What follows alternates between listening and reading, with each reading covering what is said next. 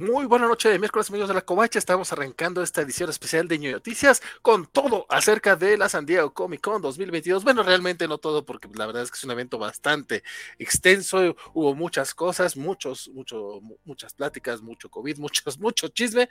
Pero bueno, vamos a tratar de arrancar, de abarcar lo más importante acerca de cómics, juguetes, películas, series de televisión y también hablaremos acerca de la Expo de Mafalda, que ya se encuentra nuevamente en la Ciudad de México. Eh, DC va a conmemorar 30 años de la muerte de Superman y hay chisme al respecto. Y tristemente perdimos a otra leyenda comiquera. Quédense con nosotros. El chisme promete que se pondrá bastante sabrosón.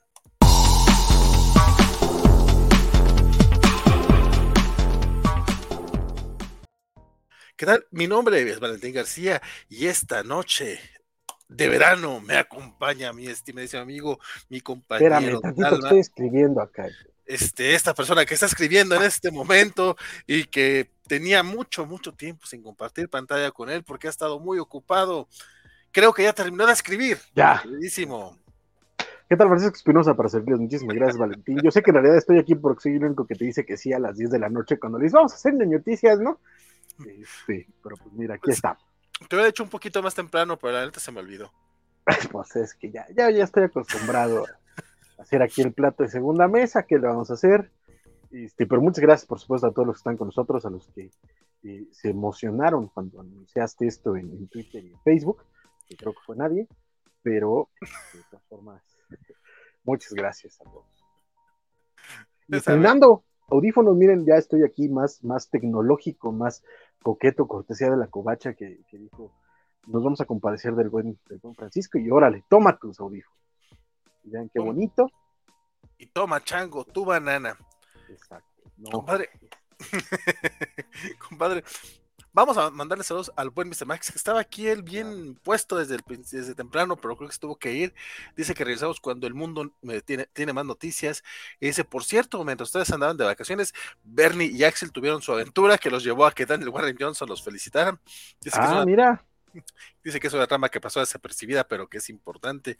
Y sí, este, saludos al buen Bernie y Axel, que han estado ahí al frente de los cómics de la semana por dos semanitas.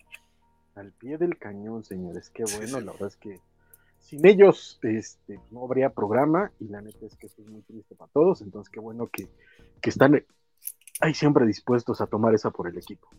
Sí, sí, la verdad se agradece bastante. Dice que es un, fue un gran logro considerando que solo eran dos cobachos y más considerando que les agradeció leer el cómic cuando todos sabemos que no lo hacen tan legalmente. Pero mira, hay intenciones de comprarlos. Me imagino que te refieres al de The Power Bomb o algo así, creo que es el de los luchadores.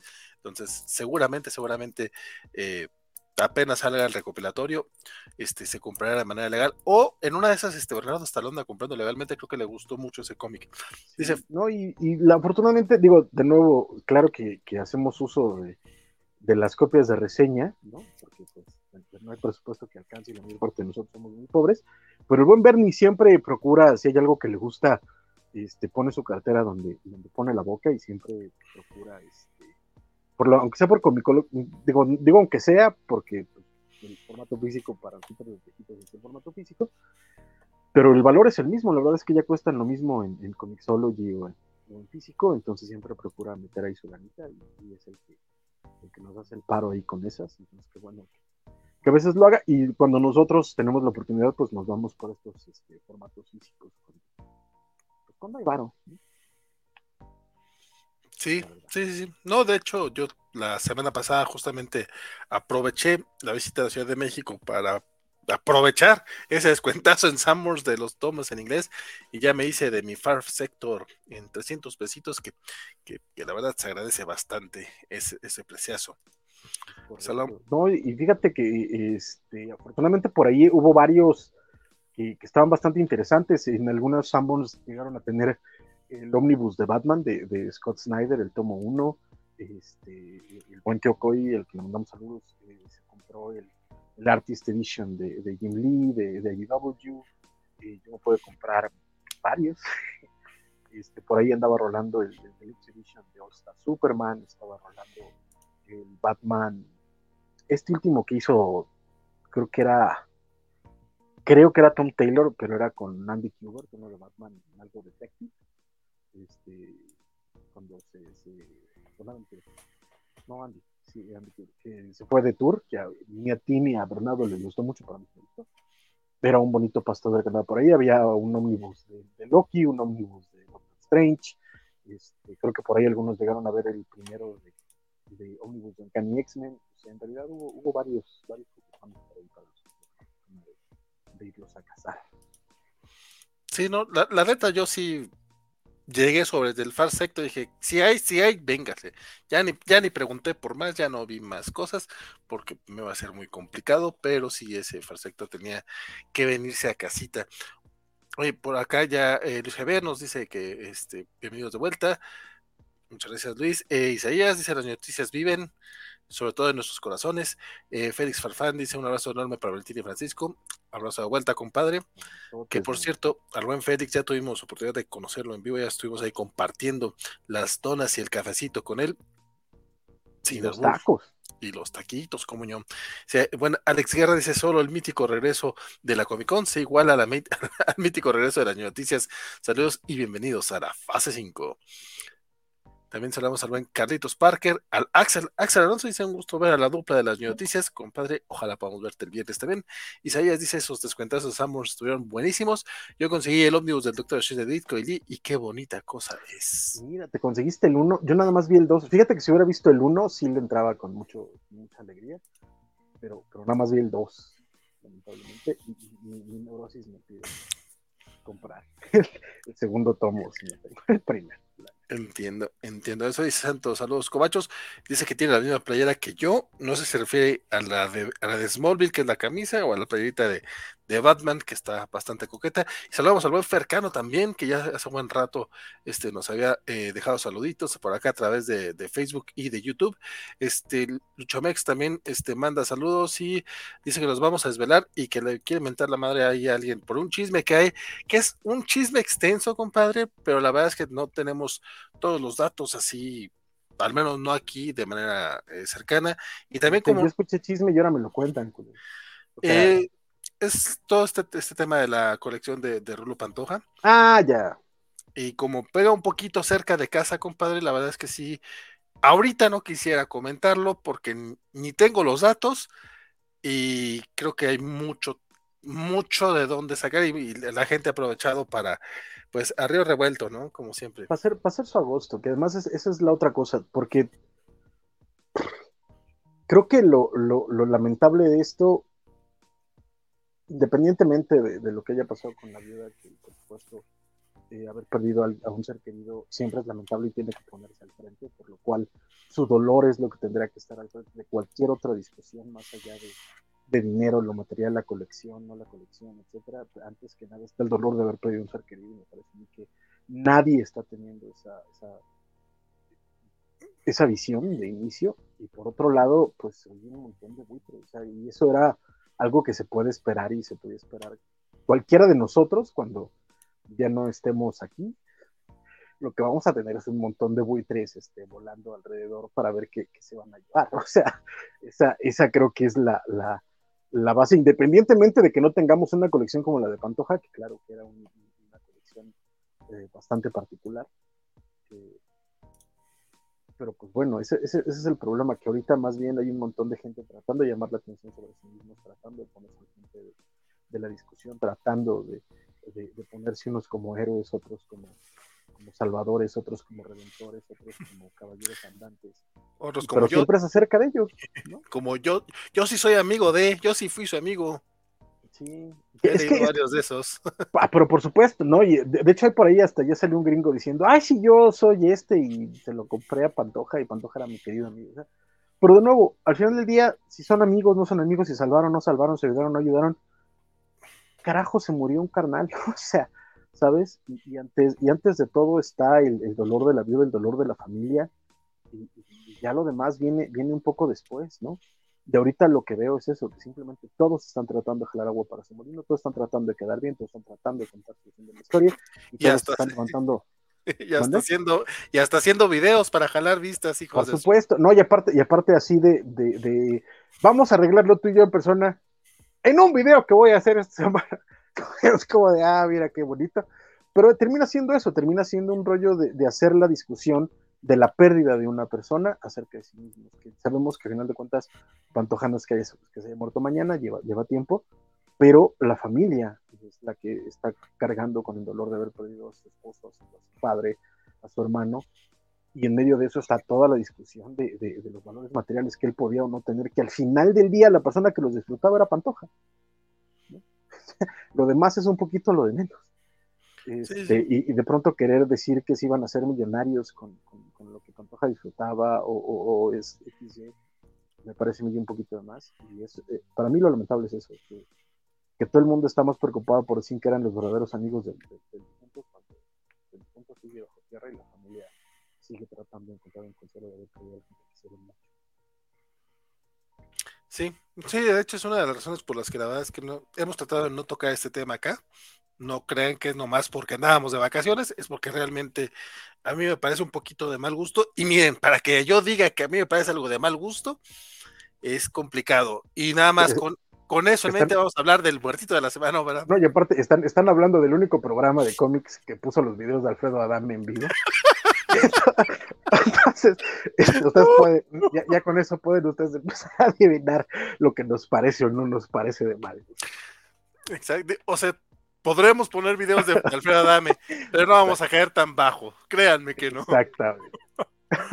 Dice Mr. Max que cree que va a dejar sus preguntas y comentarios porque el sueño le puede ganar. Dice, eh, ganó, ganó los seis de la historia de Superman Red and Blue. Lo vamos a descubrir más al ratito porque la verdad ahorita no me acuerdo.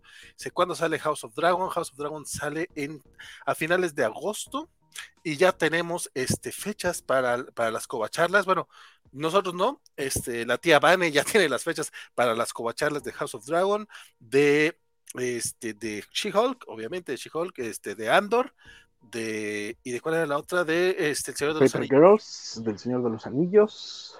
De Paper Girls estamos viendo si hay o no covacharla porque no sabemos si va a ser semanal o, se estrena todo mañana. Entonces, lo averiguaremos a medianoche, igual que igual que usted. Sí, sí. La neta. Cuando termine este programa, averiguaremos si va a ser covacharlo o covacha en vivo. No, no, el estreno oficial es el viernes 29. Ah, es cierto, es cierto, es cierto, es cierto. es el... Entonces, pero ya estamos en jueves, mano. Perdóname. Ya merito, ya merito. Este, pero por ahí de las nueve es cuando caen los, los programas realmente a Prime, a las nueve de la noche de, la hora del centro de México. Es que creo que es según el estreno de las dos, eh, que sea a las 12 de la noche de Nueva York. Entonces por acá cae por ahí de las nueve, según yo. ¿Es de Nueva York o de Argentina? Bueno, una de ambas puede ser. Es que, por ejemplo, la mayoría de los estrenos de Netflix y de Disney Plus son de acuerdo al horario de la costa, ¿no? De cada California. Entonces, me imagino que son las 2 de la mañana. Ah, por eso digo las 5 horas. Pero es que, según yo, no es tanto de, una costa a otra. O sea, no son. Son 5 horas. Es la hora del Pacífico, la hora del las montañas, creo, la hora del centro, la hora de las otras montañas, las, las, otras montañas y luego la del Atlántico o algo así. Ay, pues yo no sé, pero sí está, sí está muy jala. La cosa es que mañana en la noche nos enteraremos si es covacharla o tendrá que ser covacha en vivo. Pero de que hablaremos de las Paper Girls, hablaremos de ellas. Sí, señor. Pero no se preocupen porque en agosto viene. En agosto se estrena. En agosto regresa Star Trek Lower Decks con Star Trek Lower Decks. ¿Regresará o no? No sé. todavía. todavía. Todavía estamos en negociaciones para que nos vuelvan a soltar las llaves de la USS Covacha. Entonces, Oye, pues a mí me han dicho que le van a sacar una vuelta el domingo que para hablar de los anuncios que hubo en San Diego. Dicen, dicen, dicen, que, dicen que ya nos dieron permiso, nomás que no se lo he dicho a los muchachos de la tripulación. si están viendo este programa, se están enterando. que probablemente este domingo tengamos un, especial de Kobayashi Maru para hablar de lo que se dijo de los paneles que hubo de Star Trek de, esta semana también en San Diego, que fueron muy padres.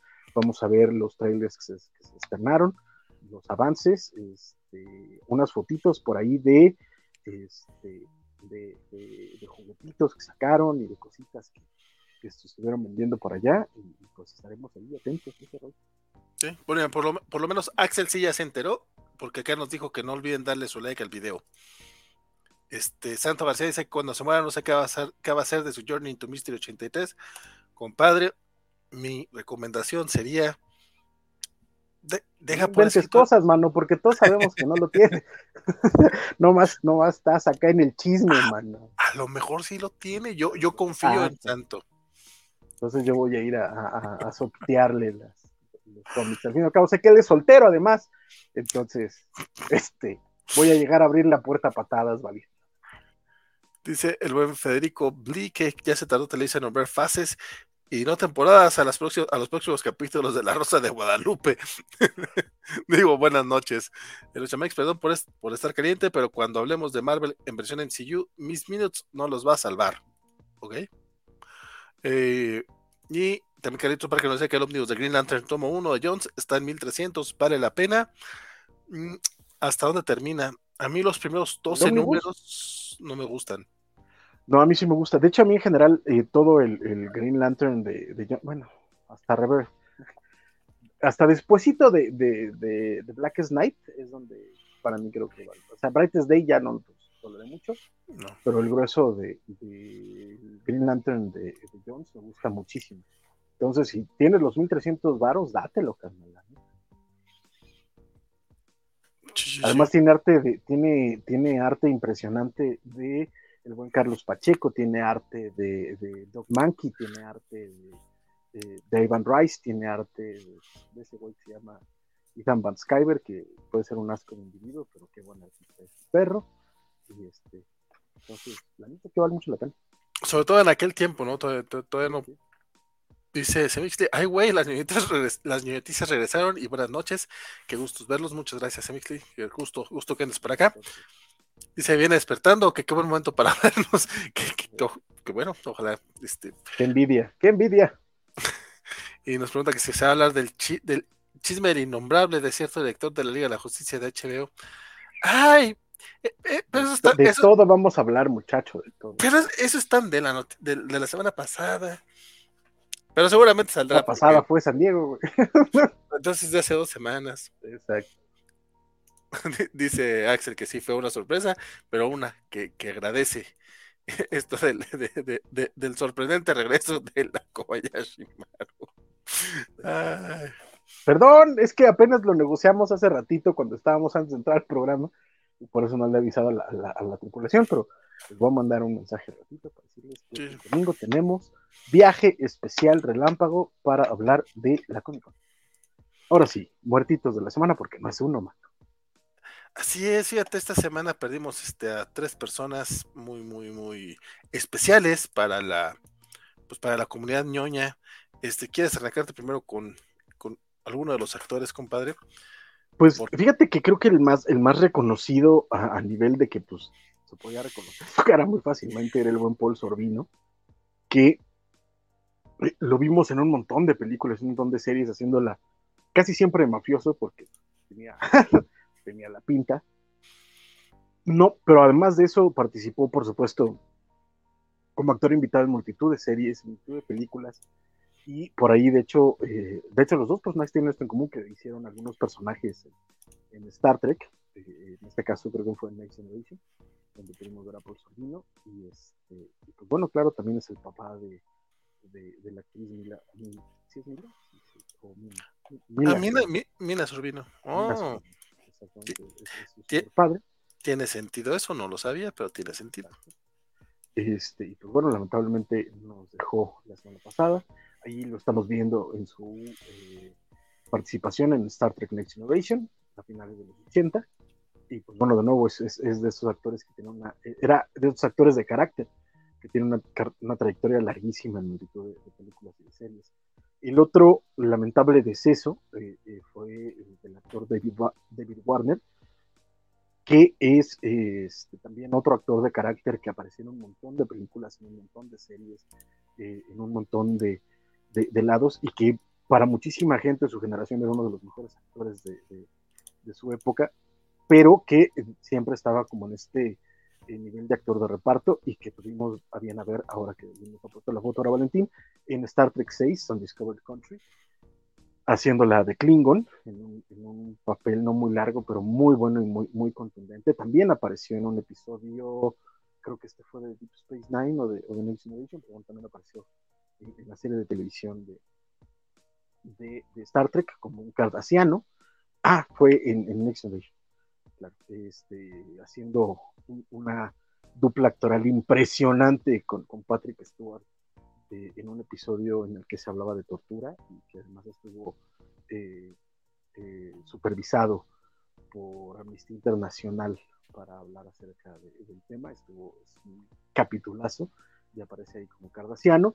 Y sobre todo también por una película que poca gente recuerda, pero que es una, una belleza de película acerca de Jackson en el tiempo, en el que salió con Malcolm McDowell, que se llama Time After Time, eh, donde interpretó a Jack el Destripador y lo hizo sorprendentemente bien, y además de eso, pues un montón de películas, un montón de series, pero para la vida ñoña es como lo más relevante, así que descansen en paz Paul Sorbino y David Warner, y pues por supuesto también la, lamentable pérdida de la que nos vas a mencionar ahora mismo, ¿vale?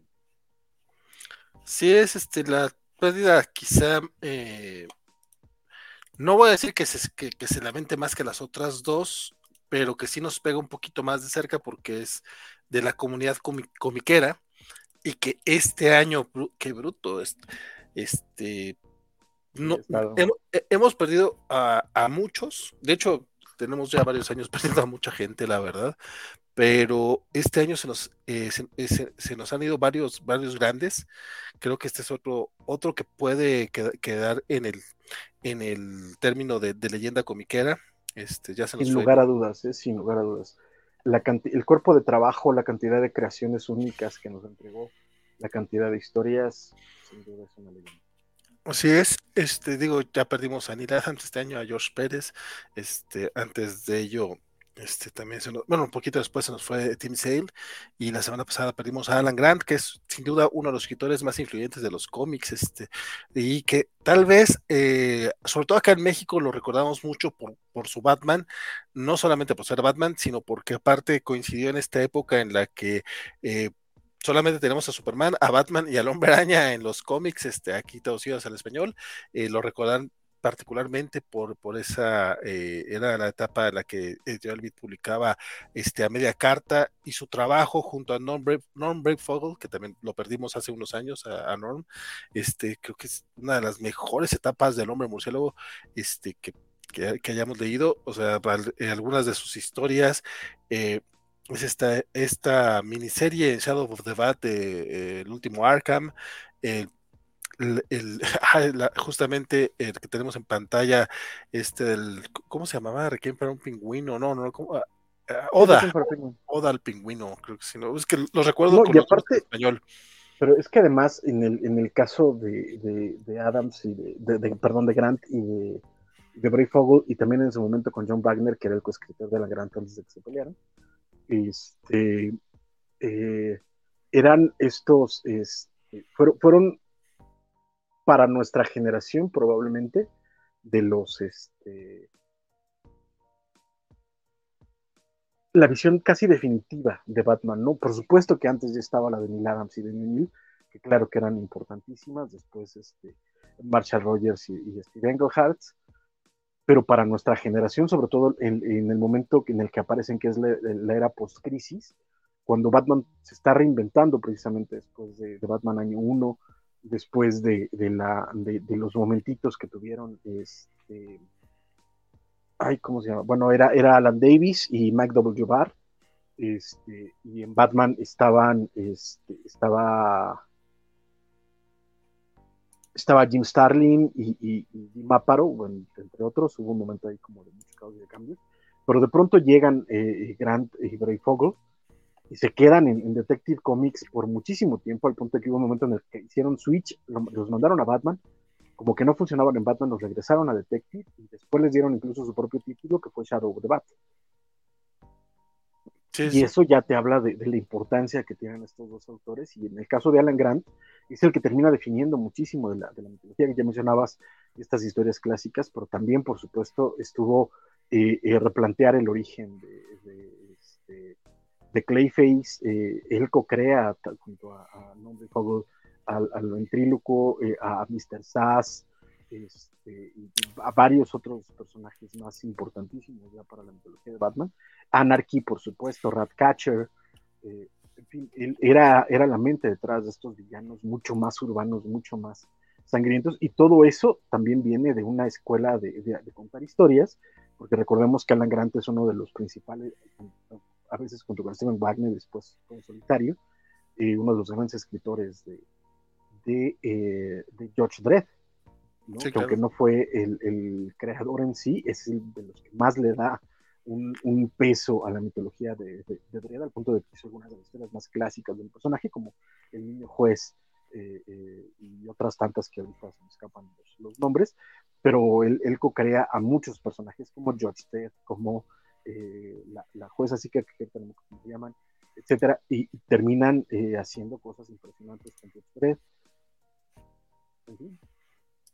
Sí, no, para mí esto son su etapa eh, la, ahorita que la que mencionabas, todo los shows de para mí súper icónica. Este, no soy, digo, no, es el momento para decirlo, pero no soy muy fan de, de, sus lobos, pero yo sé que sí hay un, una legión de fans que son, este, que pues para ellos es, es el lobo que conocieron, es el lobo que, con, el que se divirtieron, y eh, su trabajo, sobre todo con Simon Beasley, en, esa, en, en, esas miniseries de los 90, eh, menos que icónico no puede ser.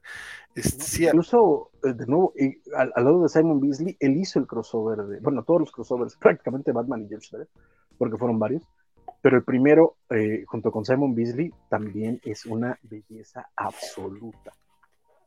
Sí. No, la verdad es que sí, Alan es, es una gran pérdida, eh, sobre todo por todo el trabajo, el trabajo que, hizo, este, más allá evidentemente de la persona, que hace rato lo mencionabas tú, ¿no? que no se puede obviar esa parte, pero el legado comiquero que nos deja es muy, muy grande. Y descanse en paz, Alan Grant. Yo creo que creo que por muchas razones hay, ha habido sin duda grandes escritores posteriores a él, ¿no? Este, estuvo por ahí Greg Ruca, este, claro que también tenemos que contar a Grant Morrison, este, mucho más recientemente a, Snyder, etcétera. Pero este, creo, sin mucho temor a equivocarme, prácticamente nada de temor a equivocarme, que es el último gran escritor de Batman, en el sentido de todo lo que aportó a la mitología, de los personajes que creó para, para el mito que todavía el día de hoy sobreviven a, la, a su legado, y que, de nuevo, para toda una generación, tanto él como todo nos definió lo que era Batman lo que era el personaje la ciudad, sus villanos, etc. Y en muchos sentidos, aquí sí también quiero decirlo, él es el que le da sentido a, Tim Drake. Porque antes de él, eh, el personaje que nos había presentado Mark Wolfman era muy maniqueo, era muy cortito de, personalidad, era muy cortito de, aspiraciones, y el que le da todo el, todo el, background trágico y, lo empieza a desarrollar bien es Alan Grant, y es lo que toma después Chuck Dixon para crear el Sí, no, no, sin duda. Este, el Batman de los 90 no se podría entender sin Alan Grant. Y quiero, quiero aclarar, el buen Batman de los 90, principalmente. Este, porque... 80. O sea, el hombre empezó por ahí de 1987. Sí, cierto. Sí, sí, claro. Sí, finales de los 80, inicios de los 90. Sí, sí. Y su Shadow of the Bat. De hecho, acá en México. Eh, a mí, más que su Shadow, que no es nada discutible, pero sus años en Detective. Sí, no, definitivamente. Este, no iba a mencionar que su, Shadow of the Bat principalmente fue, bueno, principalmente fue, fue eh, la miniserie con la que Editorial Beat decidió arrancar la etapa en la que los cómics este, volvían al tamaño original estadounidense. Entonces, definitivamente fue un parteaguas para el mercado nacional y él visitó la, eh, la Ciudad de México al menos, al menos en una ocasión. Sí, por lo menos, yo, recuerdo la de 2012. Claro, que fue ya en la mole, pero cierto. Desde Mesife el vino, este, después en la mole, y creo que la última mole eh, antes de la pandemia, la que, la que se empezaron a pasar por entre uno y otro eh, las, las, órdenes de gobierno, y que incluso empezaron a decir que los, que los artistas eran unos. Este, sí. Por no, por no querer venir, vino Alan Grant. Sí, sí. No, definitivamente se le tiene mucho cariño en este país y pues descansa en paz el buen Alan Grant. Oye, por cierto, durante este ratito el buen Carlitos Parker se hizo miembro, Cobacho, se, se sacó el miembro en el canal de YouTube. Muchas gracias, compadre.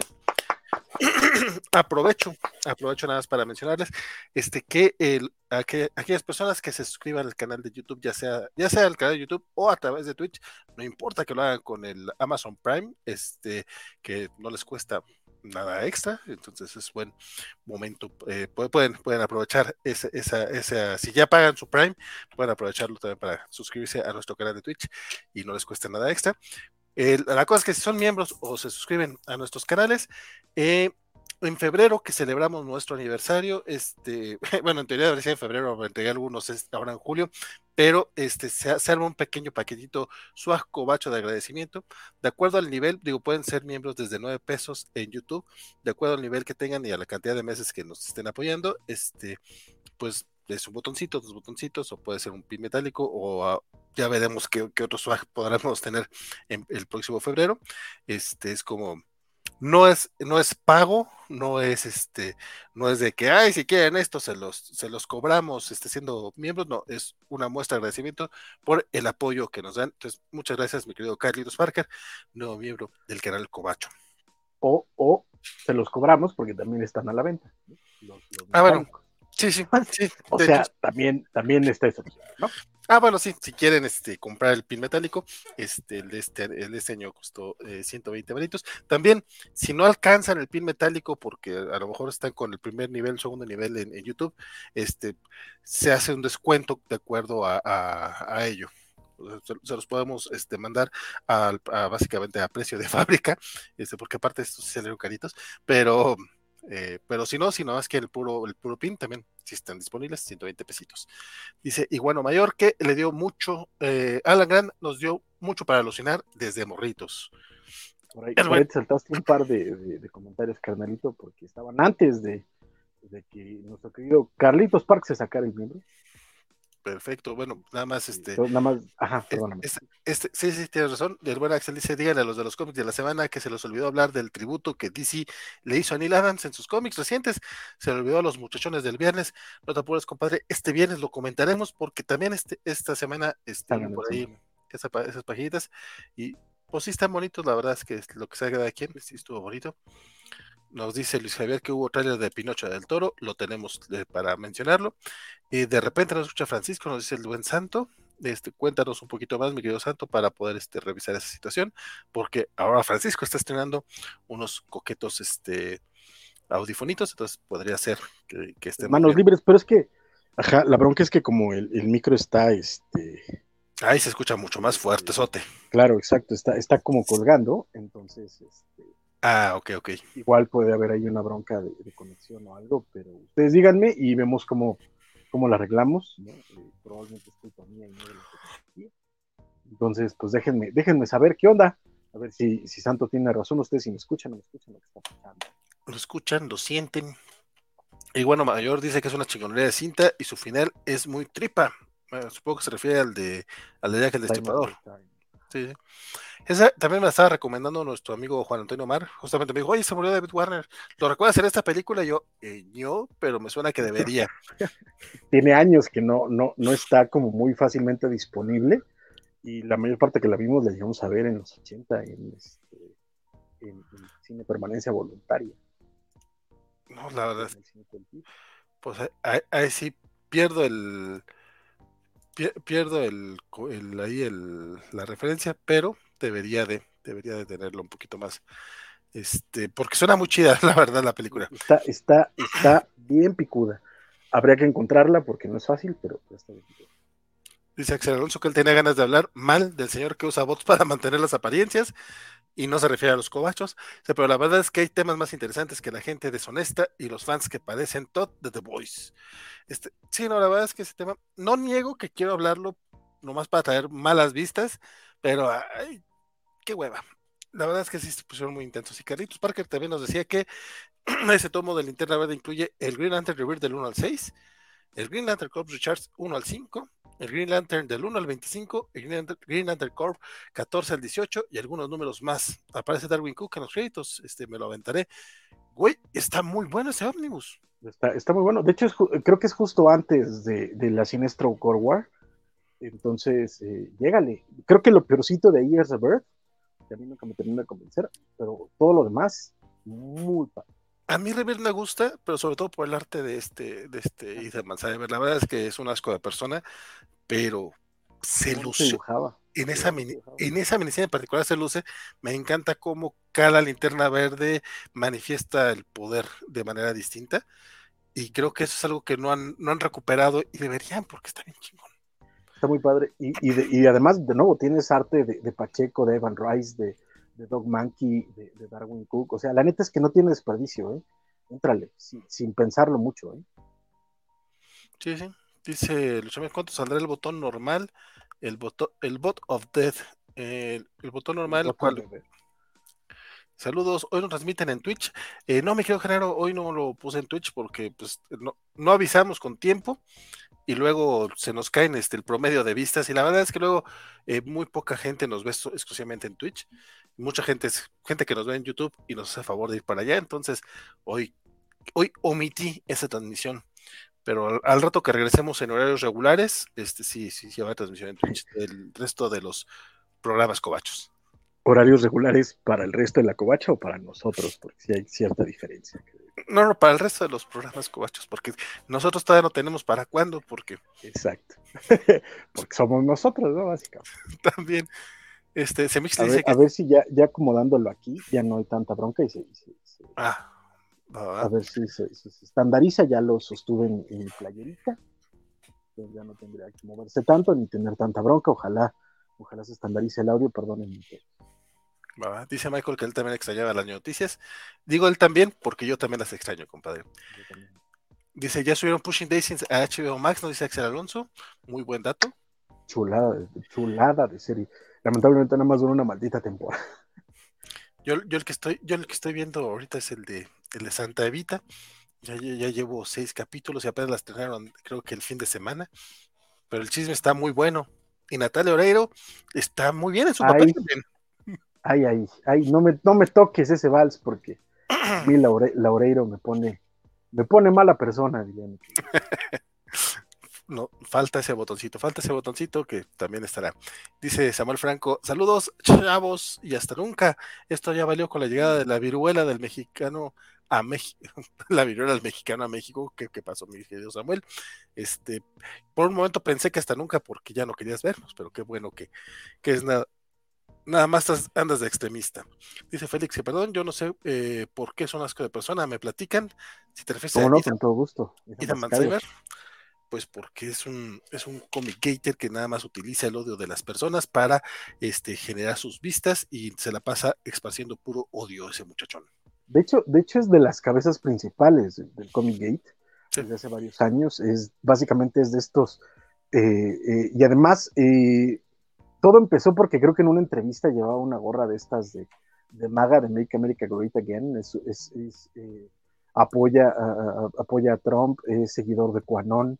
Eh, en fin, este, el tipo tiene, tiene muchos ideales de derecha, lo cual en sí mismo no sería un problema si no fuera porque además es de los que eh, presiona por el acoso y la, búsqueda a autores eh, diversos y que todo el tiempo está diciendo que los cómics están muriendo porque todos son wokes y porque los editoriales son un asco y o sea básicamente eh, básicamente es el Spike gringo no, no más que con talento ah claro sí, sí él sí ha hecho cosas no no dice que ha hecho cosas Dice Spike, y el resto es un despapaya de covacharlas que será memorable. Sí, sí, habrá, habrá muchas, muchas. Eh, dice, pasando a dejar el like, mis amigos covachos, mañana los veo completos. Muchas gracias, mi querido don Javier Abrazote. Abrazote, sí. Dice Genaro, justo renové mi, suscripción en Twitch.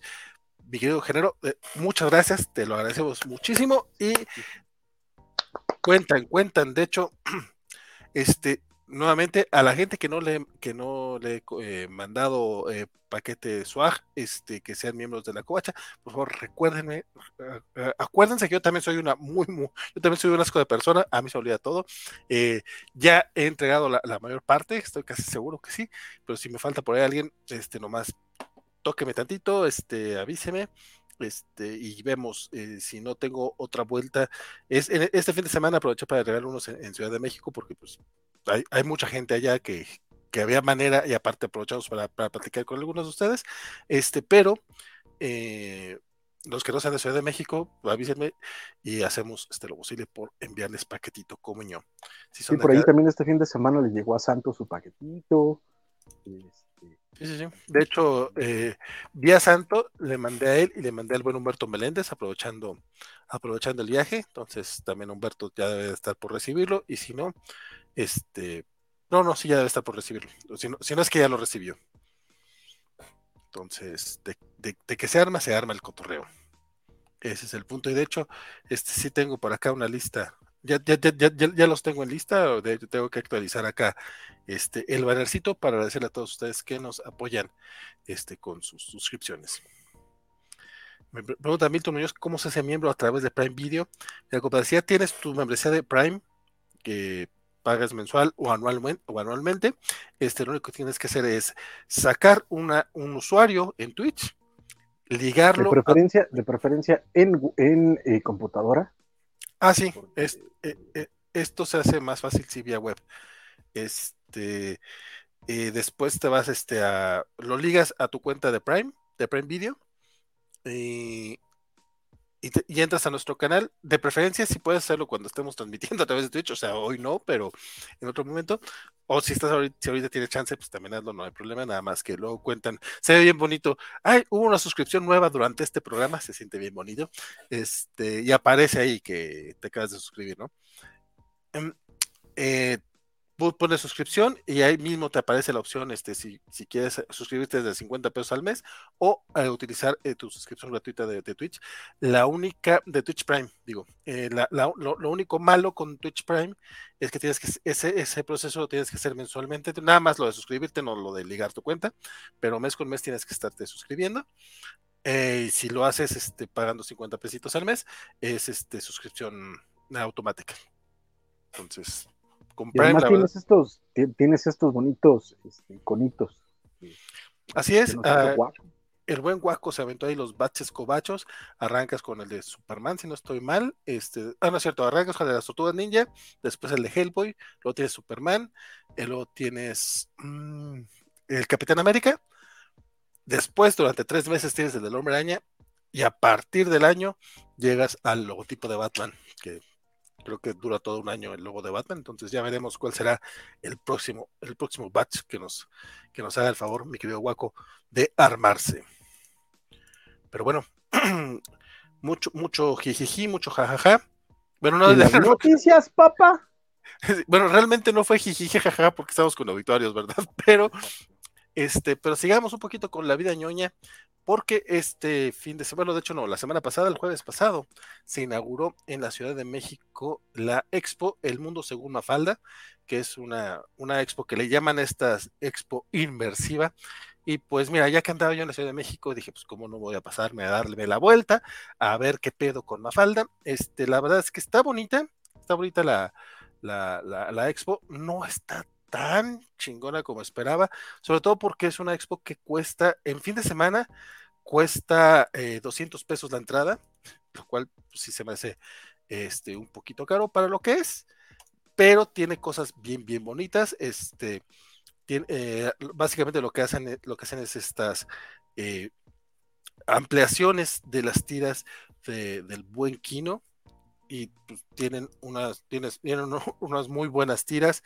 Este, y tienen también algunas recrean algunas de las cosas que vemos en las tiendas. Por ejemplo, está este, este dibujo, esta ilustración chiste que hizo Felipito de eh, rompas en caso de guerra, este rompa el vidrio, que es una cucharita, y que todo el mundo se queda, ¿qué? No entendí el chiste. Bueno, lo que pasa es que es para recoger lo que queda del mundo, que fue un chiste que la gente no, entendió, pero aquí te lo recrean. También tienen por ahí varios de los inventos de Mafalda, como el, el reloj que hacen con burocracia, que va, el reloj este para, cuando juegan ajedrez. Eh, tienen varias cositas muy, muy bonitas. Tienen aparte el carro, tienen una réplica del carro del papá de Mafalda, que lo cual se me hace muy gracioso porque yo pensé, yo creí que era un diseño que se había inventado Kino de la nada. Resulta que no, está basado en un auto muy popular de aquellos años de Argentina. Y ahorita que estoy viendo a Santa Evita, ahí aparece el carro de Mafalda. Bueno, no el carro de Mafalda, pero aparece ese, modelo. Y yo dije, ay, mira, sí es real. A mí me, sorprendió mucho ver eso, la verdad es que está bien bonito. Eh, nada más que si hay un, un, par de cositas que no me gustaron. Este, por ahí tienen unas reproducciones de los tomos así gigante, pero nada más el pura, la pura portada. Y atrás viene descripción de los personajes. Y aparte de que les caché un par de faltas de ortografía, como una rebeldía con mm. V, por ejemplo, cuando hablan de, mm. de, sí, eso sí no me gustó. Este, tampoco me gustó cómo, cómo describen a Susanita, porque, o sea, sí, claro que es chismosa y claro que es clasista, pero creo que le faltó ponerle la parte de, del corazón que sí tiene Susanita, y también ponen que no le gusta enterarse de nada, pero no es que Susanita no se entere de nada, es que ella prefiere evadirse de la realidad. Entonces, no sé, como que sentí un poquito de odio hacia mi, hacia mi querida Susanita, que eso no me gustó. A Manolito no, no le fue tan mal, pero, pero sí, me parece que la persona que hizo la curaduría, no sé si conozca tanto a los personajes. No, sí los conoce, la verdad, sí los conoce, pero se me hizo que con Susanita se pasó un poquito de lance. Eh, ¿Qué tal que son las descripciones que tenía Aquino de los personajes? Podría ser, pero no, pero, pero, no sé. La verdad es que sí no, no, no, me convenció. En medio, en medio de esa mesa hay una sopera. Ah, en la mesa hay una. ¿Qué? Hay una sopera. sí, sí, sí. Sí, no, lo que pasa es que es, de hecho, es una recreación de la tira esta en la que dice sopa, ¿verdad? De, la frontera ideológica hacia allá. Tengo que tiene, tiene un par de, cositas muy, muy coquetas, pero sí siento que son más photo opportunities que, otra cosa. Sí, claro. Pues por eso la idea es que es inmersiva, inmersiva más bien. Sí, pero no hay, pero, pero no, no, no, no pasan de seis. Entonces, no te creas, hay, de hecho tienen un par de, de, interacciones, este, una en la que tienen diálogos de los personajes y ya vas, los, eh, esos diálogos los cuelgas tú en lo que es un, fondo tipo de viñeta y, y vamos, sí tiene como su, tiene como su encantillo por ahí, pero les recomendaría más ir entre semana, que te cuesta 180 pesitos nada más, y está mucho más, está, pues sí está menos lleno, obviamente. El, esta, esta expo la encuentran en en el. Ay, ¿cómo se llama esta cosa donde vas a empeñar dinero? El Monte de Piedad. El Monte de Piedad, En el Monte de Piedad. Este sí, este que, que se encuentra. Lo que, es ser rico y nunca haber tenido que empeñar las joyas de la familia. Eh, más bien es que es lo, lo, que es no tener joyas de la familia, compadre. este, este se encuentra muy muy cerca, a unos pasos de la catedral de, del Zócalo, pues, entonces llegan con, el metro Zócalo, salen por la catedral y está ahí casi a la vuelta el, lugar, está muy fácil de llegar y pues está bonito, la verdad es que sí está bonita, nada más, este, no sé por qué creí que va a ser un poquito mejor. Ahora también, esto es cierto, según yo, ah, esto está muy rápido y me lo, me lo, me lo he en dos patadas y creo que estuvimos como unas cuatro horas, porque además hay un cinecito donde están pasando los cortos animados de Mafalda, los mismos que encuentras en Prime Video, que de, que de entrada no están tan buenos, pero como que ya estás ahí en este loop y de repente, pues sí, tienen su encanto, la verdad. No me gustan tanto, pero pues es básicamente estás viendo lo animado y te acuerdas de las tiras, entonces es como un poquito de ambos. También tienen. Que creo que ahorita Mafalda ya no está en, en Prime, sino creo que está en Disney. Ay, sí es cierto, se lo llevaron a Disney. Tienes razón. Bueno, en Disney sí está disponible, no sé si también está en Prime. Yo recuerdo que había otras otras animaciones donde sí tenían voz.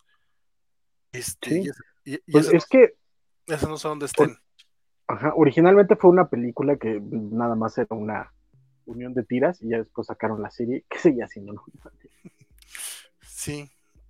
Sí, no, pero pues tienen su encantillo, la verdad. Y, y aparte, ese ese cinecito de, ahí, de la, de, que yo no lo conocía, eh, se me hizo bien pinches bonito. O sea, yo me quedé, güey, aquí deberían de hacer más. Bueno, probablemente si las hacen, nada más uno no sabe. Este, deben de sacarle mucho provecho a este, a este foro.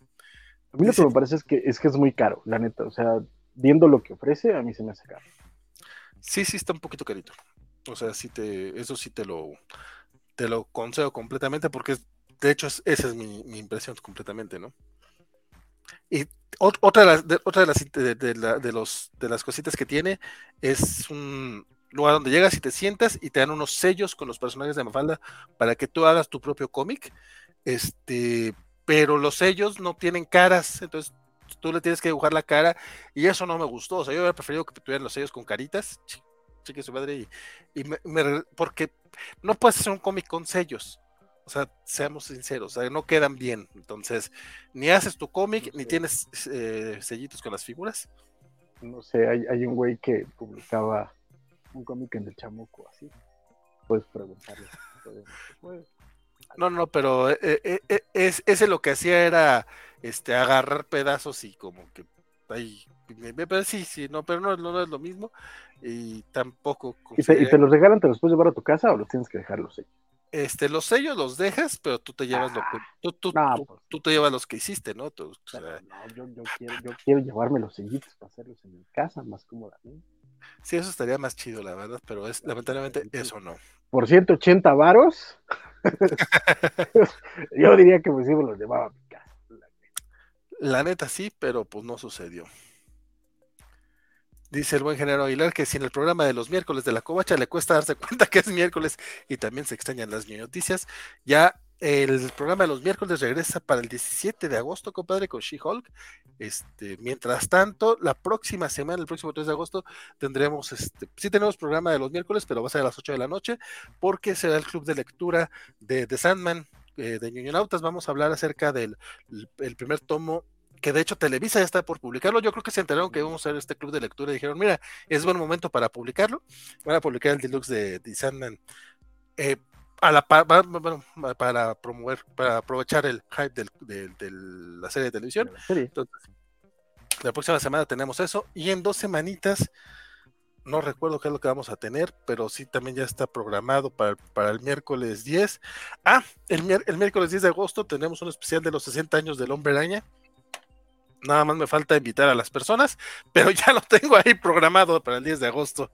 Ya estaremos. seguro también, también vas a esperar a que, nadie, a que alguien te diga que no para invitarme a mí, ¿verdad, ojete? No, pues todavía ni no, siquiera ya, nadie, Está bien, está bien. No, no, seguramente Spider-Man se va a querer este, sumar. Ya veremos si lo invitamos, pero. no, no te creas. Este, creo que bien, lo, único, lo único que tengo palabras al neto, hombre. Tú, Kylie, tú sabes que tú, tú sabes que aquí eres bienvenido siempre. Pero bueno. Este esos serán los, los, los, programas cobachos que habrá en lo que regresan las cobacharlas de Marvel. Y dice el Federic. Ah, que te iba a decir que lo, interesante, creo que se nos trabó, ¿vale? O me trabé yo. Este, ahí déjenme saber en los comentarios de YouTube a ver quién se trabó. Si él o yo. Yo sigo escuchando la música. Pero eh, básicamente para redondear un poquito, si es que es, vale el trabado este, para redondear un poquito la idea de la publicación de Televisa de Sandman, es que eh, va a ser esta edición básicamente réplica del deluxe gringo nuevo que están sacando, las últimas versiones, que son oversized y que vienen con más tomos. Es decir, en el primer eh, deluxe eh, viene, creo que son dos o tres TPs, viene Preludes and Nocturnes y este, por lo menos creo que Dollhouse, me parece. sí, te trabaste tú, ¿verdad? Sí, completamente. Pero o sea, ajá.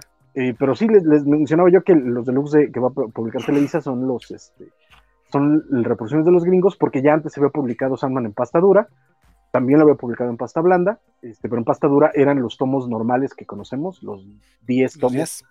Sí, los 10 tomos normales que conocemos al día de hoy. Ahora van a ser 5 deluxe. O sea, tienen más páginas, son oversized y valen mucho la pena y de pronto por ahí también te van poniendo algunos extras que según yo no vienen en las ediciones normales, como son las historias cortas que venían en estos eh, samples de, de, Vértigo que fueron sacando durante los primeros cuatro o cinco años de, la editorial, no creo que ni siquiera los primeros dos o tres años, y eran historias chiquititas. Eh, una, la, primera de ellas me encanta que es I Dream of Flying, es, es, de mis historias favoritas de Sandman, y vienen también en este, en este tomo y termina con Endless Night no es cierto. Es, eh, eh, bueno, termina la historia de Sandman, viene Endless Night y después viene Dream Hunters, que viene tanto la versión en novela con ilustraciones de Yoshitaka Amano, que es belleza, y la adaptación a cómic por Pick de Rosal, que también es una bonita belleza. Entonces todo eso va a venir en los deluxe y la neta valen mucho la pena porque por 409 pesos, que creo que es poquito más de lo que costaban los pasta dura originales, bueno, los primeros que sacó eh, Televisa, no es tanta la diferencia. Y la neta es que eh, se ven bien bonitos. Y yo que tengo los gringos, estoy así de, de, dobletear como es en español, no más por, no más, no más por presumirlos. este, yo la verdad, eh, a lo mejor me espero al cuarto, eh, ya tengo los primeros tres tomos en inglés, a lo mejor el cuarto y quinto sí los ando comprando en español, nomás porque son un poquito más baratos. Güey, es que de 900 pesos, 900 pesos que están en Amazon, a 417, hay diferencia. Pero, pero, pero, o sea, estás, estás diciendo que no vale la pena leer las palabras de, de Neil Gaiman como, como él las intentó. No, no, es que, es que, es que igualmente se ha leído. Es que igualmente las voy a leer. No. Estos nomás son para tenerlos ahí. no, no, no. O sea, yo las voy a leer yo en DC Universe. sí, ya, ya. Ah, ya, se me hizo tarde eso. ¿Cuándo? ¿Cuándo? Ya no llega la chingadera, pero cuando llegue. Pues, pues ya que, ya que, ya. No, ya, ya estuvo. Ya, ya. A mí me dijeron que este año, ¿onta? pues yo también estaba esperando que ya, porque ya se tardó un chingo. este, pero eso es lo que me o, igual y ya está, y no, hemos, y no nos hemos ni enterado. No, todavía no llega, sí lo estoy cazando. Este, pero sí, la verdad es que el, lanzamiento este del deluxe está bastante coquetón. Como bien mencionas, 417 pesos. Este, 409, ¿no? 417. Pero Oye, los otros costaron 300 varos hace años. De hecho, los pasta blanda estaban costando 300 pesos. Los pasta dura, los primeritos, que ahorita los, encuentras carísimos, estaban en, 300 varos cada uno. O sea, básicamente lo que te va a salir un tono, un tomo de estos son, eh, perdón, salen más barato, porque dos tomos eran 600, lo que aquí te va a salir en 417. Sí. Entonces, la neta es que sí vale mucho la pena. Las nuevas portadas de Mike Sully están bien, bien, chulas, de coquetas. Y aparte, como dices, este, esto trae. ¿Es, Charles Bess o Mike Sully? La verdad no estoy muy seguro. Ya no me acuerdo. ¿Para qué te miento? Pero este sí, sí traen, traen sus extras. Porque es, este primer tomo eh, trae del 1 al 16 de la serie regular, más el, el primer Sandman Theater. Sandman Midnight Theater. Ándale, Midnight, Midnight, o Mystery Theater, porque no ah. es lo mismo. Ah, creo que es el Mystery. Porque el Mystery es la, la serie donde salía Wesley, Wesley Dodds. Y según yo, no, no, no sale en este. En el primer, el primer tomo es el de Mystery. O Midnight, uno de los dos. Pero que no, pero igual, esto no venía en los, los tomos anteriores. Exacto, sí, correcto. No, no venía. Te, te viene, pero creo que viene la primera historia del Vertigo Jam. Y este, en general está, están muy bien, la neta es que valen mucho la pena. Este, y probablemente reciclen la traducción de Remy Bastien de los primeros tomos, no creo que vayan a pagar otra traducción.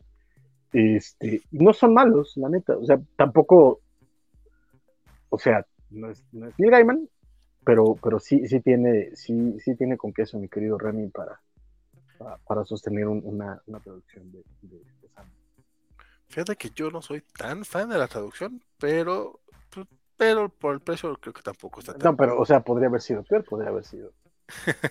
sí. Spike. Ah. o, el, o, el, o el, el, el, maestro eh. efectivo. Ay, o, o, citar una canción de Lucerito.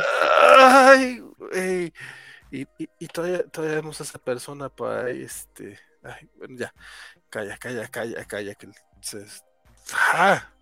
A lo que sigue, a lo que sigue. A lo que sigue, a lo que sigue. Este, sí, por acá dice el buen este Luchamex que ya, ya vio a esta Kelly. Ay, se llama Kirby Howell Baptist, Baptist como Dead, este, en un adelanto, y que ya se enamoró. Este, esta actriz aparece en, en The Good Place, en la cuarta temporada, si no estoy mal, la tercera temporada, y a mí me gusta en esa temporada. Entonces, cuando dijeron que era, ella era, dije, Ay, pues yo, sí le entro, la verdad. Este, y dice Chávez que ya le confirmó su tercer amor, entonces él sí, él, él no le va a hacer el feo a, a Doña Kirby Morenona, porque como Dead. Dice es que él solo lleva dos números de Sandman en esta relectura, pero culpa que compró la nueva edición de pasta blanda y los scans están feos. Híjole, comer, la verdad es que sí está medio gachón. Dice Félix que me dio la chiripiorquia, un poco sí. Y dice, no regresa con Yo Soy Groot. ¿Quién era el que regresaba? Perdón, me perdí un poquito. Eh, Semixti dice que qué emoción. Pregunta Federico que si se puede subir el cinturón de sifones para volar en la, en la Expo de Mafalda. Este no. Eh, lo único que te puedes este, subir es a la. Bueno, puedes este, tomarte la foto justamente en esta eh, viñeta de la sopa. Ahí sí puedes hacerlo. Y con los. En el carrito, ¿no? Ah, en el carrito no te puedes subir. Ah, porque vienen este los monitos ya ahí este, para que tomes la foto. Este, te puedes tomar foto con, con los diálogos, con los diálogos que de hecho yo, yo sí me tomé una que me divirtió bastante. La frase Felipito no puede ser de otra persona, de otro personaje, digo. Este, y muchas son fotos que tomas con los, con, con, los tomos gigantes y así. O sea, creo, creo que sí, sí vale la pena en ese aspecto, pero sí es muy, muy para Instagram el cotorreo. Félix, Félix pregunta que si, les, que si hay un Mafalda móvil, vale. No, no, es papá de Mafalda móvil, porque Mafalda no, no, no, no, no lo trabajaba. Eh, pues bueno, eh, avancemos porque ya llevamos una hora de este chiste. No, pero fíjate, fíjate que sí vi, vi este el, el, los lanzamientos de Smash. Y la neta es que sí hay cosas que a mí me parece que son bastante interesantes ahorita de lo que, de lo que viene. Porque además de este, de este bonito deluxe de, de y perdón por, por secuestrar tu, escaleta, pero me Pero este está. Igual ya ¿Eh? estamos en la, eh, igual estamos en el apartado de cómics, tú dale. Mira, ya estamos, ¿no? Este, no, no hay cortinilla, ¿verdad? No. Entonces, este. pues bueno, viene este, este deluxe de, de, Sandman, que insisto, me parece un buen trato por, por el precio y lo que va a traer. Este, ahora habrá que ver ya después discutiremos la calidad del papel o la calidad del polvos. Bueno, la, la calidad de, de, de, la, de la traducción pues siempre va a tener peros y va a tener troncas, pero pues, de nuevo podría ser mucho peor. Este, pero ya anunciaron, hablando del 60 aniversario de Batman, eh, de, de Spider-Man, en vez de eh, sacar los Epic Collection, en vez de sacar los Omnibus, eh, etcétera, como de pronto en muchas otras partes del mundo están haciendo, ellos están optando por este formato, que es el, Mighty Marvel Masterworks, que es en realidad un formato más pequeño, eh, más tirando a lo, a lo, que ahora en Estados Unidos llaman, eh, pues sí, trades, ¿no? Creo, están llamando, no me acuerdo cómo se llaman, pero, o sea, casi que son más chiquitos, pero eh, creo que trae los primeros 10 números o algo así de, de, de Spider-Man, de Stan Lee y Jack Kirby, con esta preciosísima portada de Mike Cho. Eh, y la neta creo que vale muchísimo la pena. ¿eh? Este, no alcancé a ver el precio, pero eh, era algo que habíamos comentado muchísimas veces, que por qué diablos no estaban sacando material clásico. creo que obviamente es porque no creen que se venda. Y, en este, y probablemente tengan razón, pero en este formato creo que está muy interesante para, porque sí es como más, más accesible, es más para chavitos, etcétera, y sí son de nuevo los primeros 10 tomitos de, de Amazing Spider-Man. Y el Amazing 15. Ajá, exacto, y el, Amazing Fantasy 15. O sea, básicamente todo, casi, casi el primer año completo de, de Amazing Spider-Man, y vale mucho la pena, la neta. Insisto, este, no sé si ahí puedas ver el precio, carnal. Sí, es de 417 pesos. ¿También? De hecho, lo que estoy viendo, sí, compadre, pero más, más bien no es tan bien. Este, aquí más bien yo me equivoqué. El DC Black Label sí es de 409 pesos, tienes toda la razón. Y, eh, y el Marvel Deluxe, eh, Mighty Marvel Masterworks. Es ¿Pero va a ser Deluxe? 417, sí. Este va a ser, eh, yo me imagino, es, por el precio, este va a ser de pasta dura válgame el señor entonces, porque están, están agarrando este, básicamente una edición gringa, que la idea es que es mucho más popular. En, la edición estadounidense cuesta 10 dólares. Es formato más chico, 10 números, pasta blanda, este, para librerías y precisamente para eso, para acercar los cómics más clásicos a los lectores más jóvenes. Y ya sacaron de varias series, sacaron de Spider-Man, Fantastic Four, Avengers, X-Men, Thor y Iron Man, me parece. Eh, y a mí me parece que son una grandísima idea. No sé, o sea, si están sacando este experimento así después de tantos años, sacarlo en Marvel Deluxe, este formato en particular me parece un gravísimo error. Si iban a apostar por este tipo de formato, si hubieran ido por un ómnibus, aunque saliera en mil pesos o mil doscientos pesos si quieres, pero tienes cuatro años de lectura de, del Hombre Araña y era mucho más este, vendible para un público coleccionista. Esto, este me parece muy raro. Yo estaba recomendándolo porque me parecía una, una edición barata, chiquita, bonita, ya en formato deluxe, 417 pesos, 10 números, más, más Amazing Fantasy, híjoles, no sé, no sé. Lo veremos, lo veremos. Probablemente me lo compre, fíjate, porque es Spidey.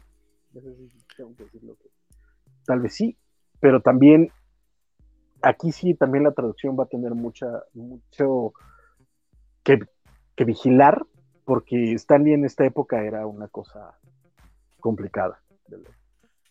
Sí, fíjate que eh, bueno, Stanley era una era lectura eh, para traducción, Stanley es complicado por donde le veas. sí totalmente.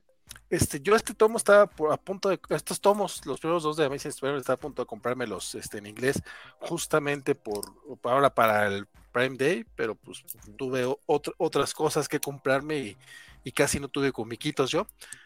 Y, y, cuando vi que lo iba a traer Televisa, la verdad es que me latió, me latió el, el formato, este, creo que creo que 10 números por 400 pesos todavía es bastante accesible. Bueno, o sea, está, no accesible, pero es como todavía decente me cae gordo cuando son eh, cómics de cinco números, de cuatro números, en 400 dólares, cuando sí digo, bájale. Te estoy viendo, te estoy viendo, DMC, te estoy viendo. Por ejemplo, pero, pero también ahí te habla de cómo este, las editoriales aquí en México no tienen idea de los formatos, entonces básicamente hicieron lo mismo que con DMC. Agarraron ese formato que había una razón de ser, y dijeron, ah, sácalo así, chingue su madre, y lo sacan en deluxe. Entonces, por lo menos son 11 numeritos y es el, hombre araña de Stanley. Pero... 10 y cachito.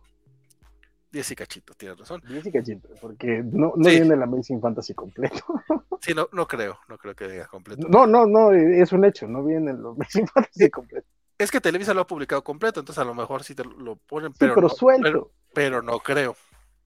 No, este, este es Amazing Spider-Man, y de nuevo, eh, eh, porque por ahí, por ejemplo, ya Isaías nos está preguntando que si es este los Masterworks originales. No, una cosa son los Masterworks, el Marvel Masterworks, que es. Es que los pinches formatos son una cosa muy rara.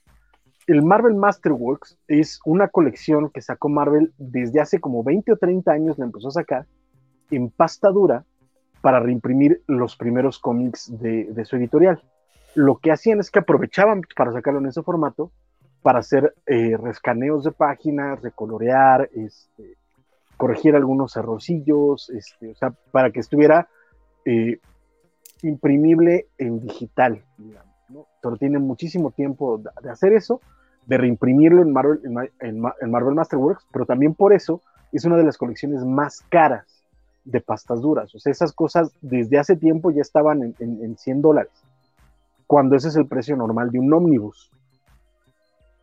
Pero se cobra así por todo el trabajo de reconstrucción que se tiene que hacer para sacar ese, ese formato y llevan con ese formato aferrados de nuevo desde hace más de 30 años. Pero es algo y constantemente están saliendo nuevos números de todas las colecciones, de todos los títulos, etc. Este en particular no es esa colección Masterworks, es Mighty Marvel Masterworks. El Mighty Marvel Masterworks es una eh, eh, colección que se empezó a sacar creo que hace uno o dos años, eh, Marvel, que es eso, ediciones más populares de reimpresiones de sus viejos cómics para lectores más jóvenes. Son en formato más chico, cuestan 10 dólares y solo tienen poquitos números, porque el Masterworks todavía alcanza un poquito más de los 10 números. Por eso sé que no es el Masterworks. Entonces, eh, y no tienen las ni, las, las, páginas de cartas ni, nada más que con, si acaso las portadas. Este, pero es eso, yo lo que, lo que estoy viendo ahí es la reimpresión del Mighty Marvel Masterworks, pero en vez del formato chiquito, lo estiran a deluxe, lo meten en pastadura y te lo están cobrando como si fuera un deluxe, cuando un deluxe tendría que tener mucho más que. Es que nuevamente aquí el formato no es el contenido, es nada más el tamaño. El tamaño y la pasta y la, cubierta. y ni siquiera, ¿eh? Porque creo que el, el, eh, el Judas Contract de Teen Titans salió en pasta blanda, también alargado, también en oversize, pero en pasta blanda y costaba también 409 pesos. Verga, no voy a hacer que el de San salga en pasta blanda. no, no, no, no. Shut, up, shut up y shut up. Que la, que la box se te haga chicharrón. Es que los precios que ellos manejan. No, no, no, pero el, el formato ese que tú mencionas, el que es este vamos a llamarle Definitive Edition, por así decirlo, que es como oversize, pero, pero pasta blanda, ese cuesta 340 pesos. No, pero decía deluxe. ¿No? No, no, no me acuerdo, ¿para qué te miento? a ver. Te digo porque, este, de hecho, en, ese mismo formato es donde van a sacar el DC Clásicos Modernos de la Liga de la Justicia, el volumen 2, que ya, ya van el segundo, el segundo volumen de Grant Morrison. Entonces, pues que también es otro, es otra buena recomendación, que son de estos cómics. Pues mira tú qué bueno que le están dando continuidad a, a estos tomitos. Y este incluye, al parecer, no dice cuáles tomos incluye. Sí, sí, sí. Yo, yo, vi que tenía varios, ¿eh? Con el segundo volumen de JLA, el autor aclamado por la crítica Grant Morrison continúa marcando una nueva era para el mejor super equipo. Presenta el arte de Howard Porter, bla, bla, bla. Este volumen también ofrece el crossover especial de JLA Wildcats. Sí, trae el Wildcats, trae el, New Year's Evil, que es la presentación de, Prometheus. Y había otro. Eh, y, un, eh, y un Secret Files. Este, creo que el segundo Secret Files. Este llega hasta la aparición de Prometheus. Ya. Es es, buena colección lo que se queda quien. Y mira, el hecho de que ya traigan colecciones, también. Correcto. Y en Marvel básicos traen el She-Hulk de Dan Slott, que es la primera vez que, se va a publicar acá en México. Tienes razón, eh, cuesta el, el, contrato de Judas cuesta 309, tienes razón, era pasta blanda, es pasta blanda, pero eh, si es clásicos modernos le pusieron. Pero si es, si es oversight y cuesta 309. Sí, tengo sus, sus formatos algo raro. Y ya nada más digo, cerrando este, esta ronda de recomendaciones, digo, van a sacar más cosas, pero eh, nada más en recomendaciones. Recuerden que también ya va a salir el universo DC eh, Future State Superman, que es básicamente el inicio de la etapa de Philip Kennedy Johnson, este, con, con el hombre de acero. Entonces, ya arranca este, este despapalle por acá.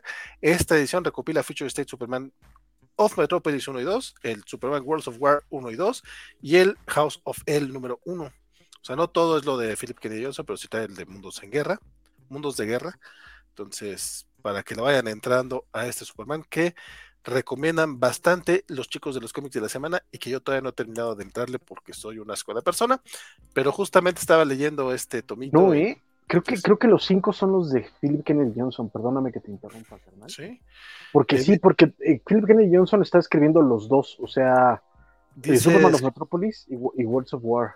Dice escritores Sean Lewis y Philip Kennedy Johnson. Entonces, a lo mejor el House of Fell nada más es el único que no. Es que House of Fell estoy casi seguro que sí, porque es en el que vemos en el futuro todos los descendientes de, de, de Kal-El y es este Philip Kennedy Johnson. Entonces Igual estoy mal yo. Mm, podrías, podría ser que sí, o sea, yo ahorita no te lo manejo bien, pero por lo menos sí trae este cómics de él, que es parte de sí, sí. No, y preciosos, ¿eh? y, con, y, con arte de Michael Janin, que también... Este Superman cuesta 170 varos, este, y también recuerden que en la página de Smash, digo, los vatos no nos hacen nada de, no ganamos nada con recomendarlos, pero este, si los compran en preventa, eh, estos, estos sí les hacen descuentito, no como Camito o Panini, que malos muchachos, malos muchachos. Este, entonces, en lugar de los 170 pesos que te cuesta, te salen 136. Este. Y fíjate que el de Sandman sí está chido el descuento, ¿eh? Porque el 409 te salen 327. Así es. O sea, casi O el envío gratuito, pero ya incluyes otro No, de hecho te sale creo que menos, porque el, el envío de un tomo te sale en 60 pesos y a partir de dos te salen 80. Pero vamos, o sea, si compras ya dos tomos, ya te valió la pena este, comprarlos en preventa. La neta es que sí. Lo que sí estoy notando es que en ningún lado dice si es pasta blanda o pasta dura. ¿eh? No, no, no, pero. Queremos creer que por, por el, el, precio es pasta blanda. Digo, es pasta dura. Sí. Pero son demasiadas páginas. Sí, pero. 528. Sí, pero eso no importa. O sea, Televisa saca pastas duras de ese, de ese vuelo. O sea, y en ese precio. Esperemos, esperemos. Sí, eh, del 1 al 16. Yo pensé que era. Eh, cuatro, uh, cuando dije 417 es porque es el precio de las pastas duras, pero a lo mejor es el precio de las pastas duras de, de Marvel y los de ese están todavía en 409. Sí. Pero, sí, eh, porque en, en, eso estaba el, el DMC, que es un insulto, la neta.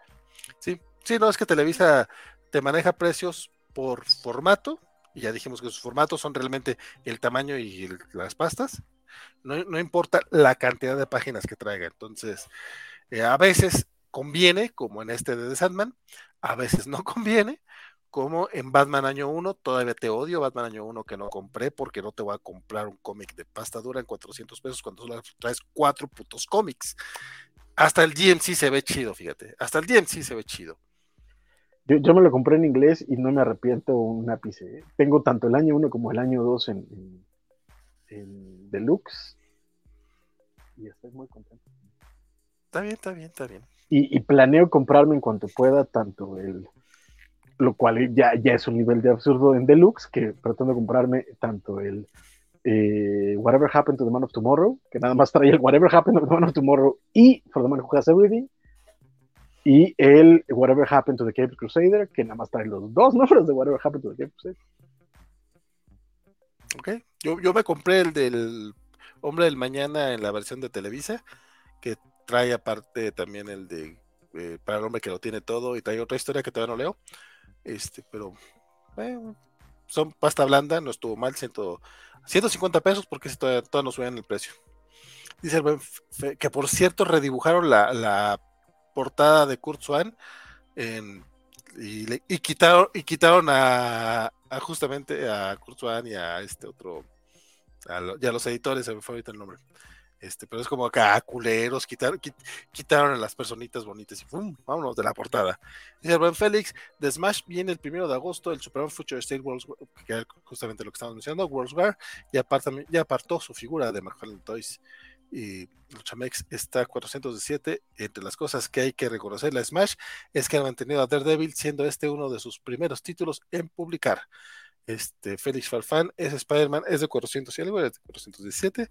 Y dice Félix que eh, le mandó saludos a Fer y dice que a Giovanni Revelo le ama a Diabólico. Este, pues sí, parece que sí es de sus personajes favoritos. Es más, sí ha cumplido con Daredevil y al menos le gusta lo callejero. No, yo, yo tengo otros datos, pero mira, no me consta, entonces no los voy a dar, revelar por acá. Carlitos Parque dice, ojalá este, le den continuidad hasta los 100 números de los de Ditko, Romita y Kane, como los Epic Collection. La verdad es que sí estaría bien coqueto, ya veremos si lo logran. De hecho, la neta, la neta, la neta es que si yo fuera editor de televisión, hubiera, me hubiera ido más bien por los Epic Collection a ese precio, porque traen entre 20 y 22 números cada tomo, pero valen muchísimo la pena, la neta. Pero y se dice, yo? si al igual que en la edición gringa de los Masterworks incluye las cartas, probablemente lo compre, pero esto es lo que respondías tú hace rato, ¿verdad, compadre? Exacto, sí, sí. María Antonio dice, el, el Judas Contra costó 309, ahí viene en la página. Ese, ese tomo trae Rock of Ages, ultra recomendable, dice el Rock of Ages, el de la Liga de la Justicia de Morrison. Eh, se lo publicó Salvat con pasta dura aquí en México, la She-Hulk. Ah, eh, bueno, de hecho, entonces a veces Televisa, mira tú, no, no, la verdad es que no, no, no voy al día con esa colección de Salvat, qué bueno que... Hay, hay que, hay que, hay que ahí sí hacer una, una puntualización. Este, la distribuidora de Salvat es de Televisa. Salvat, no de Televisa. Lo que hace Salvat es que llega a acuerdos con las editoriales de las zonas donde va a poner para coproducir el cómic. Pero Salvat tiene su propio pedo. Pero, pues pero sí le compran las traducciones. Pero la, la edición es de Televisa entre que sí que no, o sea, sí compran cosas que ya tenían ellos porque son los que tienen la licencia en México, como de nuevo la traducción, este, estas fabulosas editoriales de, Giovanni Arevalo. te, quitas las de Marco Lupoy por ponerte las de Giovanni, compadre. Maldita sea, ¿no? Este, sí, pero, pero el grueso sí es, maquila de, de, Salvat y viene con varios de los archivos de Salvat. O sea, no es, no es que Televisa le haga el trabajo editorial, sino hay cosas que le, le, le subarrenda porque son los posesionarios de la licencia en México. Que no es lo mismo. Milton Muñoz dice, ¿cuándo, ¿cuánto sale ¿cuándo sale el de su? Ya por ahí dijeron el 1 de agosto. Este, el cómic más chingón de la historia, dice Luchamex. A ver si Smash publica la portada 5 de Kalel para que lloren. The Son of Kalel. Federico Bli dice: A este paso Televisa se va a terminar las reservas naturales de pastas duras. y Milton Muñoz es que los pastas duras de Vértigo, ahora DC Black Label, son más baratos que los de Deluxe de Marvel y DC. Ya ves, este hombre sabe, este hombre sabe. Y pues bueno, este, en chismes más internacionales, este, o sea, los que sí valen la pena, pues. yo no dije eso, pero no lo voy a negar. Eh, uno de, de, los anuncios que se dio durante Comic Con, bueno, anuncios decirle mucho, más bien el teaser, un teaser que se dio este, esta semana pasada, eh, Marvel Comics puso este, este, esto que dice qué pasaría, qué pasará cuando los, este, los poderes divinos conozcan al, al, orden natural de las cosas, básicamente traducido así muy, muy chafa. Este Hickman Shitty 2023, Valerio Shitty y Jonathan Hickman preparan algo con la casa de eh, con la casa de las ideas, algo que parece cósmico, casi divino. Mi estimado Francisco, pues mira, Jonathan Hickman sigue, sigue en Marvel. Yo tengo que decirlo cuando vi este anuncio.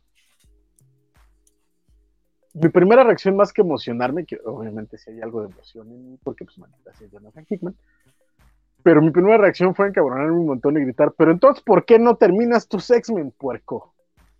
O sea, a mí me dijeron que no ibas a terminar tus X-Men porque te ibas de Marvel. ¿Qué estás haciendo, güey? O sea, a, menos que este anuncio signifique que regresa a, Cracoa, me voy a enojar muchísimo, muchísimo, porque el problema es que ya acabo de terminarme todo lo de Jonathan Hickman de, X-Men, ya me leí Fox, sus X-Men, sus New Mutants, su, este, los números que hizo de, de, X of Sword, este, su Inferno, y es como de, güey, es que me dejas a la mitad, güey, o sea, se nota que tienes planeado algo, güey termínalo. termínalo. Lo odio, muy cabrón. Ahorita, ahorita, ahorita eh, hay un odio muy profundo en, mi ser por Jonathan. Fíjate que ahí la cosa es que no sé por qué tenías tú esa idea de que se iba de Marvel, porque sí nos habían dicho ya que, tenía todo el proyecto ahí. Pero muchos dijimos, ah, a lo mejor es nomás esa historia chafita que se aventó para el Black Panther, Black, White and Blood. Y qué bueno que no. Sí, o sea, tenía planes, pero todos, todos entendíamos que iba a ser, pues, terminar sus X-Men. No. o sea, no sé, de, verdad, de verdad, de verdad, sí tengo un odio profundo por Hickman, porque me dejó muy picado y quiero saber qué quería hacer con, Ahora, no, sabemos si eso es un último algo, último algo mutante. No sabemos todavía. Pero mira, Hickman toda, juega en el patio Marvelita y eso, pues sí me da gusto. Este, Lamentablemente a mí también, pero de nuevo, ahorita hay un odio muy profundo en mi ser. y otro teaser de Marvel Comics que se dio, porque pinche Marvel, más que anuncios, nos dio teasers nada más. Este, dijeron, lo, importante viene con, los, con las películas y con los cómics, pues aguántense porque no les vamos a decir mucho. Pero pues, digo, ya sabíamos que viene un relanzamiento de Los Cuatro Fantásticos con un nuevo equipo creativo porque, pues es lógico, se va a Dan Slot. Alguien tiene que llegar. Este, y durante el panel de, de Next, The Next Big Thing de Marvel Comics en la Comic Con, este, adelantó el comienzo de una nueva era para los Cuatro Fantásticos y publicaron esta imagen de una brújula con el logotipo de los Fantastic Four en el centro, la palabra escritor en la parte de arribita, eh, artista en la parte de abajo y nada más 11 de noviembre 2022. Y pues nada más, por ahí hay rumores de que podría ser Nick Spencer. Ay, Dios mío. alguien también dijo al Ewing, pero no sé si es por el EW. O sea, es una brújula, son las iniciales. Este, Will, ¿quién podría ser? O sea, sí ha habido especulaciones. No sé ustedes este, han pensado en quién podría ser, les vale gorro, este, mejor se esperan antes a que Marvel nos diga qué pex. ¿Cómo, ¿Cómo han ustedes sobrevalorado esto, muchachos? Díganme. Yo, así como tú, cuando leí este, la, la Covacha publicó esto de que iba a haber un cambio de equipo, el buen tío Coy eh, respondió Ewing y, no me acuerdo quién más. y yo, igual que tú, me di por sentado como que lo dio como muy seguro, como que él ya sabía. Sí. Y sí se me prendió la nafre, la mera neta. Y sí dije, híjole, ya Ewing en Fantastic Force, chiquello. Después de haber leído sus, sus Guardians of the Galaxy, sus Ultimates, este. Hijo chiquello, ¿eh? Este es. Sí, sí, sí me prendería muy cañón leer a Ewing. Sobre todo si, si, lo vuelven a juntar, por ejemplo, con Juan Cabal, eh, que, hizo los primeros números de, Guardians. Sí, sí, sí me prende, muy cañón. Pero este, creo que, que no va a ser él, porque básicamente Marvel me odia un poquito. Entonces, no, tengo la suerte que tiene Jorge. Jorge, al que le doy un saludo. Este, pero pues habrá que ver, la neta. está medio raro el teaser, la verdad. Este, ya veremos qué es lo que nos dicen. Este, pues más adelante. Ya es en noviembre, así que no tardará mucho en revelarse este chisme, la verdad. Este, por acá dice Federico que tanto rollo para que al rato sea Star Brand. Mira, un Star Brand por Jonathan Hickman a lo mejor no lo hace interesante, quién dirá que no. Este, es que si se, si se iba de Marvel para ir para Substack, pero se le acabó el dinero, dice Isaías. Es que no como que Substack resultó que no los tienen exclusivas nadie. Siempre no, ajá. Porque ese, fue el mame hace dos años y ahorita ya de pronto ya todos están en todos lados. Sí, o sea, están en Substack, pero no nada más. Creo que solo Morrison es el único que sí, sí está ahí casi de lleno después de su Green Lantern. Pero porque el muchacho Oye, de hecho, estaba leyendo justamente en su Substack que resulta que él sí es muy amiguis de, Dan Didio, o sea, lo defiende mucho. Sí, sí, sí. Entonces, como que dice, no. Sí, pero también, también ha sido el güey que, lo más que, más lo ha quemado en los últimos meses. O sea, recordemos que su primera, su primer, su primer post en Substack es cuando dijo que Dan Didio le, dijo que quería ser a, Superman de derechas y, este fascistoide. Y Grant Morrison dijo, no, no, no, no, y por eso empezó a escribir Superman de Authority para que Dan Didio no hiciera sus pendejadas. Y al final lo corrieron a él y dijo, pues ya me atoraron en esto y terminó haciendo Superman de Authority. Pero fue por eso. Y cuando se dio todo, el, todo el backlash, ya salió a decir, no, no, no, aguanten, este es mi cuate y lo quiero mucho. Y, es acá mi, mi, compis compis. Pero pues ya que lo quemaste, carnal, ¿no? traiciono como vale el pinche grandor. Aplicando, exactamente, aplicando un traiciono como vale. Sí, sí. Dice el buen Félix que el orden natural de las cosas me suena a la evolución natural y eso suena mal para los títulos X y la respuesta es lo convencieron de quedarse en Marvel a billetazos. Yo creo, yo creo que más bien nos, vamos a terminar yendo a, rollos cósmicos, ¿eh? Más sí, que a, ahorita me suena más a cósmico. Que además es muy Hickman eso. Luchamex dice pandemia por modificar el plan de Hickman. Eh, él es bueno, pero creo creo al equipo más sobrevalorado, los champiñones, que ya entrando al UCM entra uno al rancho. Eh, no, mi querido Luchamix, de pronto creo que tú traes una fiesta aparte, carnal, porque no, te entendí muy bien. Pero este, coincido con la parte Hickman. Pero, pero los Champions los creo, no, no son de Hickman, ¿o sí? No, los Champions los crea este Mark Wade. Bueno, la, nueva, versión, sí. Sí, sí, la nueva los viejos, los viejos, los viejos, no, obviamente, no. no, pero la nueva versión es de, es Dice Manuel Antonio que su, su, él supone que lo que Hickman eh, sí quería terminar los hombres X, pero la editorial eh, quería seguir estirando lo de Krakoa. Dice Isaías, Iu, por favor, que sea Iwin. Quiero leer los cuatro, quiero leer cuatro fantásticos otra vez. Ojalá, ojalá. Pues fíjate que los cuatro fantásticos de Dan Slott, yo no los estoy leyendo, pero Bernardo, que sí lo está leyendo, parece que sí lo entretienen. No, eh, están, híjole, los primeros números están, están raros, pero ahorita por lo menos con la Reckoning War levantó bastante. Y los últimos números no han estado nada mal, pero sí terminan siendo raros, la neta. Un poco altibajos, ¿no? Exacto, y sobre todo hay, hay, un, hay un momento en los Cuatro Fantásticos en los que parece que Dan Slott se está divirtiendo un poquito más que tú. Uh, sí, es raro, es raro. Sí, sí, sí, lo creo. Pues de hecho, en general, creo que sí le pasaba mucho a él eso, ¿eh? O sea. Sí, sí. desde Spidey, ¿eh? Desde Spidey. O sea, hay, hay cosas que se nota que solo le daban risa a él. Sí. Y es como de, ah, está chido, güey, pero, pero no, no, no sé. I don't know. Tengo ese tipo de compas, luego, creo que también tú los conoces. Oh, sí, sí. Pero de bueno. no vas a estar hablando, Valentín. no, no, no. No me refería a ti. Oh, sí. Pero bueno, este dice el buen Félix que eh, Kim Fee dijo que la película eh, de los Cuernos Fantásticos no va a contar el origen. Sí, compadre, de eso platicaremos más al ratito, pero gracias por adelantarlo. Eh, Mohamed dice: si es, si es Halloween, eh, manden a América a los Cuatro Fantásticos. Ok. Ya, ya se te hacía tarde, man. Sí, la verdad es que sí, Federico, quizás sea una, la brújula escarlata a los cuatro fantásticos. mí sí me dio risa, Federico. Te lo compro completamente. Tazo. Sí, yo lo compro, lo compro sin bronca. lo compro. Es más, lo voy a tuitear, dice. la brújula. ¿Cómo no? Eh, dice los Chamex. Y no se ha visto este Defenders Beyond el inicio God. Eh, falta ver a los cuatro que quedan.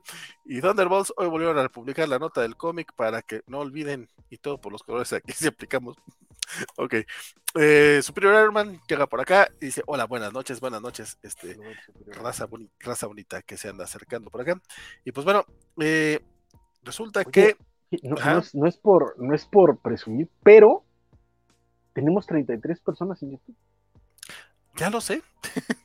Tenemos 33 personas en YouTube en miércoles a las 2 y media de la noche y no saben lo agradecidos que estamos por que estén con nosotros, por su compañía, por, su atención. Pero no sean ingratos, nada más tenemos 14 likes, no sean así. Óchenle al like, no pierden nada, chavos, no pierden nada. Si ya andan por acá, se les agradece mucho. Sí, sí, la verdad es que sí. Este, ahorita ahorita anda, gente acá echando el chismecito, pues a, falta de a falta de nueva serie del universo Marvel, yo creo, así como que pues ¿qué, vemos? Pues mira, están estos en vivo.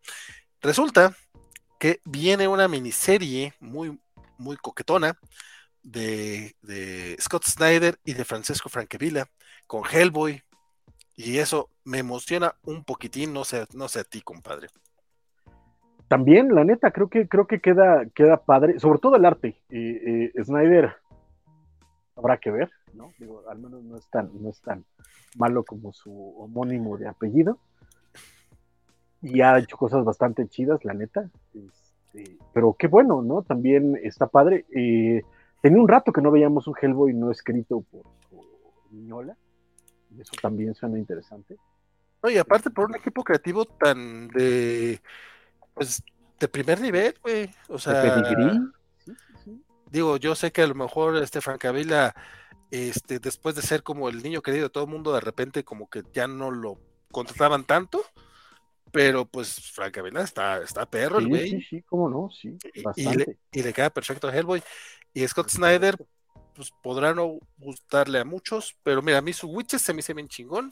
Exacto, creo, creo que es eso, en, en tono tiene con qué, la neta. Sí, no, completamente. ¿No? Este, las series de terror que hizo para, para Vértigo estaban bien interesantes. Entonces creo que, creo que tienen con qué el equipo. Habrá que leerlo, por supuesto, ya, ya lo comentaremos en los fines de la semana, porque casi siempre procuramos leer el título de algo que sale. Pero este, digo, veremos, veremos qué, qué ocurre, pero sí, la neta, a mí me suena buena noticia.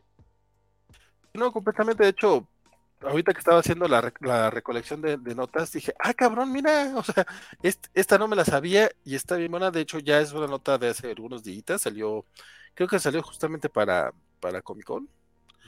Y pues está, pues eso está, está, a mí se me hace bastante interesantón, sobre todo porque, por el equipo creativo, o sea, como que de repente Hellboy, si no es Viñola, ya tiene como que a su gente muy específica, gente que trabaja con él, y esto es alguien que entra pues muy de, muy de fuera para, para Hellboy y Love, que van a ser un creo que estaba, creo que, creo que estaba en Avnet este, de pronto escribiendo, pero creo que nada más en VPRD, no me acuerdo. Pero sí era, era como, como el equipo, este, pero suena padre. Y, y volvemos a mí también, el hecho de que haya nuevo Hellboy siempre es buena noticia y que ahora nos, nos, están retando con un nuevo equipo creativo y, con la posibilidad de ver otras cosas. Espérate, estoy dando la nota muy, muy mal. Ay, me lleva la chingos, ya me emocionaste. Yo me emocioné bien chingón, pero estoy dando la nota muy, muy mal. Olviden esto, muchachos. Hellboy in Love es de Mike Miñola, Christopher Kohler y Matt. Ya nos corrigió alguien acá en los, en los, en los comentarios, porque si no lo han hecho, este shame on you, muchachos, porque shame on me también. Qué mal, qué mal. Uy, no. Olviden esto, se cancela todo, el desmadre. Es más, ya, ya voy a, quitar estas 30 personas que teníamos, seguramente se nos van a ir todas porque. Que ya, ya se están yendo, se están yendo. Ahorita mismo se están y yo, y yo también lo haría porque qué bruto, qué, qué mala nota acabo de dar. Este está dentro de las solicitaciones de, de, de Dark Horse para a octubre, pero no, lo que van a hacer Scott Snyder y Francavilla sí están trabajando en un, en un título, pero es Night of the Goal. Que eso no ¿sabes qué? Le voy a hablar ahorita a Miñola y decirle, güey, ¿no has pensado en esto? Que, ya estábamos dando, dando la nota, se ve, se ve muy chido, estamos muy emocionados, ¿por qué no los contratas? Te estamos dando oro, Miñola. Si no lo tomas. Pero de nuevo, mira, eh, eh, eso quiere decir que viene nueva serie de Hellboy, eso está padre, y que tendremos un comiquito de Snyder y Francavilla, que no me suena a mala noticia de todas formas, No, no, no, o sea, es un buen equipo creativo, pero no es lo que yo creía, pero bueno, vamos a... Déjame dos. Shame on me, shame on me. No, y te lo juro que vi la nota y dije, ay, mira, esta vamos a apartarlo porque se ve bien chingona. Y resulta que la leí muy, muy, muy mal. Déjenme, les digo bien cómo está el cotorreo. Night of the, Goal número uno es el comienzo de una nueva serie de Scott Snyder y Francisco Francavilla que no tiene nada que ver con Hellboy, no le queda el Valentín de, los, de la covacha. O la serie sigue a un importante cinéfilo de terror llamado Forrest mientras descubre una película perdida titulada Night of the Goal. El descubrimiento, sin embargo, resulta ser peligroso ya que Forrest descubre que Night of the Goal puede no ser solo una pieza de ficción. Chan, chan, chan. Pues mira, suena padre, pero me emocionaban más en, Hellboy, la neta. Puros fake news, y ya tenemos aquí los comentarios, dice Isaías, las noticias, son fake news. El Luchamex se ríe y dice fake news vale y traiciono como vale, definitivamente. El momento McCormick de vale, ay, sí, mayonesa McCormick así, así completamente, dice que qué pasó por acá, Semixte también no, no, lo puede creer, Federico dice puras vergüenzas con las fake news, para la miniatura va a poner a Hellboy de Snyder para el clickbait, de hecho, es, lo iba a poner en la miniatura, porque dije, no mames, viene algo de Hellboy, pero dije, no, no, la muerte de Superman jala más gente, perdón, tenía que reírme, compadre, si no nos reímos de, de, esto, ¿qué va a pasar? Dice Sofi, dice Sofi que vino a vernos acá porque no, no, salimos en Twitch. Y fíjate, vienes justamente en el, en el, en el momento más vergonzoso del Vale, desde, desde aquella vez que, que salí desnudo. ¿No se acuerdan de cuándo? Eh, pues no les voy a decir cuándo. Váyanse a ver todos los programas de la covacha a ver cuándo me encuentran. Exacto. Es más, sabes que ve ahora, ahora mismo por una bolsa de papel de esas de pan y ponte en la cabeza y así vas a estar todo el programa. Básicamente. Ah, ahí vengo, espérate. Sí, no. falta, el premio para Trino en, San Diego. No, no, ahorita lo mencionamos. que, el premio de, Trino es, es también. A, ver si, a ver si con eso me, me, acomodo un poquito. Esta miniserie es, si esta miniserie es American Vampire, pero con Hellboy yo, yo creo que puede funcionar. Ya todos nos habíamos emocionado, yo lo sé. Quizás saques el hermano de Snyder que alimentaban con cabecitas de pescado, dice Federico. Abel, Abel dice que, de qué se perdió, pues de mi, de mi super. Yo creo que van a quitar el like, fíjate, porque ya Federico y Fernando ya le habían dado like. dice, Federico, yo le puse like, pero porque yo quise. no, de hecho, de hecho, ¿sabes qué? Sí subió. recordarás que dije que estábamos en 14 y estamos en 23. Muchas, muchas gracias. muchas gracias, muchas, gracias. Se aumentó, dice, con este fail, momento Pedrito Sala confirmado. Es correcto. Pero, pero ¿saben qué lo que sí podemos decir a favor de, estas noticias? es que hay muchos otros sitios que dicen muchas más mentiras más garrafales y nunca, nunca corrigen y nunca piden disculpas. En este programa siempre que hicimos alguna estupidez, porque la decimos muchas veces, lo corregimos de verdad. Ah, sí, sí, sí. Luego eh, les reclamo a la gente de Cobachando que dan datos falsos, pero yo me, trato de corregir, muchachos. Le juro. Si, me doy cuenta que hice la tontería, miren, sí, la caquete. Pero Night of the Gold también suena bien bonito y el Hellboy in Love se suena divertido. Pero, pero, hubiera, pero, hubiera, sonado más bonito en Hellboy, fíjate.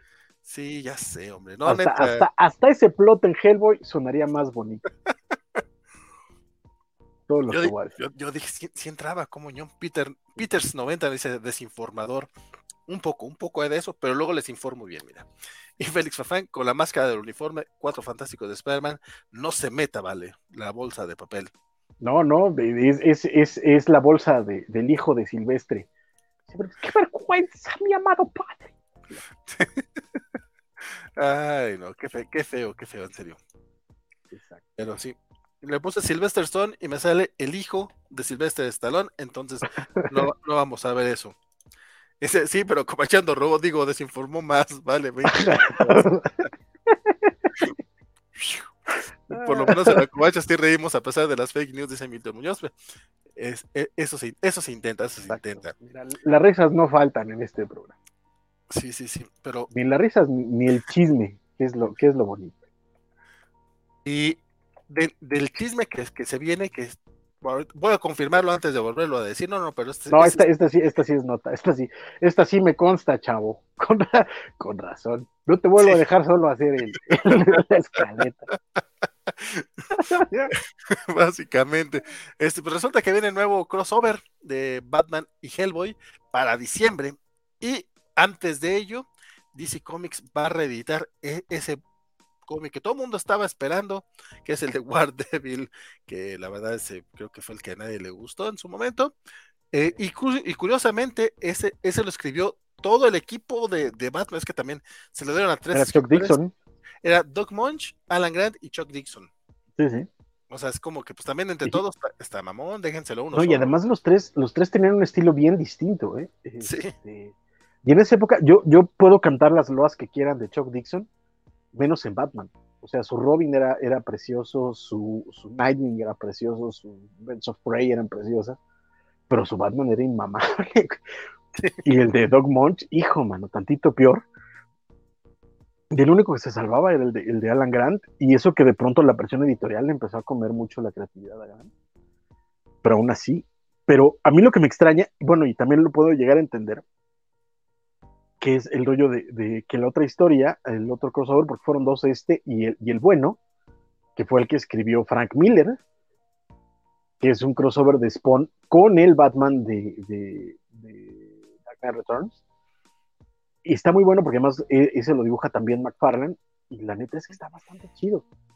Pero pues eh, eh, tal vez ahora con la salida de McFarlane de, de, DC, que no fue tal vez la más amistosa y por como está de amiguis amiguis con Dandirio, pues tal vez por eso no, no quiere dar la autorización de la republicación. Pero si sacan el otro, la neta es que ese sí me lo voy a comprar en cuanto salga. Yo tenía el mío, pero lo tuve que vender por, necesidad. La salida de Frank Miller. Exacto, sí, por eso Es que dijiste la de McFarlane y me quedé cuando salió McFarlane. No, no, ah, no, no, no, de, de, Frank Miller y que tengo que andar de muy, muy amiguis amiguis de, con, con, con el tío Dan. Exacto, que lo corrieron feamente. Entonces, igual en plan de venganza dicen, no doy permiso, entonces. Pero ojalá le lleguen al precio y lo saquen, la neta. Oye, sí es cierto, ah, podría ser porque hasta ahorita, pero ese sería por el lado de McFarlane. Qué raro, qué raro que, no lo permitiera el güey. Pero, es que, eh, recuerda que todos sus escritores eh, terminaron de pleito con él. Eso también es muy cierto. O sea, eh, terminó demandado por todos lados, terminó enojado con Alan Moore, incluso hasta con Dave Sim. Este, ya no hablemos de Neil Gaiman, fue el que demandó. Este, en fin, o sea, McFarlane terminó mal con todos los escritores, incluido, eh, Miller. Y ahorita, pues bueno, de nuevo, también ahorita no está en los mejores términos con DC después de la salida de Bandidia. Entonces, por ahí puede, puede estar la pista de por qué no están reimprimiendo el otro y si están, o sea, por qué no están reimprimiendo el bueno, que sí está muy bueno, y por qué están reimprimiendo el gachito, que sí está gachito. Y sí, sí, sí está. Y pues bueno, lo que de, no, no, han dado más información al respecto. más allá de que va a ser un one shot de 44 páginas, escrito por McFarlane y dibujado por Greg Capullo. Entonces viene por el lado de Image. Entonces, y Capullo, que pues ya es experto en los dos personajes, o sea. Sí. No, y de hecho Capullo creo que sigue en DC, ¿eh? Sí. ¿Qué, pero, no, no lo último que vi que hizo fue el Dark Knight fue hace dos años, Pero según yo no, no, no ha salido ayer, no ha regresado tanto a, a Image. Pero pues también sí es un, es un regreso de, de un equipo clásico. Recordemos que buena parte de, de los primeros años de, Spawn los dejó de dibujar a McFarlane y los dibujaba ya Greg Sí, sí. De hecho, estuvo bien, sí estuvo bien mamón esa, esa transición, porque durante un tiempo nada más te decían arte por McFarlane y Capullo y no sabías cuál era el que dibujaba y cuál era el que tintaba. Para que de repente decías, bueno, si está mejor dibujado, entonces es Capullo, ¿verdad? Sí, de pronto parecía. Sí, la evolución fue muy, muy interesante. A mí la verdad es que Capullo en, en Spawn nunca me gustó. Yo lo vi durante buena parte de su, etapa ahí. Y decía, pero cuando da el salto y, se, y pasa de ese, la neta es que sus cómics de Batman me parecen espectacularmente. No, pero si, si comparas eh, el Spawn de, de Capullo, sobre todo ya los ya para el 75. Ah, no, este claro, sí, también eran demasiados. Porque los primeros, creo que todavía 15 números de Spawn, a mí me parece que pueden sostener muy bien el cuerpo a nivel arte.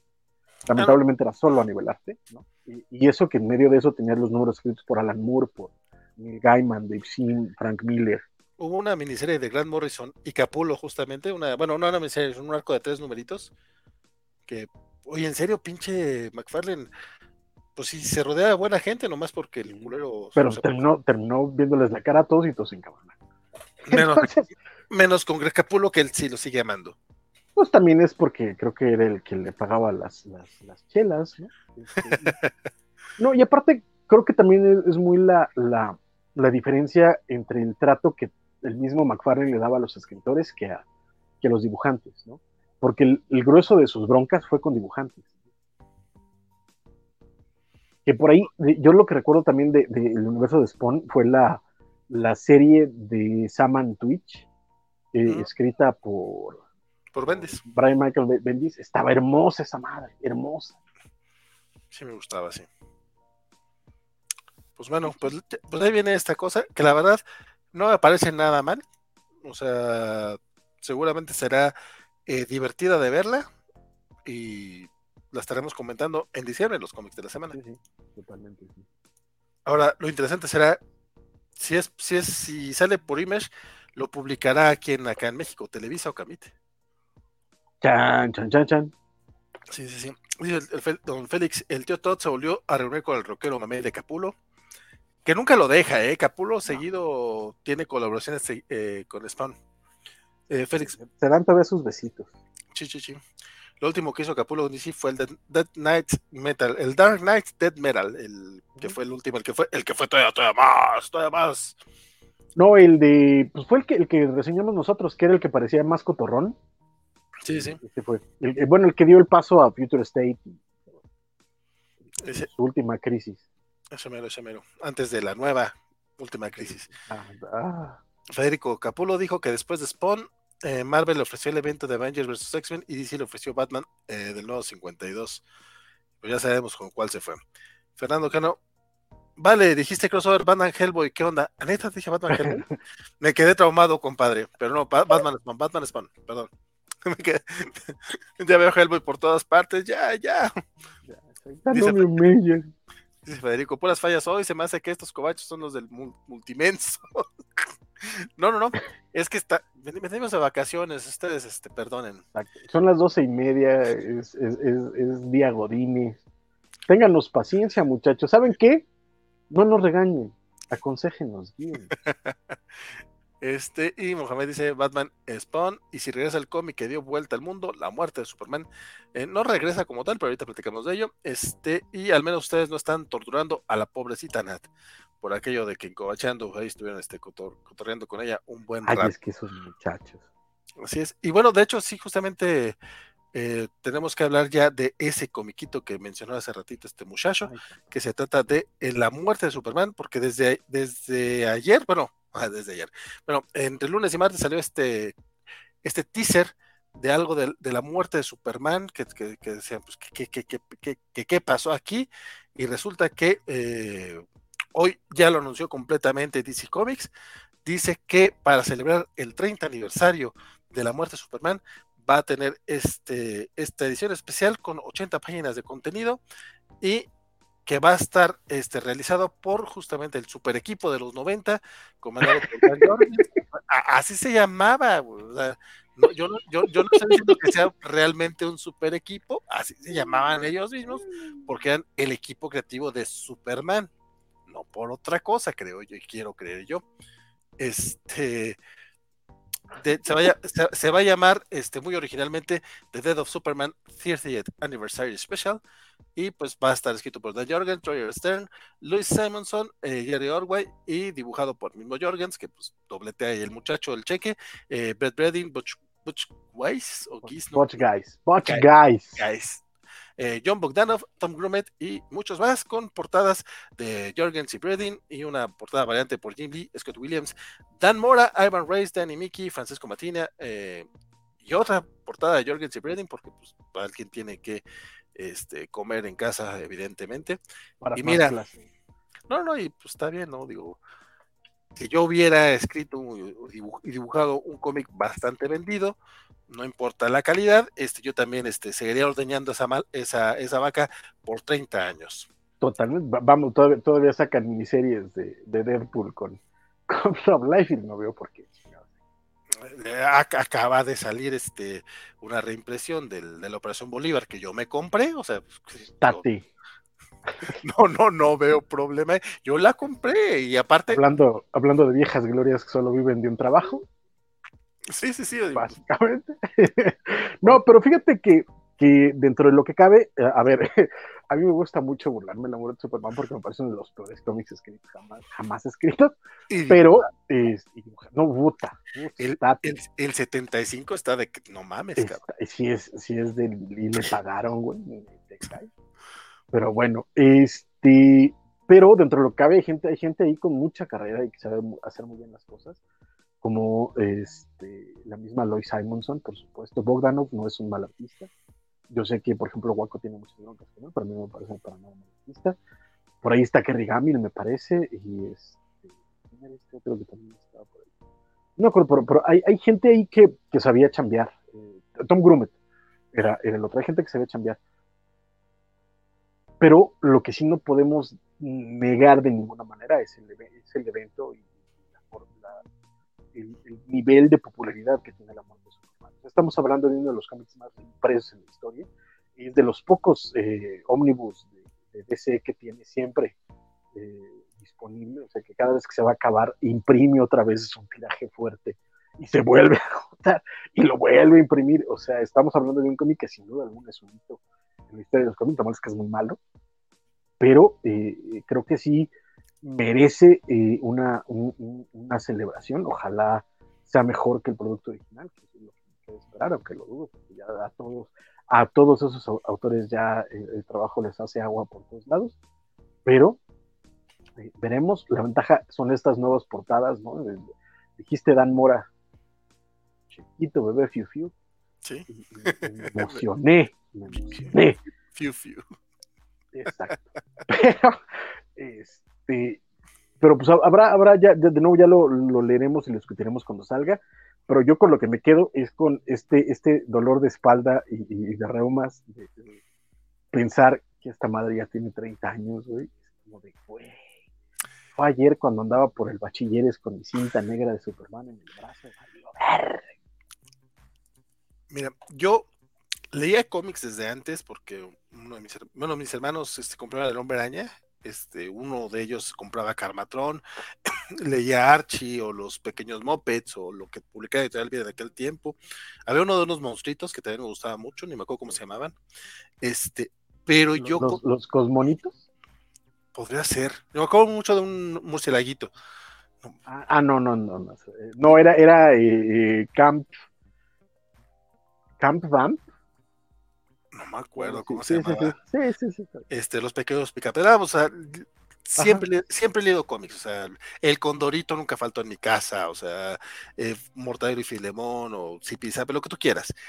Pero yo considero, yo me considero que empiezo realmente a leer cómics con realmente con el mundo sin Superman, porque soy un, una persona que no le gusta seguir las reglas, agarré ese cómic, decía, antes de leer esto tienes que leer La muerte de Superman, y yo dije, no, leo este cómic antes que todo. A mí nadie me va a decir cómo leer las cosas, ¿cómo ve? Exactamente, entonces, el, el primer cómic de mi colección es El funeral para un amigo que publicó Editorial Vid.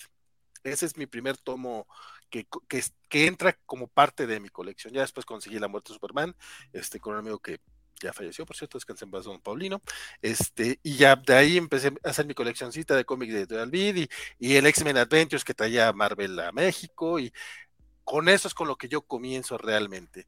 Entonces, eh, si le puedo tener un agradecimiento al evento como tal, o sea, porque básicamente es el que me mete a, de lleno a lo comiquero, pero sí, eso no le quita lo, lo malito que es. es Está cabrón, está cabrón. Está malo. Y pues bueno, la sinopsis del especial dice así. Hace 30 años sucedió lo impensable, el hombre de acero murió. Después de sacrificarse para detener la imparable amenaza global Doomsday, eh, Metrópolis y el resto... Imparable. Y el resto del universo DC lloraron la pérdida de su mayor héroe. Para marcar este momento monumental en los cómics, DC ha reunido al equipo creativo completo detrás del evento original para cuatro historias completamente nuevas. Dirigido por Dan Jorgens y Brett Redding, el especial comienza con una nueva historia de Superman y el villano Doombreaker. Not kidding. Este, se mamo. Una serie de historias cortas que revisitan algunos de los mejores aliados de Superman y pin-ups exclusivos realizados por algunos de los mayores talentos artísticos de los cómics, incluidos Lee Wicks, Gabriel Rodríguez, Bill Sienkiewicz y Walter Simonson. O sea, mira. Sí, básicamente lo que va a valer la pena son los pins. lo que yo saco en conclusión, no de, del resumen. Se, se, se, me hace chido algo de, de, de, Gabriel Rodríguez, si me preguntas. No, de, de. No, no, Sienkiewicz, claro. Y aparte, ese, ese señor este, se mantiene con. Está, está en una forma. Lo que son es... él y Dennis Cowan, hijos de su madre. Qué bruto, qué bruto. También, eh, ¿qué te gusta? 40 años haciendo, haciendo cómics brutales. Y, y va, vamos, Oye, a diferencia de, de, de, todos los demás que van a aparecer en esa mano. Le tengo mucho cariño a, a, John Bogdanov, aparte se portó todísima madre conmigo cuando vino a la mole, este me regaló ahí su su sketchbook y todo el rollo. Bien, bien, Ay, te odio. Sí, se, se, se, portó muy bien, la verdad, pues, porque tengo ahí una anecdotilla, pero, pero sí, o sea, es otro nivel aprovechando y rapidote nada más este con, con, con, Bill Sienkiewicz que se aventó esta ilustración de Eddie, el de Stranger Things. Bueno, ilustración, esta, esta pintura de, de, Eddie, y la vendió en 60 mil varos eh, durante oh, sí, Comic Con, el original. Y, y, lo único que digo es que maldita pobreza, la verdad. Eh, básicamente, yo cada, cada vez que, que veo a estos artistas sacar originales a la venta, digo, porque ¿por qué soy prove? ¿Por qué? ¿Por qué, maldita sea? De, de, denme un melatazo ahorita. Pero no, no, la vida no me quiere. Tengo que ser godines y ya. Pues Pero sí. el hombre, es que el hombre está en plena forma, ¿eh? eh y sigue siendo un, un, tipazo, una persona bien humilde, bien agradecida, bien amable. Eh, vamos, no, no, no hay palabras para, para mencionar que fíjate que algo que no mencionamos y que se nos olvidaba cuando hablábamos de, la, de las noticias de Comic Con es que, eh, ¿qué pacho, qué pacho, qué pacho?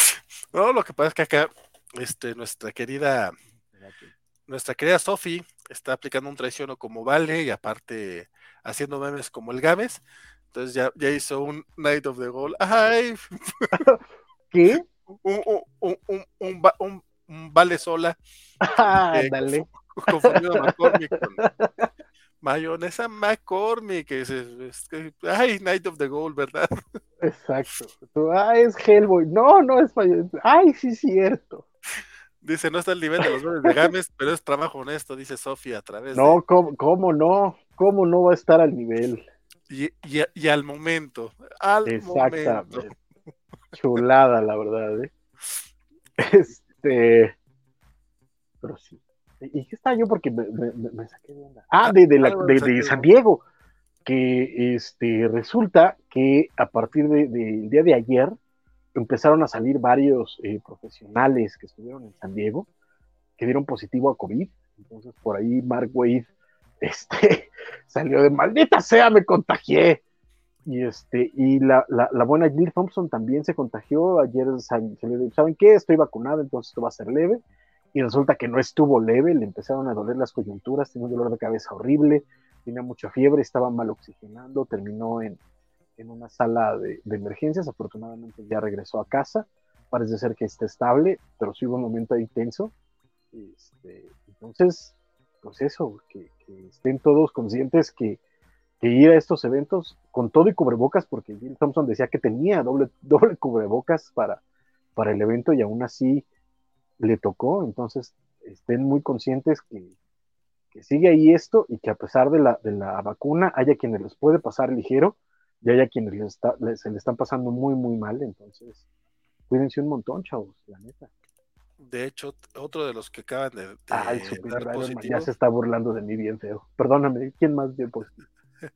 Ah, porque ahorita, ahorita, leo los comentarios. Este, don George R.R. Martin. Ay, híjole, si, si, se lo lleva el COVID antes de que termine Canción de Hielo y Fuego, me voy a enojar un montón.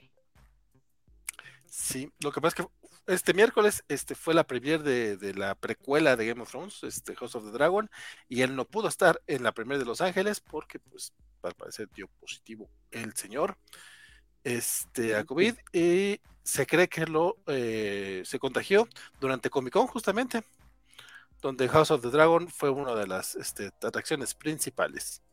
No, y, hubo un montón de presentaciones y un montón de cosas, entonces a ver quién más sale por ahí con, con, positivo, porque sí estuvo, estuvo, estuvo cañón y hubo un montón de gente, bueno, obviamente en las, en las presentaciones y todo eso me llevaban cubrebocas y y pues esperemos que no pase nada grave, esperemos que no, no haya más gente que termine en hospitales. Este, y que si les toca, pues que les toque muy tranquilo, porque estuvo, estuvo complicado. Sí, sí, sí. Sí, e, este, este señor estuvo en el Salón H el pasado, el pasado sábado, la, la presentación de House of the Dragon, entonces pues parece que ahí fue donde se contagió. Oye, no eh, qué, qué, qué, mal, este dices que mal Wade y que también está y ya de ahí agárrate, o sea, los que quieras. Qué mal, qué mal. Mal. Sí, déjalo. Eh, lo, empiezo a tuitear si, me haces favor de leer los comentarios mientras. Ay, cómo no, con todo gusto. Te parece ser que al buen Félix Farfán le, sorprende mucho que defienda a Bogdanove, porque dice, neta, neta, Bogdanove, neta. A mí me, este, sobre todo en la época de la muerte de Superman me gustaba mucho, después se hizo mucho más caricaturesco y ya no me latía tanto su estilo, pero a mí sí durante su mano festiva, en aquella época me gustaba bastante. No, a mí incluso antes, ¿eh? Su, su... Uy, su X Factor. Fantastic Four y su X Factor. Uy, sí, como yo. Y, incluso en, en, Power Pack también era muy bueno. Sí, cierto, cierto. De nuevo, eh, eh, hay, que, hay que aprender eh, a, a, reconocer. De nuevo, no te tiene que gustar eso, eso está bien. O sea, a mí hay cosas que no me gustan. Pero tiene una calidad indiscutible, Bogdan. La neta es que creo que es uno de esos artistas muy sólidos, muy completos y sobre todo que es un muy buen narrador. Y eso eh, es donde, donde tiene las fortalezas. Te puede gustar o no, puedes tener tus broncas, pero, pero es, sólido. Que es un poco lo que me pasa cuando eh, digo que, que Mark Bagley es, es mediocre pero pues el hombre era un profesional indiscutible. El sujeto hacía dos o tres cómics mensuales durante muchos años y nunca perdió un deadline. Siempre estaba al borde del cañón y también por eso era de esos artistas que no dejaban ir porque era, era, era claro, ¿no? Pues ni modo, también dice Félix Fanzán que Dan Chiquito Bebé Mora estuvo en Ciudad de México con máscara de luchador. Sí, eh, el buen, el buen Félix me, compartió las fotos y la nota que él, eh, las fotos que subía el buen este, Dan Mora a su Instagram. Entonces, este, estuvo por acá el maestro. Qué bueno que yo no supe porque si lo iba a acusar y me los zapatos, decirle, hazme un cómic. Pero, échame las páginas aquí, aquí, échame. Pero, este, Dice Félix que Francisco defendió a Bogdanov. Ya, hasta mañana, me voy a dormir. Buena noche. No te vayas, Félix. Estate sosiego. O sea, la, la gente mejor se fue cuando defendiste a Bogdanov que cuando yo dije que. No, al contrario, al contrario, vinieron más cuando, cuando dijiste, pues. Deja, empiezo a decir más tonterías. Es que, es que era una buena noticia. La gente dijo, güey, quiero saber de esto. Pero ¿Por qué no sabía yo de eso? Superior Iron Man dice, ¿cómo olvidar mi primer cómic? Saga La muerte de Superman. ¿Qué opinan? El juicio final. Ay, ¿Cuál es el juicio final? ¿Cuál, ju- cuál juicio final? Porque hay varios juicios finales. El precio va a ser de 10.99, dice eh, Mohamed. Híjole, Del cómic sí, por eso no lo vamos a comprar. O sea, lo vamos a leer y lo vamos a don Fernando R llega por acá. Un saludo, saludo, mi querido. Fer. Fernando. Qué, qué bueno que andas por acá. Eh, Chacal del Sur, también El funeral por un amigo fue mi primer cómic de la colección, pero no, no faltó antes el Archie, los sensacionales, los sensacionales Condorito y los David chiquitas de la época. Mi querido Chacal, eres, eres de los míos. Totalmente. Yo, yo de- desde chavito decía que yo, como William Burroughs, que decía que él a las drogas le entraba todo, yo le entraba a los cómics, a todo. Y siempre, o sea, en mis manos siempre había, había un cuentito y era, era lo, que, lo que quisieras, de, de- de lo que hubiera. En tiempos de sequía me leía hasta el mil chistes. Ese lo compraba mi hermano cuando era adolescente y también lo llegué a ojear. Superior Iron Man dice, maldito. con hojas de chicharrón, dice. dice, Luego, luego te cuento. Dice, maldita austeridad franciscana, dice Superior Iron Man. Te manchaste, te manchaste, sí me dolió. La COVID Comic Con con- continúa, dice Mohamed, dice, tengo miedo, tengo miedo. Don Federico, yo por eso no voy a la mole ni a las tortillas. Dice, yo salgo poco, pero mira, la semana pasada me, me, me di una paseada, compadre, que espero que no me den. Sí, yo, todo el fin de semana estaba así de, ay, que no me des, que no me des. Pero qué buenas donas. Uy, uy, uy, estate. Peters 90 dice, ¿cómo recordar mi primer cómic? El libro El semanal. libro semanal, la novela semanal. Dice, no olvidemos Cacería Mutante. Y Manento dice, ¿por qué Bogdanov desapareció después de Superman? Eh, después de Superman, ¿dónde se fue eh, John Bogdanov? No me acuerdo, ¿eh? Estuvo, estuvo un muy buen rato en Superman, ¿eh? Muy buen rato. Varios Pero- años, varios años.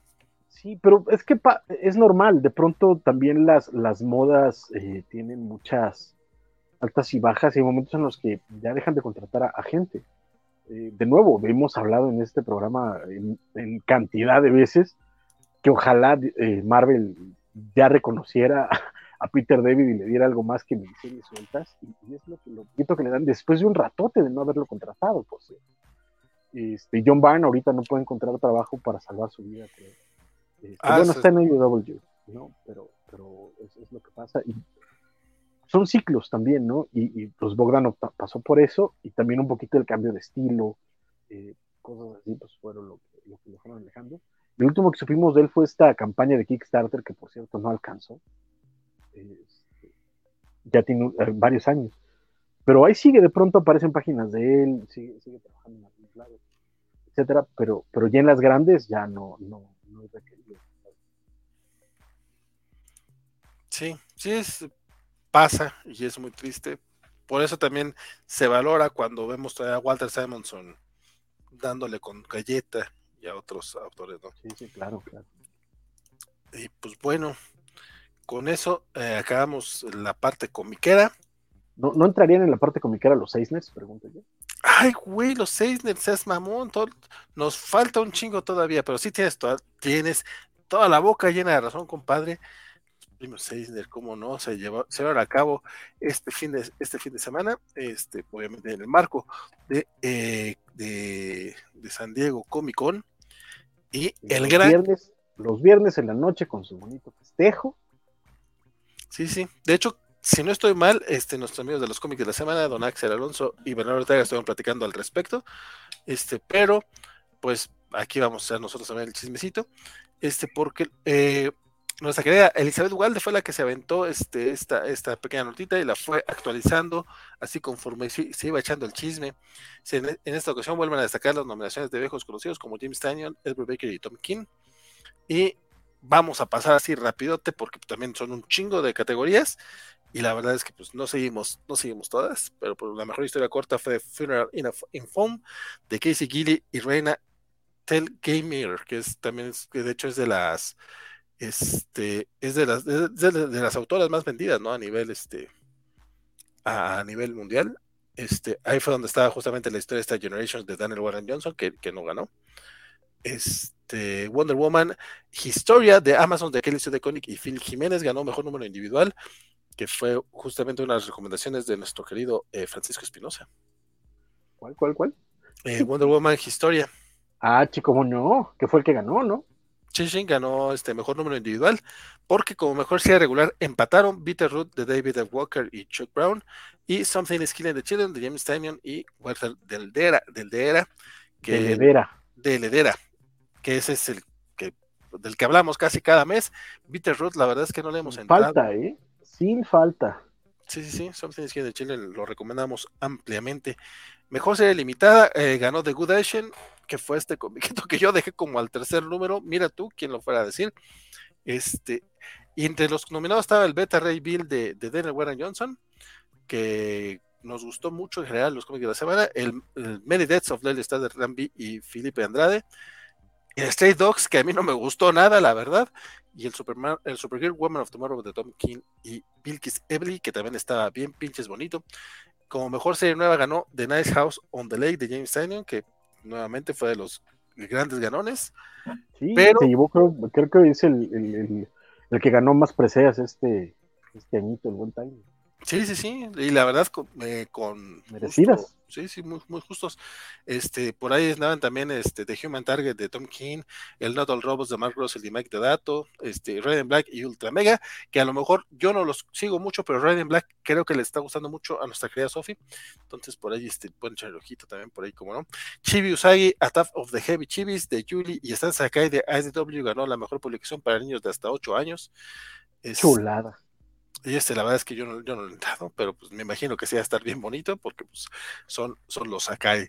Salt Magic de Hope Larson y Rebecca Mock eh, ganó la mejor publicación para niños de 9 a 12. De 13 a 17 ganó The Legend of Antipoo de Shinjin Core. Y la mejor publicación de humor la ganó Not All Robots de Marcos y Mike Data Jr. Mira qué curioso. Qué bien, digo, está buena. Este, Scumbag no me gusta para nada, por cierto. Este, como mejor eh, antología, ganó You You Died, An Anthology of the Afterlife, editado por Kel McDonald y Andrea Purcell, que es el, mismo que había ganado la, de la caga de ella.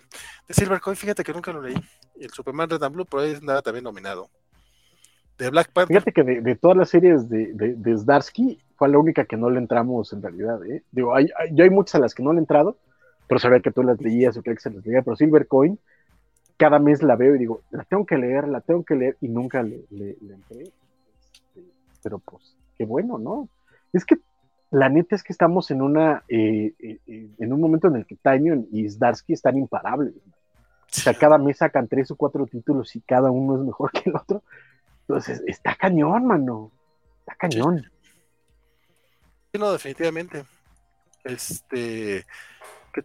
¿Qué, decíamos? Este, sí, ese de Silver Coin, lo que pasa es que estaba Zdarsky, pero no era solo él, pero ahora sí venían varios muy buenos. La verdad no sé por qué no le entramos.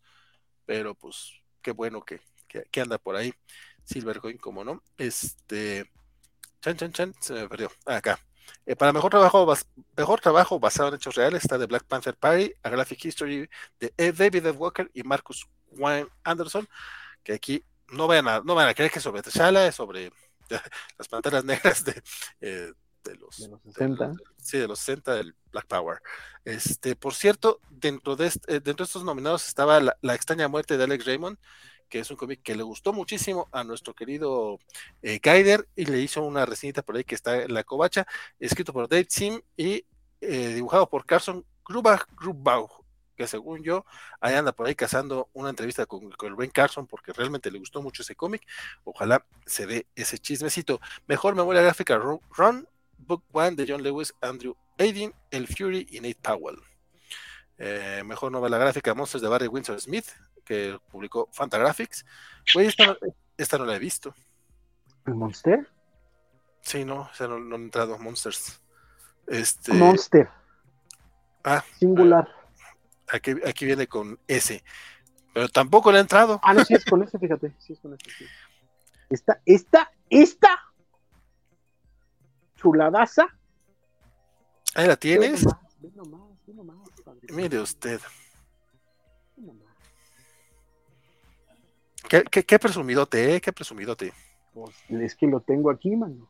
Pues ganó el, pues ganó el Eisner, oiga. Con, con, con, mucha, este, muy merecido, 30 años de trabajo del, del, maestro Smith. Ah, ya me volviste a poner en grande, déjame, déjame ver si lo presumo. Este, pues sí, para, para que lo presuma bien.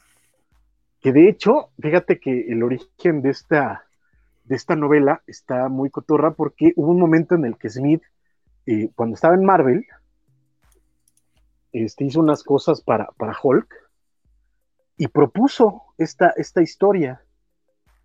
Al final, eh, Marvel dijo, no te estás pasando un poquito de chorizo, este, pero varios de los preceptos los toma Bill Mantlo posteriormente para contarlos en Hulk, eh, sobre todo, bueno, la parte del abuso del papá y etcétera, etcétera, y de las personalidades vividas, pero eh, desde entonces eh, Smith dijo, ah, no lo quieren, pues mira, me lo llevo, y empezó a trabajar en esta, en esta novela, y desde entonces hasta ahora, o sea, ve la luz, vio la luz el año pasado, y es que ve nomás que el maestro Smith, que es una belleza, y ya, nomás quería decir eso. Pero, pero ¿cómo, cómo, cómo a veces dejan ir Ay, esas cosas, no? O sea... Pues es que pasa, fíjate, o sea, recordamos que también las editoriales son eh, guardianes de los personajes y hay cosas que pueden eh, verse bien en papel, pero que cambian mucho al personaje o que cambian, o que van en rumbos, lo llevan a rumbos en los que la editorial cree que no van a regresar. Por ejemplo, eh, yo me acuerdo mucho cuando eh, estaba, estaba terminando Sandman, que alguien le preguntaba a, al buen este, Gaiman si alguna vez trabajaría para Marvel, y dijo, híjoles, tengo esta idea preciosa para, para Doctor Strange, pero no me la van a aceptar jamás. ¿no? Y tuvieron que pasar muchos años para que, que, para que Gaiman pudiera trabajar en Marvel y pudiera hacer cosas allá.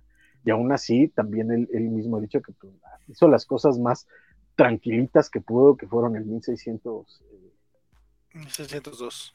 12, ¿no? 1102 o 1112. Dos. Dos. El 1602 y el este y, y The Eternals, ¿no? También fue, pues mira, lo más ligerito que pude hacer para, para que no se me espantara nadie. Entonces, este. Y ya siendo Gaiman.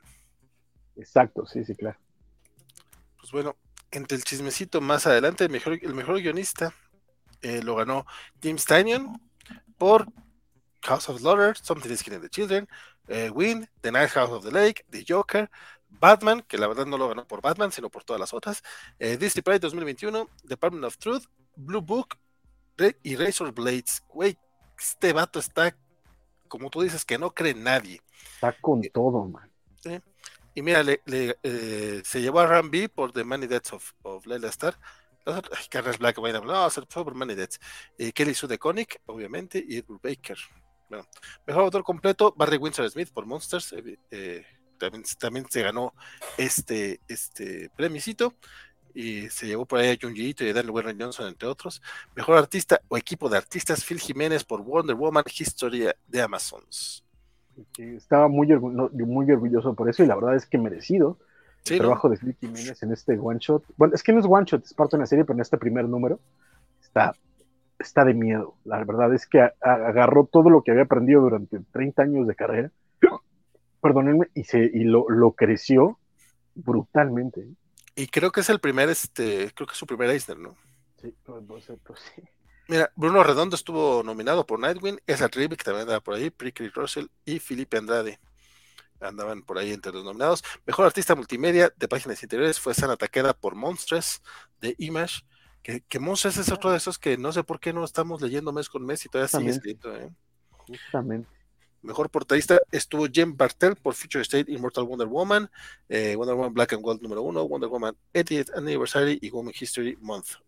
Jem Bartel. Este, mejor colorista fue Matt Wilson. Mejor rotulista Barry Wilson Smith. O sea, el muchacho se llevó tres por, por, el, por el mismo trabajo. Es artista completo, man. O sea, cuando, cuando lo tienes, lo tienes. También porque no estuvo Todd Klein nominado este año, ¿eh? no, yo creo, yo creo que nada más por eso se lo dieron a Barry, a Barry así de, ¿sabes qué? El próximo año lo va a ganar Todd Klein, no importa. Algo así. Es lo que hay. Y pues bueno, ahí si quieren echarle este el chismecito al, a todos los ganadores de los Eisner, mejor cómic que el Snow Angels, mira, este, pueden checarlo en el sitio de la covacha que el Cedu Galde hizo el paro de estar echándole el chisme bien sabroso y no es parte de los Eisner, pero sí es parte de los premios que se dieron durante este pasado fin de semana en, en San Diego Comic Con. Resulta que hay un premio que se entrega a las personas por su trabajo destacado, ya sea en cómics, animación, este, cine o que, vamos, que sean personas que hayan dejado una huella importante en el, en el mundo ñoño, básicamente. Este, ese, ese premio se llama el Inkpot Award y uno de los ganadores este año fue nuestro querido este, eh, Trino Camacho, que pues, lo recordarán por, por El Santos, por la, la, Chora Interminable y por muchos otros eh, comiquitos. Por las crónicas del rey. Uy, el, el, rey chiquito, ¿cómo no? no eh, yo sí soy muy fan, la neta de Trino. Esta, esta, esta parodia que tiene de, de, de Star Trek con Kirk porque no, ¿cómo se llama? Sí, Vida en otros planetas, me parece. Eh, vidas marcianas. Vidas marcianas. Sí, yo sí tengo ese libro, tengo el de la Chora. No tengo los del Santos, eso sí me falta. Yo, yo sí, yo sí tengo mi cajita ahí con todo, con todos los santos.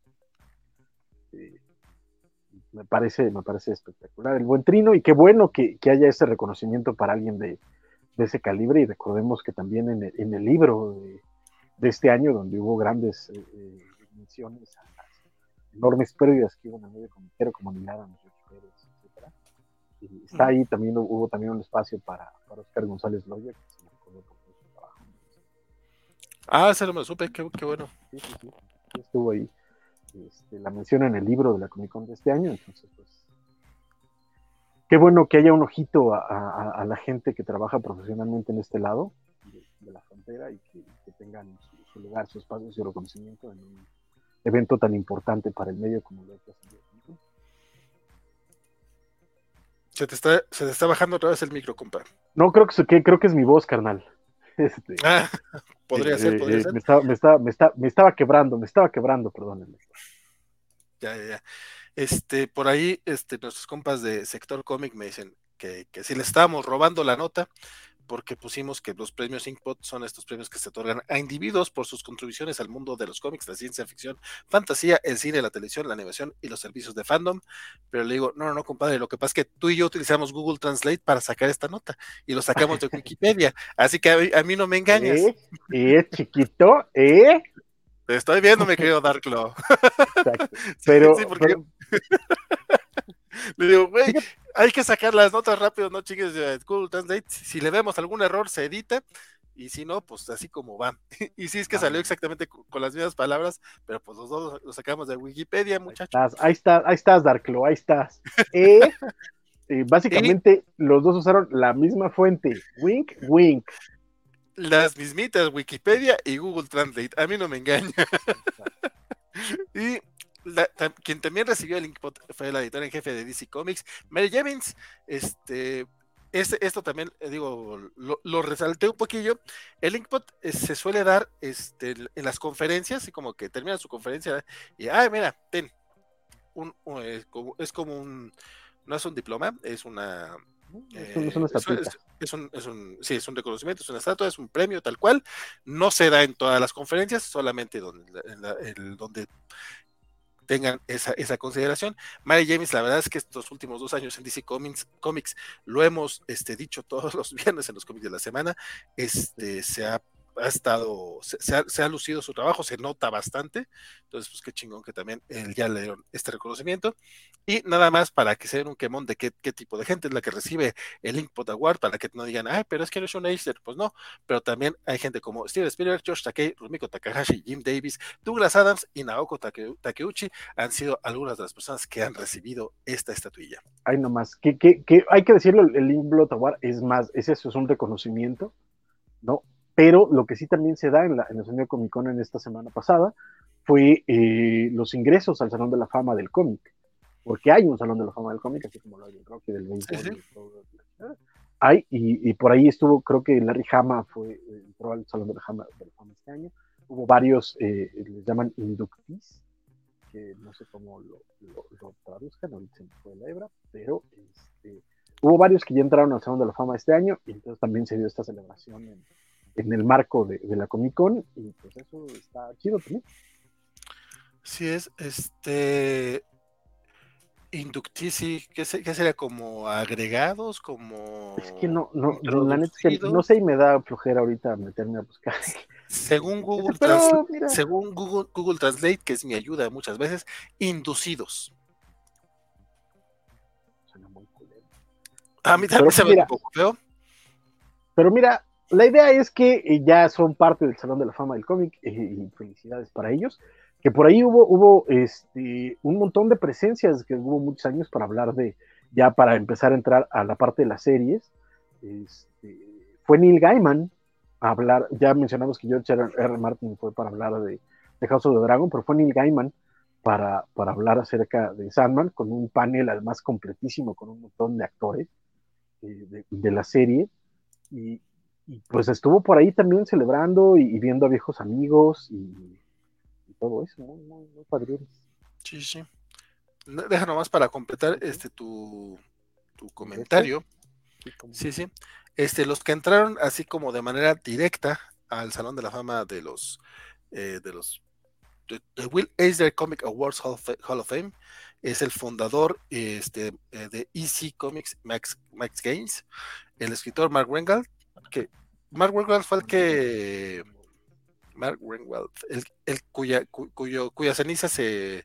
se mezclaron en la tinta en la que se imprimió un trade paperback de eh, Squadron Supreme a finales de los 90. Lamentablemente no tengo. Está un poco creepy, pero bueno.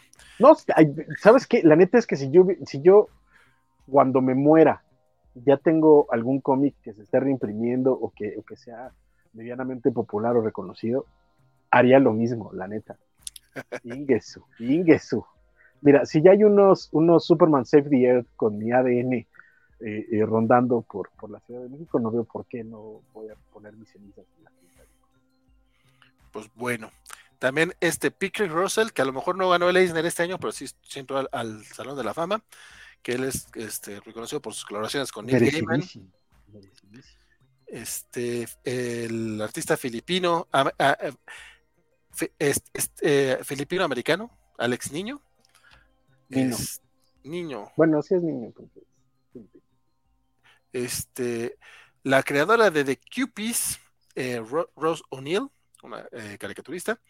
Este también, la creadora de Alice Loper, que es considerado el primer personaje recurrente en una de, caricatura. Es, es, la ilustradora británica Mary Duval es co-creadora de, este personaje de, de Alice Loper. Ellos son los que entraron así como de manera directa. Y luego había otros nominados que iban a entrar así de manera, eh, que, que, van a ir como por votación. Ajá, que según yo es donde entró este Grant Morrison. Larry Hama, sí, ¿verdad? Larry Hama fue el otro. Larry Hama. Kevin Eastman y si no estoy mal, Howard Shaking, pero no estoy seguro.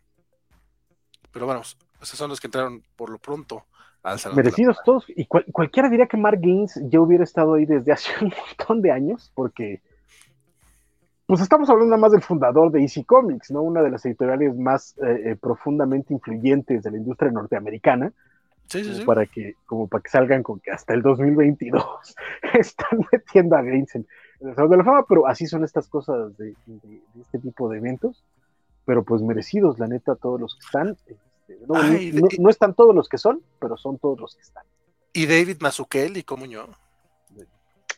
Chiquito bebé, mi amor. Sí, sí, sí. Dice por acá Félix que unánime la dona paleta payaso es GOT.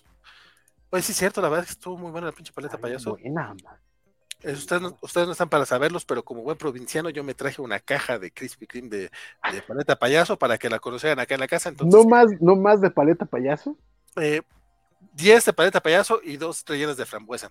Pues es que luego, para que conozcan, porque si era la más buena, la tía Ju tiene toda la razón. Muchas gracias a la tía Ju, que nos hizo favor. de... nuevo, mi segunda favorita es la de Dubalín. Las otras dos puedo vivir sin ellas sin ningún problema, pero esas dos me parecen chidas. Y ya se van a acabar, mano. De hecho, ahorita están ya promocionando Krispy Kreme, que es la última semana de las de las donas de chocolate, y este, y básicamente la foto son tres donas paleta payaso. O sea, básicamente es el consenso mundial que la que valió la pena fue la paleta. No, no, es que sí, sí vale la pena, sí vale la pena. Michael Blanco dice, mi primera historia fue más Iquino. Su primera hermana, yo tenía mi mini cómic Pájaro Loco, Tommy Jerry y Ricky Ricón. Uy, claro. yo, era, yo, era, muy fan de las originales, de las viejitas, tanto de Gasparín como de Ricky Ricón. Me encantaba comprarlas cuando salían en grande o incluso también de, novedades editores, me encantaba. Y los tres números que, poseía y que se me perdieron porque no cuidaba esas cosas, pero me encantaba cuando hacían crossovers con, con Gasparín y Ricky híjole, era, me volaba la cabeza y me gustaba mucho. ¿Y dónde dejas a Wendy la brujita buena? Ay, Wendy, o Flamita. Ay, Flamita también estaba chido, sí. esos comiquitos de Harvey estaban bonitos. Estaban muy chidos. Dot era, era, ¿cómo se llamaba? En, inglés era Dot y Dot, pero no me acuerdo. Pero era la niña que tenía vestido de bolitas. Ay, esa, no, de esa no me acuerdo, para que veas. Pero igualita, me imagino que todos tenían la misma cara. Sí, básicamente, sí. Milton Muñoz. Dice Milton que su primer cómic fue uno del Hombre Araña de la saga del clon cuando aparece Daredevil. Eres un bebé, Milton. Federico dice, ustedes síganle al fin que tengo mucho trabajo para seguir oyéndolos. Don Sky Guaco hizo presencia por acá, gustazo verlos, gustazo verlos, chamacos. Mi querido Guaco, qué bueno que ya andas este, por estas tierras, qué gustazo verte, mi estimado. Este, si andas sin sueño, ya sabes tú, Kyle. Dice Félix Farfán, de los grandes ganadores, el doble de mi amigo, ¿vale? James Tynion de Fourth, como yo. Sí, sí, no, ganadorzote. Sofía Pérez, eh, comentario atrasado para Reina eh, Telgamer, que Telgemeyer. No sé cómo se pronuncia. si no, si no sabía distinguir entre un cómic de Hebo y otro, que voy a saber cómo se pronuncia Reina Telgame Dice que, dice Sofía que ella es responsable, no ella, sino Reina, es responsable de que a la Bendy le gusten las novelas gráficas. Qué bonito que ya tengan un par de primos Eisner. Qué bueno. Dice, hay de Avatar, eh, último maestro en el aire, en el premio Eisner. Dice, eh, ay, no me fijé, a lo mejor sí, pero pasé algunos muy rápido. Dice Federico, otro año sin ganar el Eisner o estar nominado. Es nuestra cruz, es, nuestra cruz. Dice Escahuaco, ¿por qué la dona paleta payaso es Game of Thrones? Yo también me quedé con esa duda, mi querido compadre. Ya no hablamos joven. ¿No hay premios cobachos? Pregunta Milton Muñoz. Eh, compadre, hace unos 14 años este, hicimos los Cobach Awards. Este, básicamente fue nada más para Humberto Ramos y Giovanni Arevalo, casi casi. Este, era cuando empezamos nuestros pininos. Después otras páginas este, empezaron a hacer sus propios eh, premios y la fregada. Y la verdad es que no leemos tanto material nacional como para entregar realmente premios. Este, podríamos entregar premios que publican de licencia, pero es mucho rollo y mira, mejor lo dejamos así, cinco Bacha Awards por el momento. Por cierto, ojalá le haya ido muy bien a Guaco en la Comic Con, dice Milton.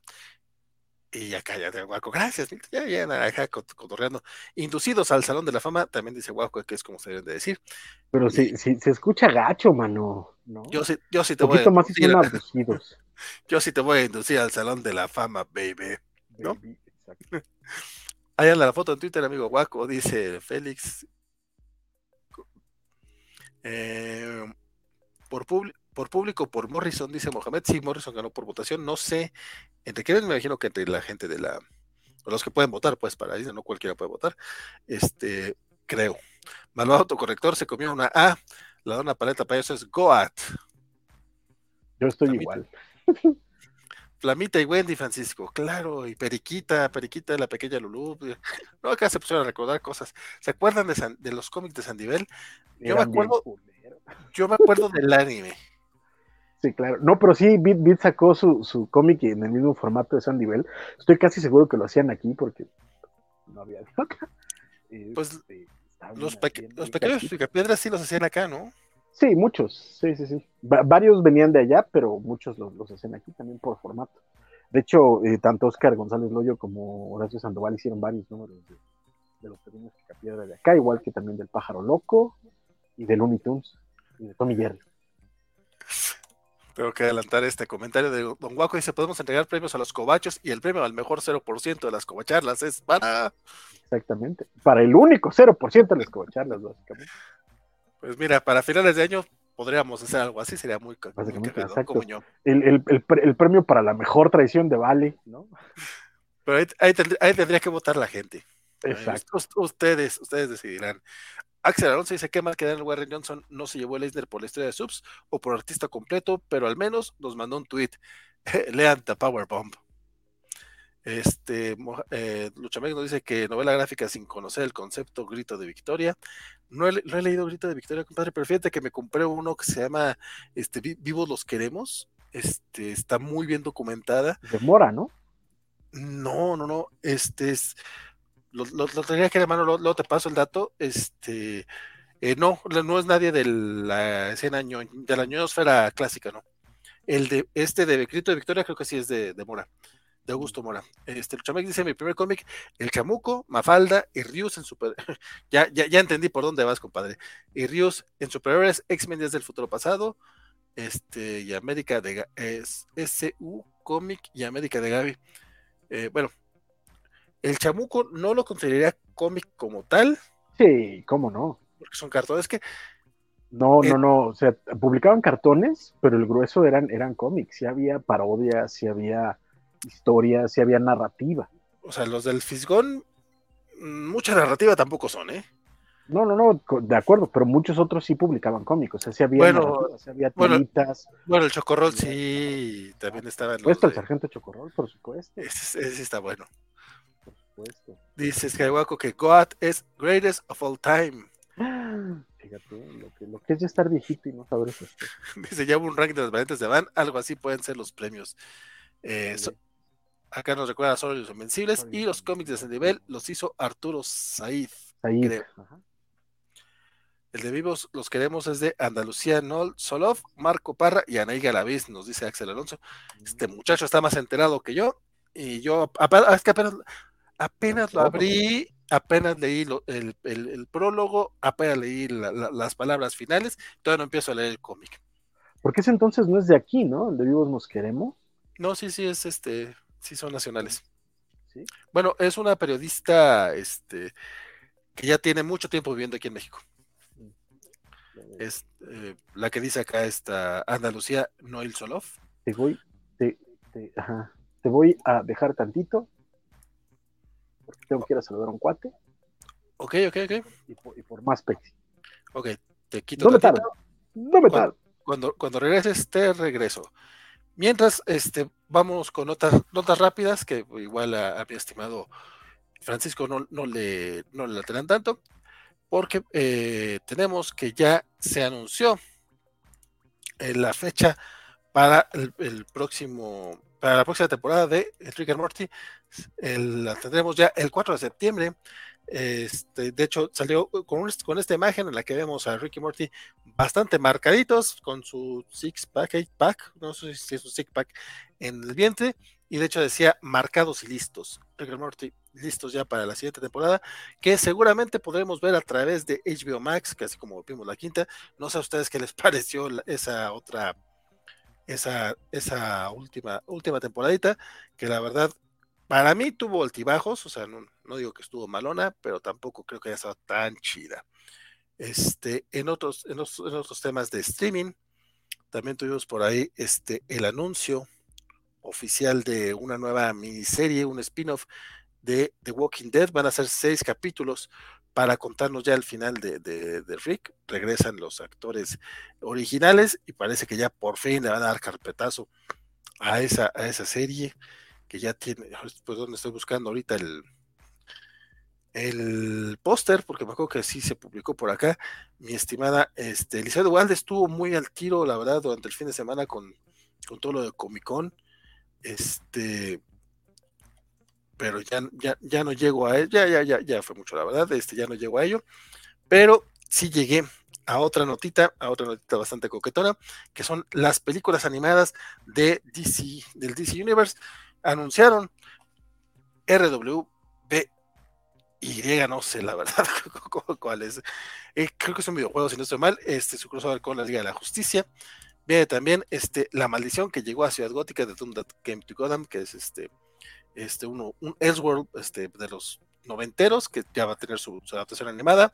Tendremos una una nueva este, película de la Liga de la Justicia llamada War World, que forma parte de este universo compartido que inició con Superman Man of Tomorrow, si no estoy mal, se llamaba así la película. Continuó con la muerte de Superman, con. No es cierto. Sí, fue la muerte. Sí, con la muerte y el reino de Superman. Y también con Long Halloween. Todos estos forman parte de la misma, del mismo universo. Y también habrá una nueva película animada de la Legión de Superhéroes, que lamentablemente no anda por aquí Francisco Espinosa para mostrarnos su emoción o disgusto al respecto. Pero vemos, vienen tienen peliculitas animadas que seguramente veremos muy pronto también por HBO Max, porque la verdad las, están, este, las están eh, estrenando muy, muy rápido a través del, servicio de streaming, como que tampoco tienen mucho, mucho que hacer. Este, y dicen, pues ya, ya una vez, como yo. De hecho, si no estoy mal, ya está por ahí la de Catwoman. No sé si ya subieron la nueva de, de Linterna Verde. Tendré que echarle el ojo. Y pues bueno, vamos, vamos a ver algunos de los comentarios que dejaron por acá. Dice Superior este que Baxter Bunny y Babsy Bunny son hermanos en la nueva serie de Tiny Toons. Ah, ya sé, compadre, hubo ese mame este de que la nueva adaptación de los Tiny Toons van a ser hermanos Baxter y Babsy y nos van a quitar el chiste de sin parentesco. Exacto. ¿Quién sabe? quién sabe si hay alguna razón, este, pero pues bueno, como que... Yo, creo que ya, le están sacando mucho a poner eh, parejas en, caricaturas para niños.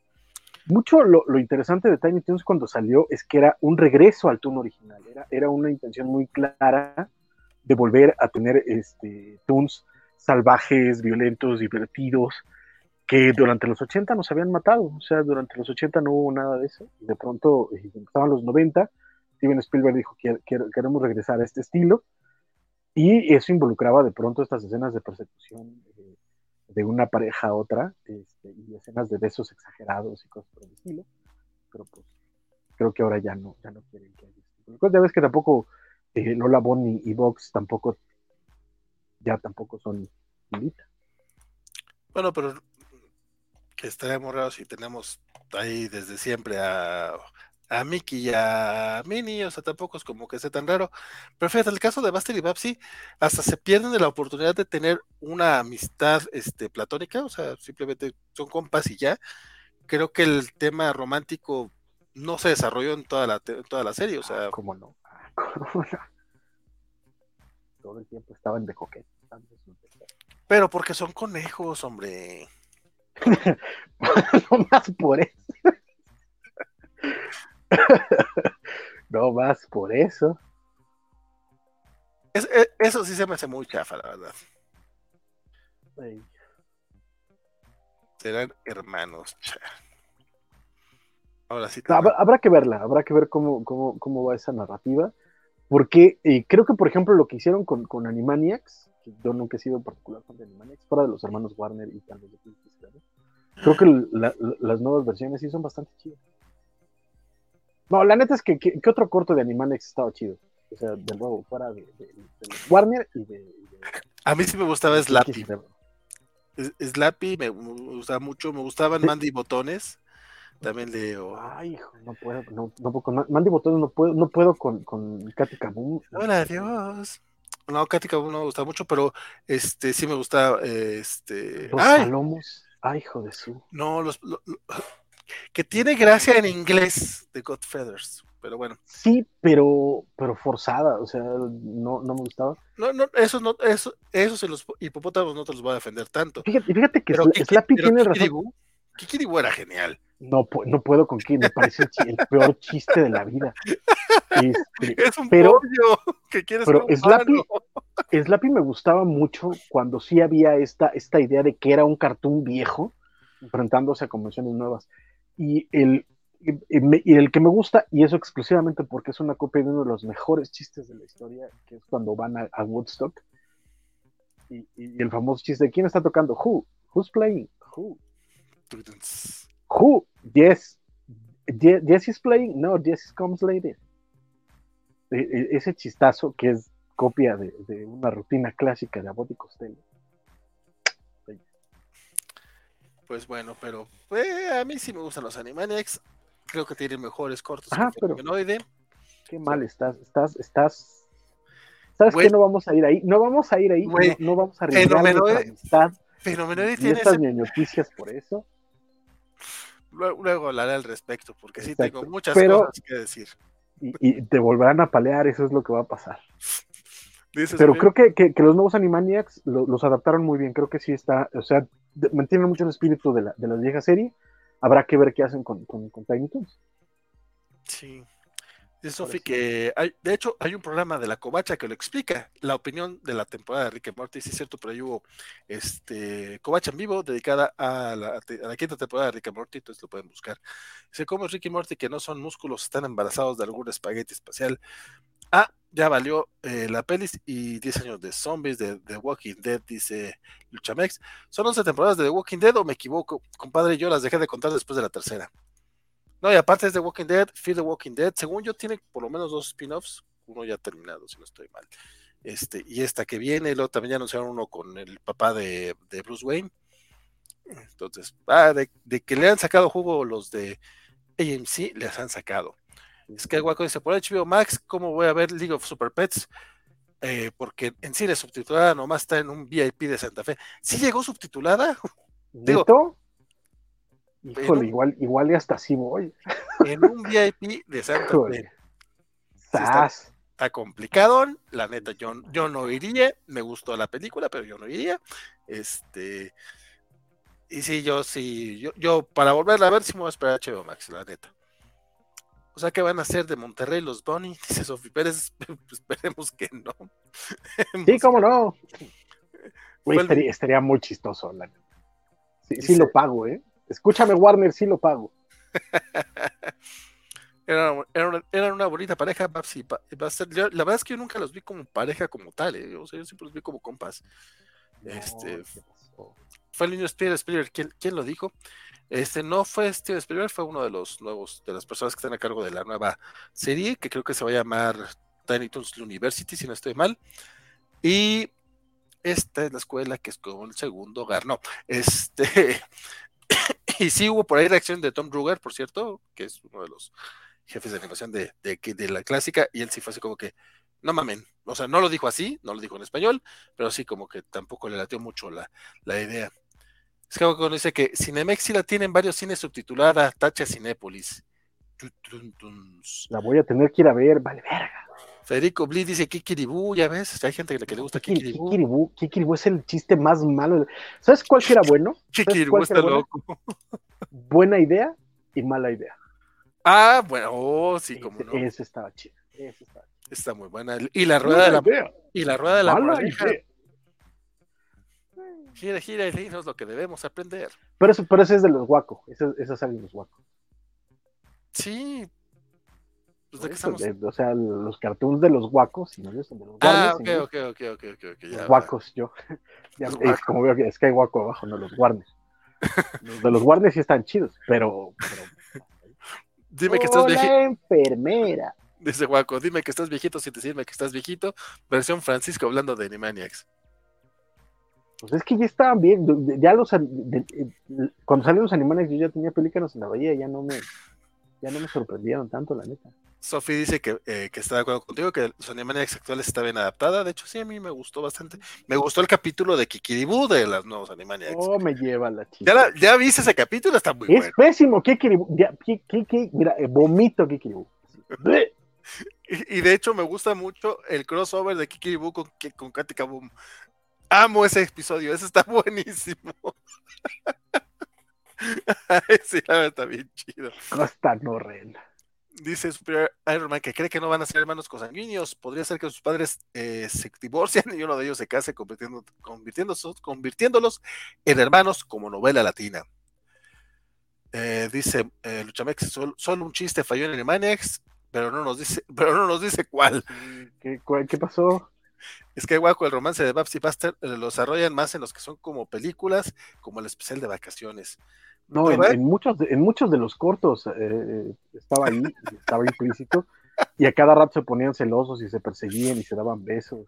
Federico dice que ese de Walking Dead está más exprimida que, que Ben Affleck. Qué bonito mami. Pues ah, estaba muy bonito. La, foto de, del cuate así todo. está muy bueno. Pues es buena, digo, a mí, a mí no me molestaría que lo pago, Lo, lo, pago. Superior, Sin bronca. A, Superior si le gusta es la pilardilla y el lápiz eh, volaría la inclusión hasta el fin del universo. ¿Volaría a la inclusión hasta el fin del universo? Y dice, ¿cómo olvidar a los palomos? Eh, Federico, el día que se enteren que Axel es en realidad un pollo queriendo ser comacho, te, tragarás tus palabras. Chistazo, chistazo. el, buen, el, buen, Federico ha soltado unos muy buenos. Si, Axel no llega con una máscara de pollo a los próximos cómics de la semana, me voy a sentir muy decepcionado. Exacto. O, hacer, o hacerte así. Tienes dos días, compadre. Spielberg, en el caso de Amber Heard, y los Animaniacs lo apoyaron. No, no, me acuerdo de ese chiste, compadre. Te, te, quedó mal. Eh, Chacal del Sur, buena idea, mala idea, y otros intermedios en Animaniacs eran la rifadez. Milton Muñoz, entonces, ¿qué me recomiendan ir a ver? ¿Thor, Amor Tronado o Super Pets? No, Thor, Amor eh, Tronado. Thor. Thor. Thor, Amor Tronado. Axel, pregunta, ¿será? no, Axel anda por acá todavía. Ah, pues bueno. Eh, siguiendo con los, ya, ya vamos para tres horas, carnal, y todavía nos falta más de la mitad, güey. ¿Qué pedo? Pues, nos, podemos adelantar los de, la, los de las series, hombre. No, hombre, vámonos, órale, al que sigue. Ok, ok, ok, ok. Eh, bueno, ya vimos el, el primer vistazo a la serie animada de X-Men 97 que se estrenará en 2023 a través de Disney Plus, que yo desde que salió, ah, yo decía, güey, dice Marvel Studios, a mí eso ya me emocionaba y cada vez se ve más cerca que, que sí van a estar muy ligados a Marvel Studios. Entonces, quién sabe si vayan a utilizarlo esto como, como precuela o no, probablemente no, porque sería animada, pero este, tal cual, este, ya debutaron su, primer vistacito durante Comic Con. la, anunciaron desde noviembre del 2021, fíjate cómo han pasado los, bueno, no sé cómo ha pasado el tiempo, pero bueno, este va a ser la continuación de la, de la serie animada de la, de, la, década de los 90. No tiene fecha específica, nada más sabemos que será el próximo año. Y eh, en estas imágenes vimos diseños y disfraces nuevos y actualizados de los personajes. Y si bien. Iguales, excepto Tormenta, los veo iguales a. Lo que pasa es que eh, déjame, déjame encuentro la imagen de eh, esta. Ah, sí, los otros sí. La imagen de, de Magneto. Es que Magneto trae un traje moradón muy al estilo del, del Magneto de los, de, los 80, de hecho. Sí, sí, sí, de cuando ella era el, headmaster de la escuela. Tal cual. Sí, o sea, sí, pero los otros, de nuevo, fuera de Tormenta, todos están igualitos. Y, a mí el coraje que me da es la imagen de, todos ellos, con, con, Cyclops en medio, porque en la maldita caricatura siempre fue una burla el pobre Cyclops. Pero lo ponen en medio y así de, güey, si, si, si no me lo redimen esta temporada, me van a enojar. en, el rediseño, y aquí Don Guaco podría ser todavía más específico que yo, pero te puedes dar cuenta que la cara de, de Jubilee eh, sí tiene más rasgos este, chinos o sea, sí se ve como. Es China ella, ¿no? Según yo es China americana. Es China, sí, sí. Este, sí, sí, para, o sea, no es que sea japonés o, de otra parte de Asia, entonces para que no, para no sonar tan racista, este, y como ya, ya mencionaste el pelo de, de, de, pero también el, pelo de, de Jean Grey. Sí, pero pues es que Jean se había muerto, o sea, malo fuera que al menos no hubiera ido al, Sí, sí, sí, no, pero es que en, la serie animada traía su colita de caballo porque pues, no se podía, no se podía animar tan chido y ahora sí ya viene con, pelo lacio como debe ser. Habrá que ver si la animan chido porque los animadores tampoco han dado mucho en, Marvel. Eso sí, dice Federico Lee, ojalá adapten Age of Apocalypse, aunque sea en un capítulo. Yo creo que eh, sí. Aquí seguimos 20, dice Semixtis y todavía sigue raza por acá. Dice mejor la de Willow oh. Mayor. Ya se, ya nos va, creo que ya se nos va el buen este Luchamex. Hoy vi capítulos de Titans en Canal 7 y Babsy se le insinúa Y, a Baxter le gusta, dice Superior Iron Man. Es, un chiste constante y por eso cada rato están, están aclarando que no tienen parentesco. Porque son unos inmorales. Porque pues te quieren dar, son, como bien lo dijiste, son conejos. sí, sí son. Este, otra, otra de las notas que se dio durante este fin de semana fue lo de eh, la serie animada de Spider-Man, The Freshman Years, que eh, también se estrenará en Disney Plus. Esto, ¿por qué no lo puedo encontrar? Según yo lo tenía aquí separado. este, pam, pam, pam, aquí estás. Eh, hubo por ahí ya, este, y esto, no, esto es lo que no estoy encontrando, este, los, los primeros diseños de de la, de la serie. Pero. Antes, antes de que siga, solo quiero decir: Yo quiero el pin, guaco, gracias. ¿Cuál pin? ¿Qué pasó? O sea, si los estás ofreciendo, digo, no, no sé si nada más lo estás presumiendo, pero si lo estás ofreciendo, hablando de Cyclops, hackeé el sistema y consiguió unas exclusivas del stand de Marvel que incluyen un pin de Cyc y un parche de logo moderno de los X-Men. Mm. si nada más es presunción, qué bueno, la neta es que ojalá nos lo, nos lo presumas con, con poquito este, y, si, estás así como del estraje, muchachos. Este, está, presumiendo, pero ya veremos. Ah, Dice, yo, yo no, yo nomás digo, ¿cómo lo hackeaste? Sí, sí, sí, se requiere chisme, pero mira, me regresé para venir a las noticias acá en lugar de quedarme ya para el chisme. Dice Superior Herman, lástima que no escucharemos las voces de Wolverine y Xavier en doblaje latino. ¿no? Y en inglés también se fue, creo, la de, no me acuerdo si fue Wolverine o Cíclope, Cíclope, Dice, Marvel anunció varias declaraciones sobre proyectos animados en San Diego. Este, la de Spider-Man Freshman Year eh, se, anunció desde el año pasado y ya se reveló que la serie se lanzará hasta el 2024. El panel entregó detalles de sobre qué esperar de la serie. Vienen Harry y Norman Osborn, que hasta ahorita no habían salido en el MCU. Y habrá papeles, este, eh, bueno, papeles destacados. Como, eh, sí, sí, roles destacados, pero sí. Charlie Cox este, le dará voz a Matt Murdock y Daredevil en la serie animada y se confirma que Doctor Strange desempeñará una especie de papel de mentor para Peter. Eh, varios otros villanos clásicos del hombre confirmados este, que aparecerán serán el Escorpión, Doctor Octopus, el Doctor Octopus, Rhino y el Camaleón. La revelación terminó con el anuncio de que se ordenó una segunda temporada de Spider-Man Sophomore Year y ya está en desarrollo. O sea, le van a cambiar de nombre a la, serie animada, lo cual no me parece nada mal. O sea, qué bueno que va a tener continuación y pues de modo que se queda como freshman year si va a crecer el personaje. Sin embargo, pues sí está un poco, un poco raro que tan, tantos villanos, si va a estar dentro del universo, habrá que ver cómo funciona eso. Digo, me imagino que van a ser como suele suceder, o sea, va a estar en canon hasta que deje de estarlo. Que está un poco raro por lo que ha logrado hacer hasta ahorita Marvel, pero pues no, no, no, no, hay, no hay mucho, no hay mucho a donde hacerse en ese caso, ¿no? Sí, de nuevo, creo que, también está padre porque a mí hay algo que me pasa con las películas de Spidey desde la primera. A mí me, como que me queda claro que entre película y película hay muchas aventuras de Spidey, pero pues nunca queda claro qué es lo que está en, en canon, ¿no? ¿no? incluso estaba viendo este, eh, No Way Home eh, este fin de semana y eh, como que te dan a entender que viven aventuras entre películas, pero pues no sabes eh, qué es lo que estaban haciendo o quiénes se enfrentan. Entonces, ese tipo de cosas me gustan y ojalá pues sí se mantengan en canon. O sea, aunque no, no los veamos en live action a estos villanos, ya el verlos y, que de pronto puedan llegar a ser mencionados en películas, ya me parece entretenido. Pero pues veremos qué, qué es lo que ocurre. La neta es que no me emociona, así particularmente, siendo que soy muy fan de Spidey, tampoco me, me prendió mucho el anafre. Pero pues veremos, ojalá, ojalá esté buena la, adaptación, que respeten lo que han hecho en el MCU y que también respeten al personaje.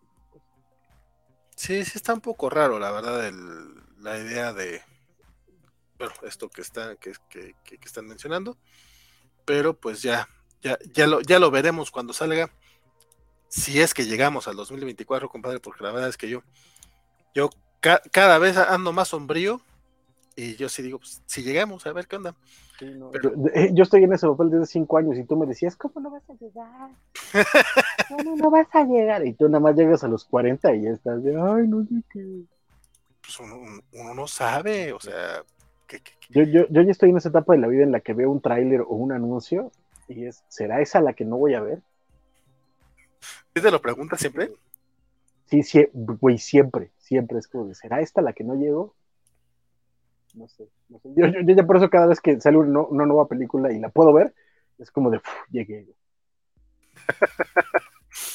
llegué. La, el- la- la gente quejándose de que, de que de, de la película y tú, güey, yo, yo con llegar estoy bien. Yo llegué, yo, mira, llegué. ya con eso estoy del otro lado, carnal. Pues que sí, güey, ahorita ya, ya estamos hablando de películas para el 2025, carnal. Sí. ¿Sabes? O sea, yo, yo ya vi los anuncios, yo ya vi los anuncios de Avengers y te lo juro, es de, híjole, y si esa es la que no llegó, güey. Porque, porque sí, quiero llegar. Exacto, cu- cuando anunciaron la primera de Avengers, fue de, güey, ¿y si, y si no llego, cabrón? Y de ahí para acá, ¿En serio? ¿Desde la primera? Güey, pues. O sea, tengo, entiendo. tengo, tengo pedo. Soy el primero en admitirlo, tengo pedo, pero... Ah, de BTS, pero, pero sí te voy entendiendo. Yo, la verdad es que a mí el tema con el tema de la pandemia y este personas cercanas que tú dices, güey, pues si no, la estaban, viruela del mono, cabrón. si no estaban tan grandes, güey, sí. Sí, no, de repente sí ya me lo empiezo a preguntar. Esto, estas noticias están agarrando un tono medio No, sombrío, muy pero oscuro, todos vamos a otra, a otra cosa, mariposa, porque yo, yo, yo sí tengo que dormirme y si me clavo mucho en eso ya no duermo. sí, sí, sí, te, te creo. Y bueno, pues con, con eso más o menos cerramos el chisme de, de los comiquitos, de las series animadas. Este, nos vamos ya. Pero, pero sí hubo, hubo, vari- hubo- hubo varios anuncios, de- tal vez no, no mencionarlos todos aquí, pero sí hubo varias cosas que lanzaron. Estuvo, por supuesto, el panel de, de, em, eh, de Game of Thrones o, de, o de este, esta de los dragones, ¿cómo se llama? House of Dragon, de- sí, claro. de su House of Dragon, hubo panel, hubo panel de este. Hay esta otra que también se va, la del Señor de los Anillos, lanzaron incluso trailer el primer día de, de Comic Con. Este, en fin, hubo, un montón de, de, de, y de cositas de otras series interesantes de Star Trek, de lo cual hablaremos más profundamente el domingo en este viaje especial de la de, en esta misión especial de la Colla Maru que, Valentín García ya dijo que si nos presta las llaves de la nave para sacarla a pasear tantito.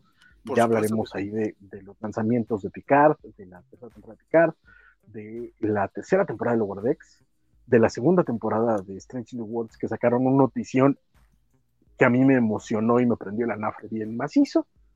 Y este. De ahí para acá hubo un montón de, de- de anuncios y por supuesto el panelazo del que me imagino que vamos a hablar ahorita de Marvel. Sí, el de Marvel estuvo muy mamón, ¿eh? Muy, muy mamón. Eh, yo, yo la neta creí que todo eso se lo iban a guardar para D23, la neta. sí, sí, y sí. no guardaron nada. o sea, se fueron como gorda en tobogán y vámonos tendido.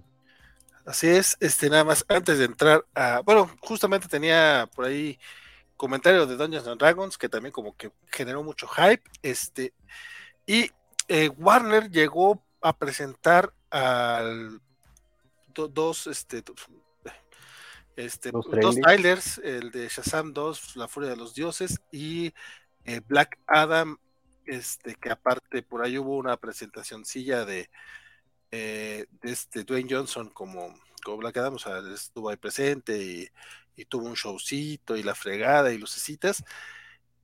Híjole, o sea, yo sé que viene un DC Fandom y todo, pero Warner, la neta, se vio muy pobre con, cuando era una Comic Con que tres años en, este, en proceso, o sea, que todo el mundo se la estaba esperando.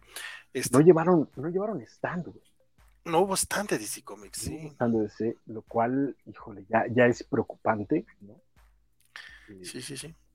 Pero pues bueno, esa, esa es la decisión de Warner y de AT&T. Sí, no estuvo, estuvo raro, este, pues ni modo, o sea, yo sí quisiera hablar un poquito más de lo de, de- de lo de estos muchachos, pero pues no se pudo.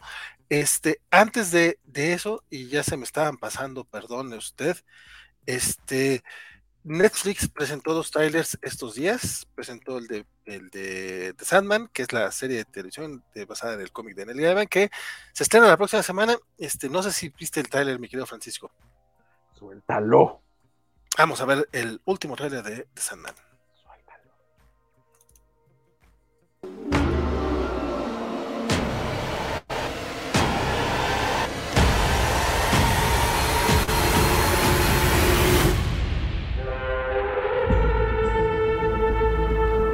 Your waking world is shaped by dreams. Dreams and nightmares that I create and which I must control. He's out there looking for me, isn't he? Can you imagine the damage he could do? I need your help. If dreams disappear, then so will humanity. You could do without dreams for a while. I haven't had a decent night's sleep in ages.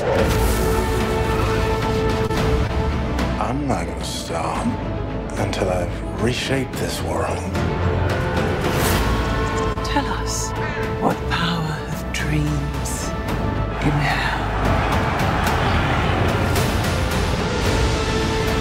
thought about giving up, but I have a job to do, and I do it. Things have changed. Your eyes will tell me everything, every thought, every feeling. My creations do not walk amongst the living, killing mortals for pleasure. Oh, you don't think dreams can die? Let's find out.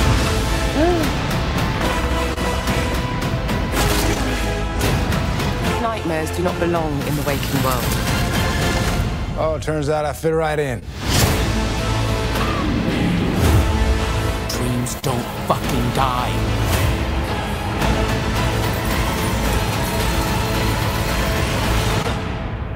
Mr. Sandman, bring me a dream. Qué bonito. Qué bonito.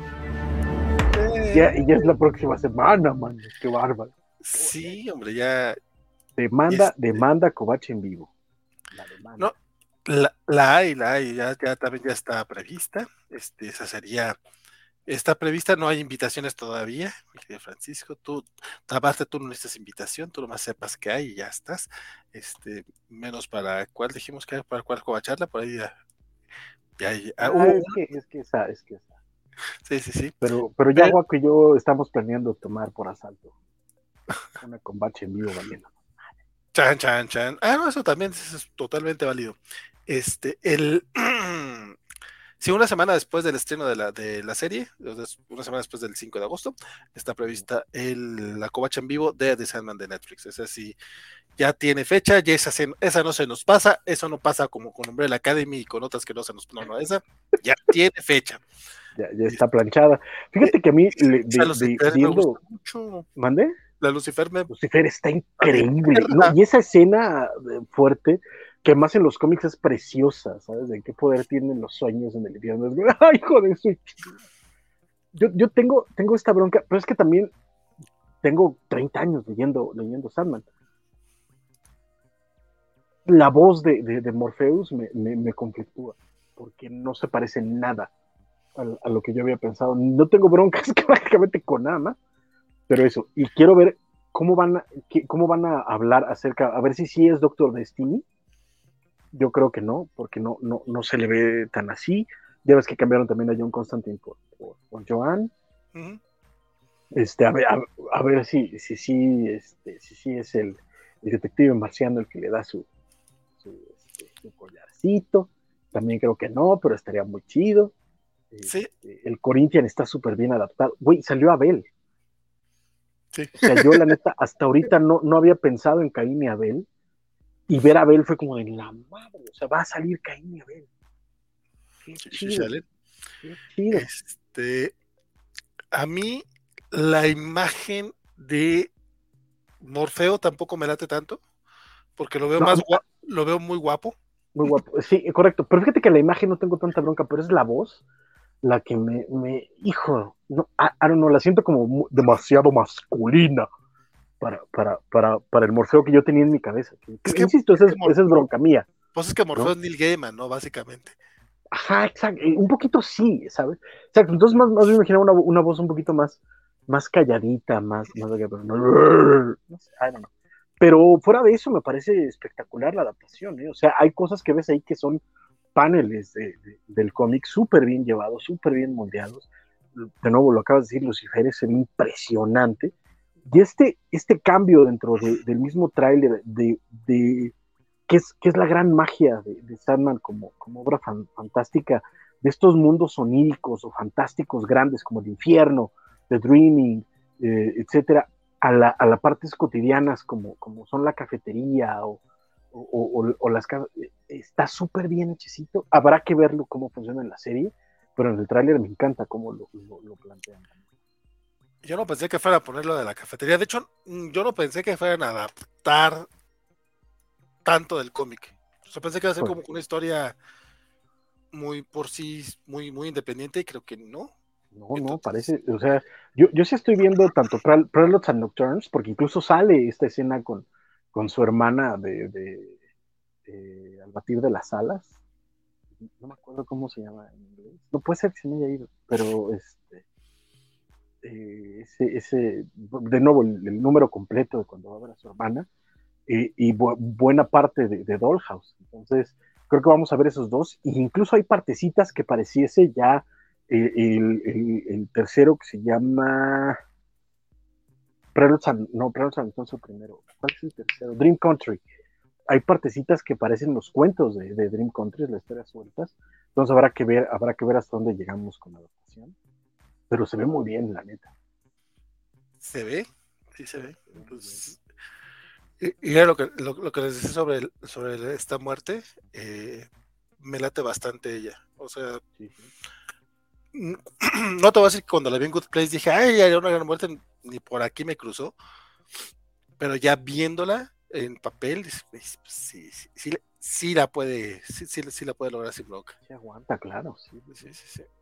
Pues bueno, el, eso es Sandman. Ya la próxima semana tendremos serie, serie nueva para, para echar el chisme. Este, otra de las cositas que, otro de los trailers que, que se dieron a conocer estos días, hoy, justamente hoy miércoles, es el Pinocho de Guillermo del Toro que va a traer Netflix para finales de año.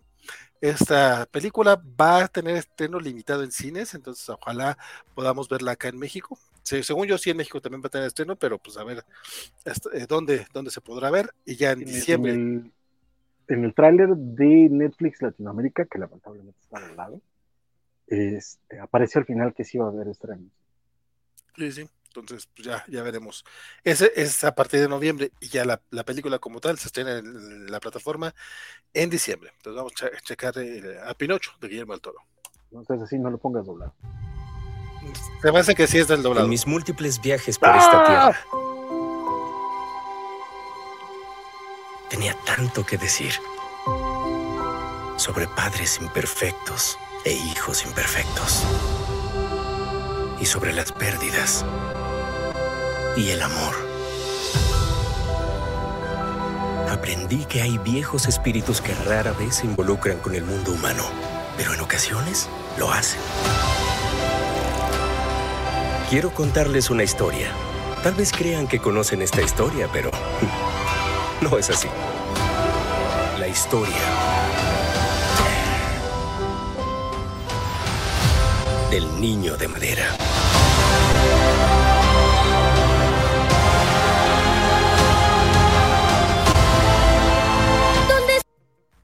Ah. Niño de madera con el alma prestada. Sé su hijo. Llena sus días de luz. Te llamaremos Pinocho.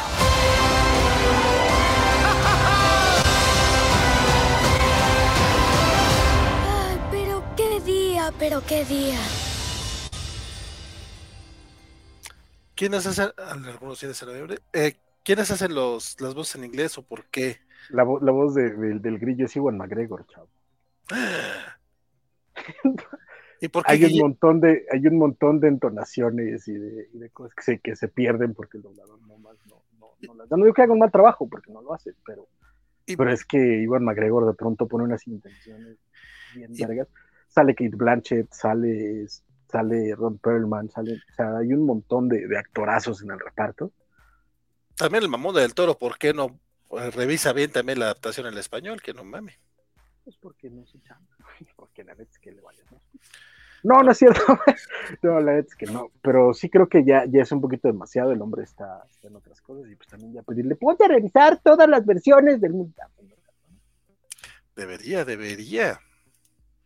Pero bueno, este, la verdad, el- eh, lo que sí es que la animación se ve muy padre, se ve muy, muy, muy perra. Y, y sí, sí, pues, es- huelga decir que sí le traigo muchas, muchas ganas. Ah, pues, uf, todos. Que la, Huelga. que la- Sí, sí- sí te leíste un diccionario este, esta pandemia, ¿no?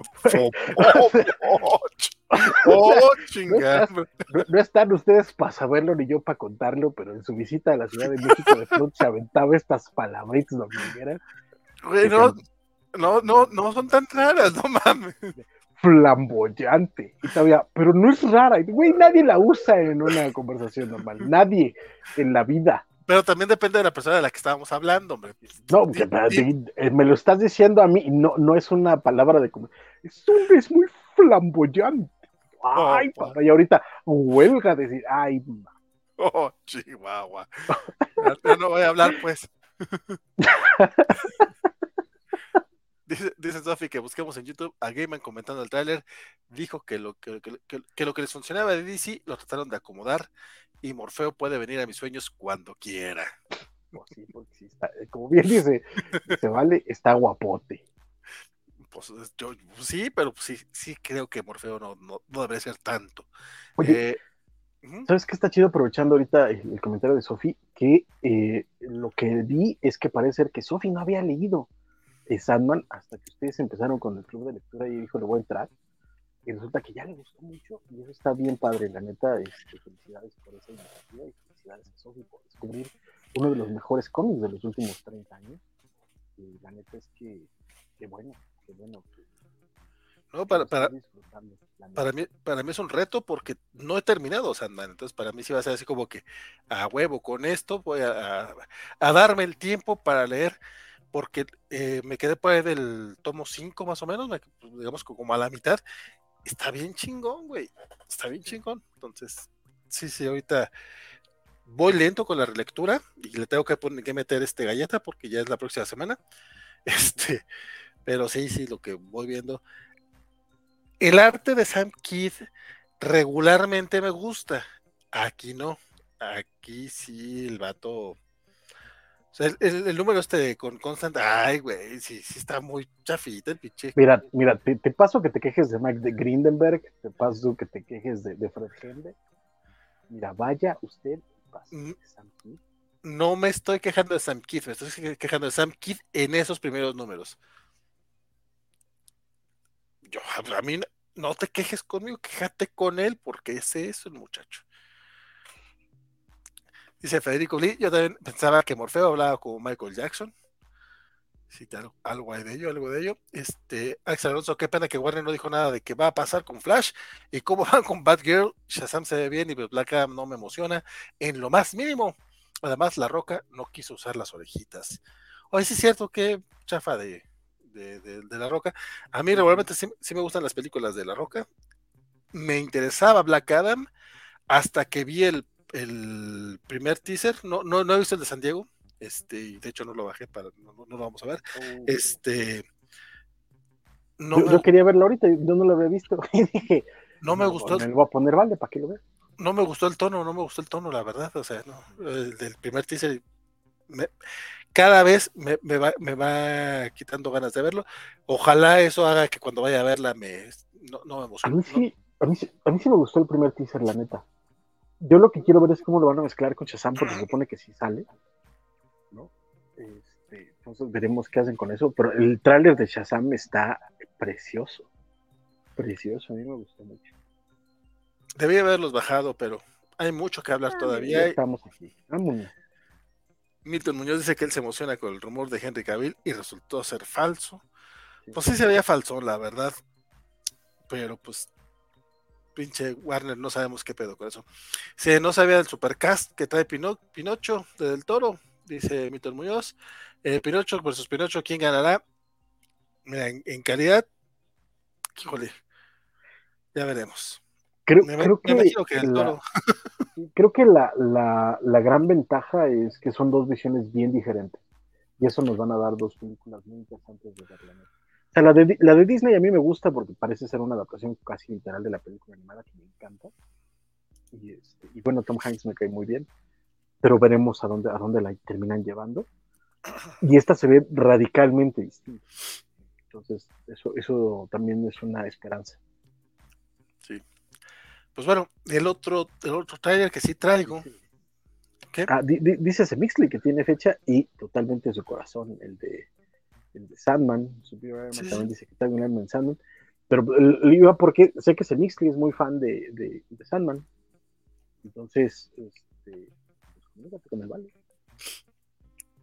Sí, sí. No, de hecho creo que ella también está haciendo, está en relectura y todo eso, sí, sí.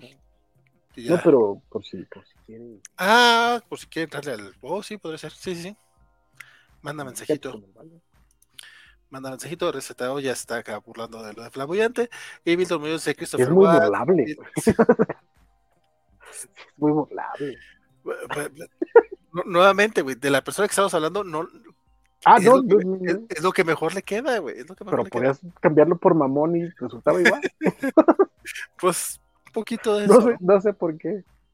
Pero bueno, también durante Comic Con salió un nuevo tráiler de She-Hulk. No sé si lo quieras ver, mi querido Francisco. Vámonos, vámonos.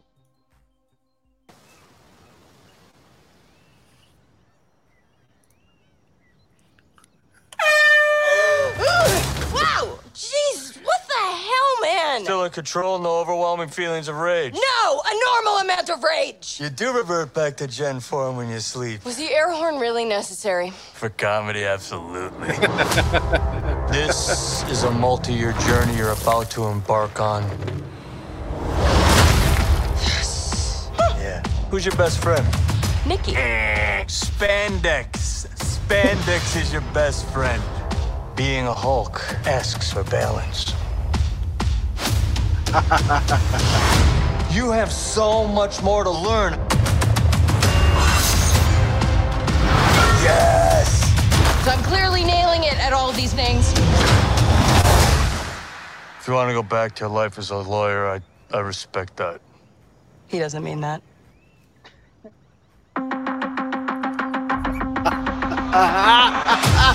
More and more eccentric superhumans are coming out of the woodwork. We're going to launch a division for them. And I want the She Hulk to be the face of it. Jennifer Waters. Namaste. I have a serious conflict of interest. This man tried to kill my cousin, Bruce. Yeah, that's quite all right. Oh. People only care because I'm representing Emil Blonsky. I think they care because they're like, hey, that girl's green. Jen, do your thing. God, I really like this outfit.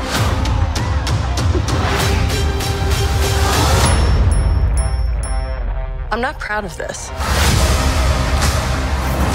Miss Walters, we answer to a higher power. Our universe is on the edge of a precipice. I am a lawyer who do things by the book. The Book of Ashanti. No, the book of American uh, laws. Whether you like it or not, you're now a superhero. Let's do this. You know that friend you had in high school who was way cooler than you were, attractive, got all the attention from everyone? Hello. Mm-hmm. I think I'm jealous. Is that what I'm feeling?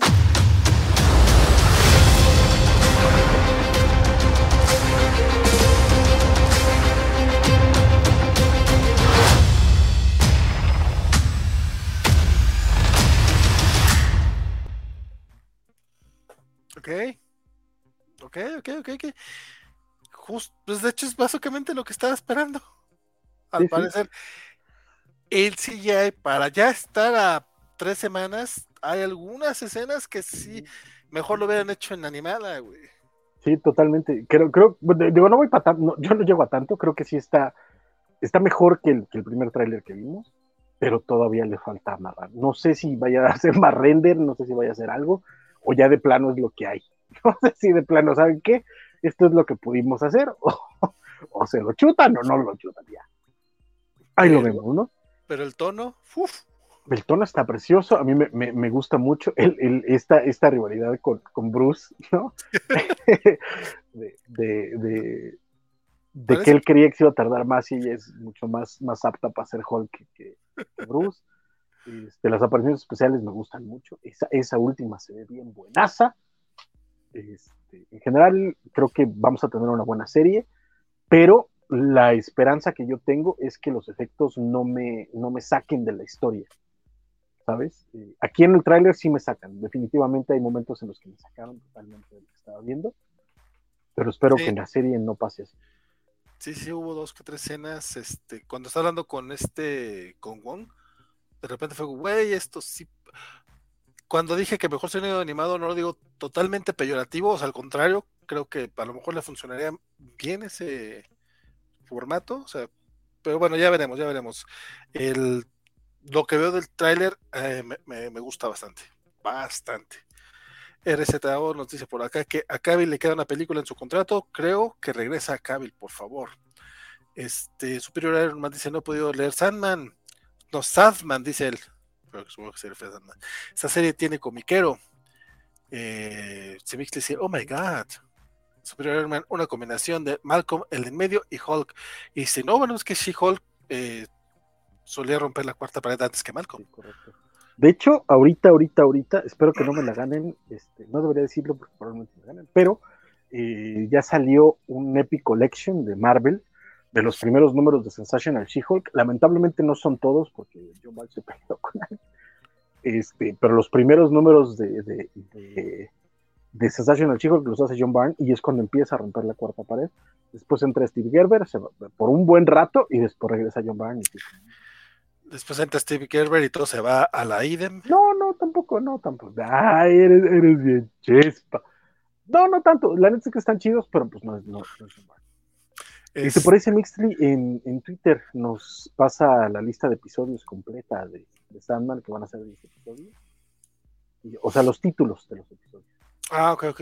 Este, la lista de los episodios eh, para Sandman son El sueño de los justos, Sleep of the Just, Imperfect Host, Dream a Little Dream of, Dream a Little Dream of Me, A Hope in Hell, 24-7, eh, The Sound of Her Wings, que es el que dices Ese es el nombre que se. The Doll's House, Playing House, Collectors y Lost Hearts. O sea, son los títulos de los cómics, Pues básicamente sí. ¿sí, no? Sí, A Hope in Hell es el número del, del, del infierno, el 24-7 es el de la cafetería. eh, Dream a Little Dream of Me es cuando empieza a, a coleccionar sus, sus, sus cositas. Es No, es el de Constantine. ¿mande? Ajá. Sí, sí.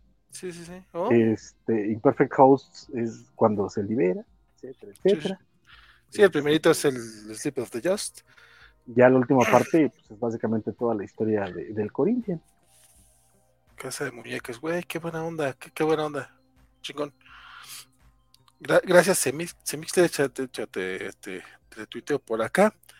Y también eh, Sofi nos eh, mandó de Twitter justamente este la reacción de Neil Gaiman, o, eh, los detalles de Neil Gaiman este, con el tráiler. Este, entonces ahí a través de, Twitter ya les, les dimos retweet por si no las siguen a ellas en Twitter que deberían.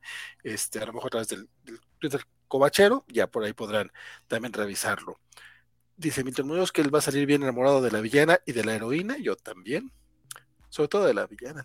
Está padre el CGI que el anterior, dice Superior Iron Man. Y Federico dice: Todos se quejan del CGI de She-Hulk, pero solo ha servido para mostrar que el CGI de Hulk también está horrendo. Ha empeorado con los años. En, en esa serie, eh, yo concuerdo, pero creo que en las películas de Avengers donde lo hemos visto, y también por supuesto en Ragnarok, la neta es que sí está, está bastante, bastante bien. Yo, con las pocas broncas que puedo llegar a tener, porque claro que las tengo, o sea, creo que en esa parte sí coincido con, con, con Waco en el rollo de que hacer eh, animado o, o en CGI una figura humana, sobre todo los rostros, es lo más complicado, y claro, lo- los ojos. Eh, creo que la neta es que desde, desde Incredible Hulk para acá ha estado bastante bien hecho. La neta. O sea, no, no es el de. no es el de Eric Bana. Este, y eso me parece ya un- una gran. Pues, el problema con este, con estos trailers es que sí me recuerdan mucho al de Eric Bana. Lo que- eh, en general sí se ve medio fellito.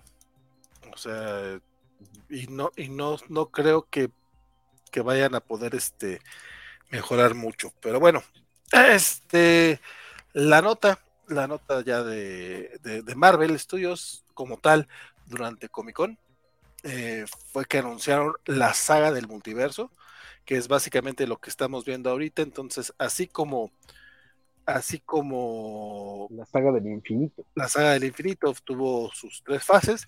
Resulta que ya uh, confirman que la fase 4 es parte de la, de la saga del multiverso. ¿Sí, no? Eso. Sí, sí, son tres, la 4, la 5 y la 6. Eso fue. Y la 4 va a terminar en, a, a, fin de año con Wakanda Forever. Con Wakanda Forever, que por cierto también tuvieron tráiler, este Black Panther, y ya vimos, ya confirmaron por fin a Tenoch Huerta, que por cierto, por ahí me aventé este chistorín en Facebook poniendo Breaking. Ya por fin no, no veíamos venir lo de Tenoch Huerta, y resulta que la gente, como no les puso un Pac-Man al final, creyeron que lo estaba diciendo en serio, y ahí hubo todavía un gente, no mames, neta. Pero bueno, este, veamos rápido el, el trailercito de, de Black Panther ya para porque este tampoco lo he visto yo, compadre. La neta, sí. Me, luego yo me Está bien chulo. No, y sabes qué, déjame, antes, antes de poner el tráiler, este, estuvo muy padre. La, la, la, presentación de Marvel fue larguísima, presentaron cast, este, etcétera. Pero para, para empezar con esta parte eh, de, de, de, Wakanda Forever, cuando lo anuncia Kevin Feige, de pronto entra un grupo, eh, eh, bueno, un, un, cantante, un vocalista y un eh, percusionista africanos y recorren todo el Hall H, los pasillos del Hall H cantando y, tocando, y se suben al escenario y, son acompañados por varios performers, este, también percusionistas y bailarines de, de eh, pues de eso, danzas africanas, y se volvió algo muy padre, muy grande, muy bien logrado, y de pronto presentan eh, y empiezan a presentar al cast. Y se volvió algo también muy emotivo, por supuesto, por la terrible pérdida de Chadwick Boseman, pero sí, claro. también toda esta parte de, de, la representación y del impresionante que fue, estuvo muy, muy chido y de, después presentaron este trailer que está bien picudo. Pues lo vamos a echar el, el ojillo al, al trailer de Pantera Negra Wakanda por siempre. Porque no cry. No woman, no cry.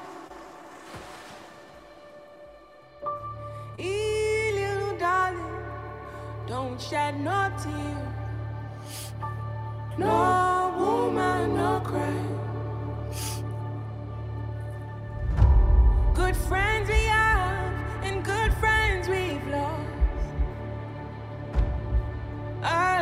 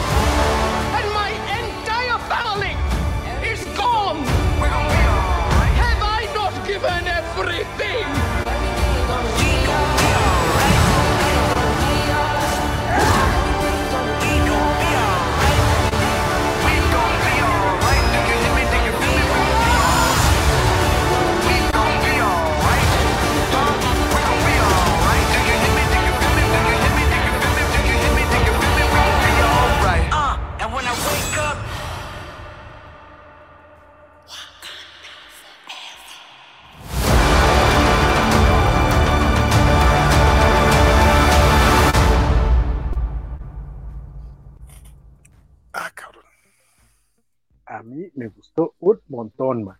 La neta, me prendió. Desde la elección de la canción, que me parece una excelente versión de No Woman Cry, hasta, hasta los cortes de las escenas que hicieron, la neta es que la parte cuando ves a, a, a Namor eh, ordenando a sus tropas y las tropas son azules. Este, híjole, no sé, a mí me gusta. Tan azules como las de Tenoch Huerta. Oye. Exactamente. básicamente. O sea, o sea, sí, ya Chala sí está muerto. O sea, sí. porque no se sabía todavía qué iban a hacer. Y aquí, o sea, tal cual dice, dice, no, ya perdí, ya perdí toda mi familia, y vemos un muro de que parece un muro de lamentación. Ah, de homenaje. De homenaje, pues, o sea, de sí, ya, ya, ya se nos murió Chadwick, Chadwick Boseman, ya se nos murió también Pantera Negra. Ok, o sea, parte está bien, pues, supongo. Era complicado el recast, me imagino, sobre todo ahorita, porque la gente es muy sensible. Está raro porque, eh, de hecho, por ahí el padre de Chadwick Boseman había dicho que, que, que Chadwick Boseman le dijo que, que, que, él quería que alguien más hiciera el papel, que le parecía que el personaje era muy importante como para perderlo, pero Marvel decidió que mejor eh, no iban por esa ruta y buscaban por dónde. Y incluso ahorita parte de, del rumor que traen es que es probable que sea Lupita Nyong'o, el personaje de Lupita Nyong'o. Eh, no Lupita, Lupita Nyong'o, sí.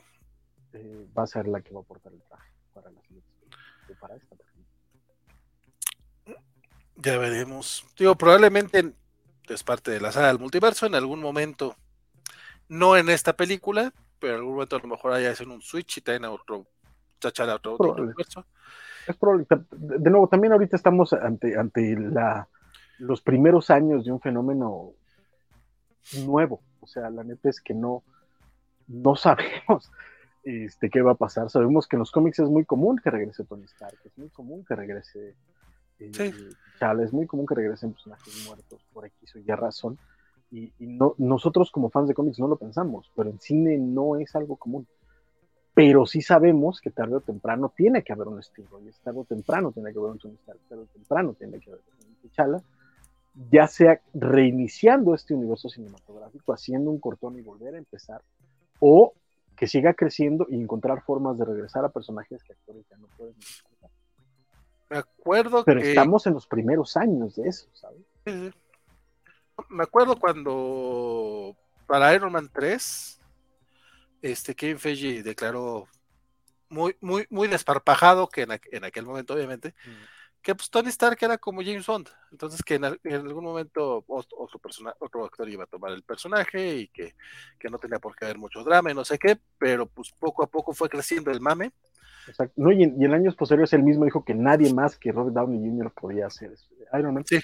De nuevo, es, es que son fenómenos que no podemos llegar todavía a cuantificar. Incluso tal vez probablemente en unos tres años, este, eh, para cuando salgan las siguientes de Avengers, ya la gente esté hasta la madre de las películas de superhéroes y ya no quiere ir a ver películas de superhéroes y ya, ya no la vuelvo a ver. Este, tal vez yo no estoy asegurando, eh, a veces no es mi papel. Este, yo no veo señales o indicios de eso, pero tal vez pueda pasar que, que, la gente se canse como se cansó de los westerns, como se cansó de los musicales, como se cansó de, de los thrillers, como se ha cansado de cada uno de, los, de todos los géneros que se han repetido a, a, a nauseam, sí, claro. pero este, hasta el momento no lo sabemos. Y era lo mismo que pasaba cuando estábamos leyendo los cómics en, los 60, cuando estaba empezando el universo Marvel, donde de pronto empezaban a poner ciertos riesgos que no sabíamos qué iba a pasar. Veremos qué ocurre. Sí es. Este.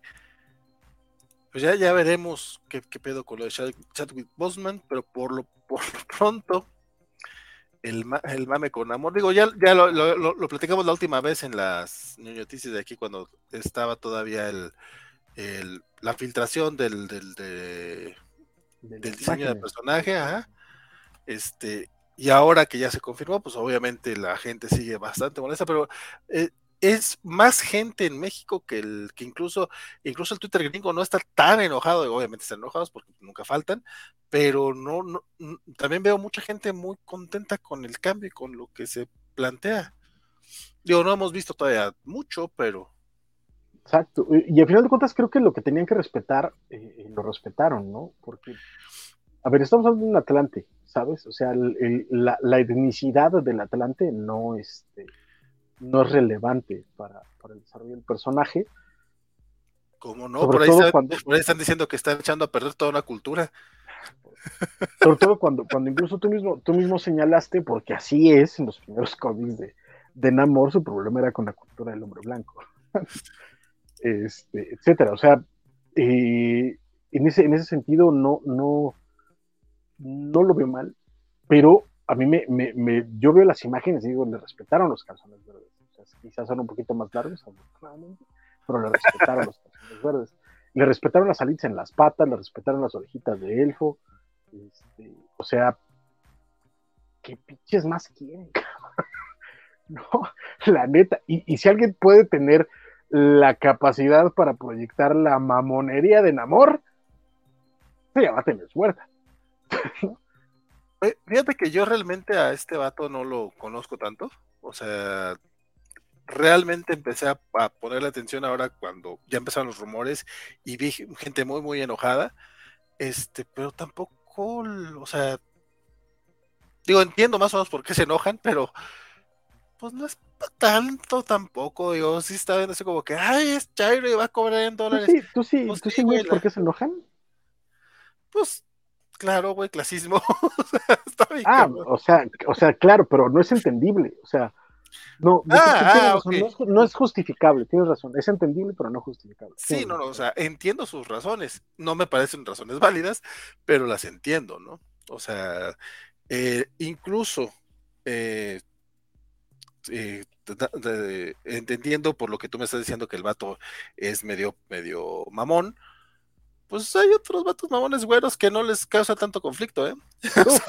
Uf, Eh, volvemos, volvimos al mismo caso de cómo les molesta que el personaje de Carol Danvers sea mamona y el de Tony Stark no les molesta. no, pero O sea, es que en, en el digo- caso, pero es que en el caso de, de Tony es el personaje, no es el actor. Que, a ver, eh, eh, también yo exagero, Bueno. en ese sentido exagero, pero es que eh, el, el- problema que tiene Tenoch para toda esta banda es que es muy confrontativo con sus opiniones y en el rollo de eh, encarar los privilegios que tenemos un montón de gente de la, de- la población con ellos y la gente cuando la encaras con los privilegios suele este, ponerse incómoda y a la defensiva, ¿no? Y ese es el problema que tiene Tenoch, que, es muy confrontativo en ese sentido. Y si es, o sea, sí su personalidad es medio mamona. Eso no le quita que el carnal eh, eh, tiene un canal en YouTube donde hace videos explorando esto- estos problemas de racismo, de clasismo, de, eh, de poca inclusión, etcétera. Y los datos que presenta son indiscutibles, son, son datos eh, muy, muy bien armados, ¿no? Pero pues a la banda le, le molesta eso y es, y es de ahí. Pero de que sí tiene una personalidad bajo ese nivel de confrontación, que de primer golpe te parece una personalidad mamona, porque es lo que usualmente decimos, Sí. pues le queda muy bien amor, porque es igual, O sea, dice- dicen que eres conflictivo cuando no te, cuando no te dejas, ¿no? te dejas, exactamente. que, que, que- que en este caso no es tanto que no se deje, más que, que, que lo pone sobre la mesa, ¿no? Y para muchos, es que se queja y es este güey súper problemático, y güey, está hablando de, de lo que pasa, o sea, puedes querer escucharlo, no, te puede convenir escucharlo, no puede ser que, que te incomode o no, pero eso no quita que sea cierto. Eh, eh, me estaba diciendo que un compa tuyo, que sa- salvo lo mamá Dolores, se parece bastante a Tenoch Huerta. eh, a él le andaba diciendo que nadie lo quería como un amor y no sé qué, fue a contestarle ya a su Twitter. y ya nomás era un chisme. un, un compa, un compa tuyo, I, I don't know, este, pero sí, o sea, güey, es que también es, es que, es que ese, ese son, son el tipo de cosas que de pronto las redes sociales está, está del culo. ¿A qué, a qué, a qué sujeto con dos dedos de frente y un poquito de madre se le ocurre ir a decirle directamente al Twitter personal de una persona, nadie te quiere, como, güey, ¿de dónde acá tú eres la voz de nadie? ¿De cuándo acá tú, tú estás avalando la voz de millones de mexicanos? ¿Sabes? Y a, y a ese nivel así de, de nadie te quiere como en amor y eres no sé qué, güey, relájate un putero, cabrón. ¿Quieres irle a poner a tu Twitter? Be my fucking guest, güey, pero no vayas a confrontar así porque estás peor que este güey. O sea, el, el nivel de, de- de- de delirio y de, y y falta de capacidad de entendimiento, de desfase cognitivo, está cabrón, está muy cabrón. Sí, a mí me dio mucha risa, pero, pero no creo que fuera la intención de esa persona. Lo- no, claro, no, es, es lo que pasa cuando usas sombrero vaquero. Dice Superior Iron Man que quitaría la, eh, la barba al amor y estaría perfecto. Fíjate que, si bien obviamente el, el amor de los cómics suele ser lampiño, a, a mí no me está molestando la barba. ¿eh? Se me hace como, pues le, le- le va. Dice Axel Alonso que le gusta la idea de que las ballenas sean los microbuses de la gente de la Atlántida. Por cierto, no va a ser Atlántida, va a ser Talocán, que es más o menos como Tlalocan, que era el un paraíso este, de Tlaloc o algo así en la, en la cultura mexica, si no estoy mal. Lo cual va- Tlaloc sí es mexica. Sí. Sí, debería ser Chuck, pero no, lo- bueno, pues que van a mezclar culturas ahí. Ajá, obviamente, ve- veremos, veremos qué es lo que hacen, veremos qué es lo que hacen, esperemos, tranquilos, relajémonos, chingo, vamos a ver. Sí, Superior, que Marvel utilizó el Twitter de chat para promocionar a Wakanda Forever. Sí, eh, Chadwick Boseman estuvo muy raro eso, pero bueno, ya después de ver cómo manejan las redes sociales de Stan Lee después de muerto, ya nada me extraña, compadre. Federico Bliss, si de mí dependiera, yo le pondría en México a Wakanda por siempre, Namor de mis namores. El, el amor de mis amores, ¿sabes qué? Aplausos. Aplausos. De hecho, ármate, ármate el meme antes de que te lo ganen otras personas, compadre. Y por otras personas me refiero a los cobachos, y por los cobachos me refiero a mí. O Agames. O Agames, dice Don Bajo, Wakanda Forever, mujer lee en voz baja. Oye, sí que digo, entiendo que son este los eh, subtítulos, Los subtítulos. Para, para personas este, con No, es que, es que pero- esos subtítulos no tienen, no tienen por qué ser para personas con, con poca audición, porque están hablando en inglés, güey. O sea, cuando estás, cuando estás en inglés, pues son los subtítulos para que lo lea la gente que no habla español, que no habla inglés, perdón. Y no tiene por qué este eh, tener la- las notas de voz. Eso es cuando sí es para, cuando es closed caption, no cuando es subtítulo. Pues así pasa. Dice Axel Alonso, punto para tener que sí va a tener las alitas en los pies y las orejas puntiagudas, no como el mamón de Dwayne Johnson. Superior Air- no lo dijo Axel, pero yo sé que lo pensó. Eh, Superior Airman, Don Amor o Don Mamón. Milton Muñoz, este fue el evento de la Comic Con, espero con ansias Wakanda Forever.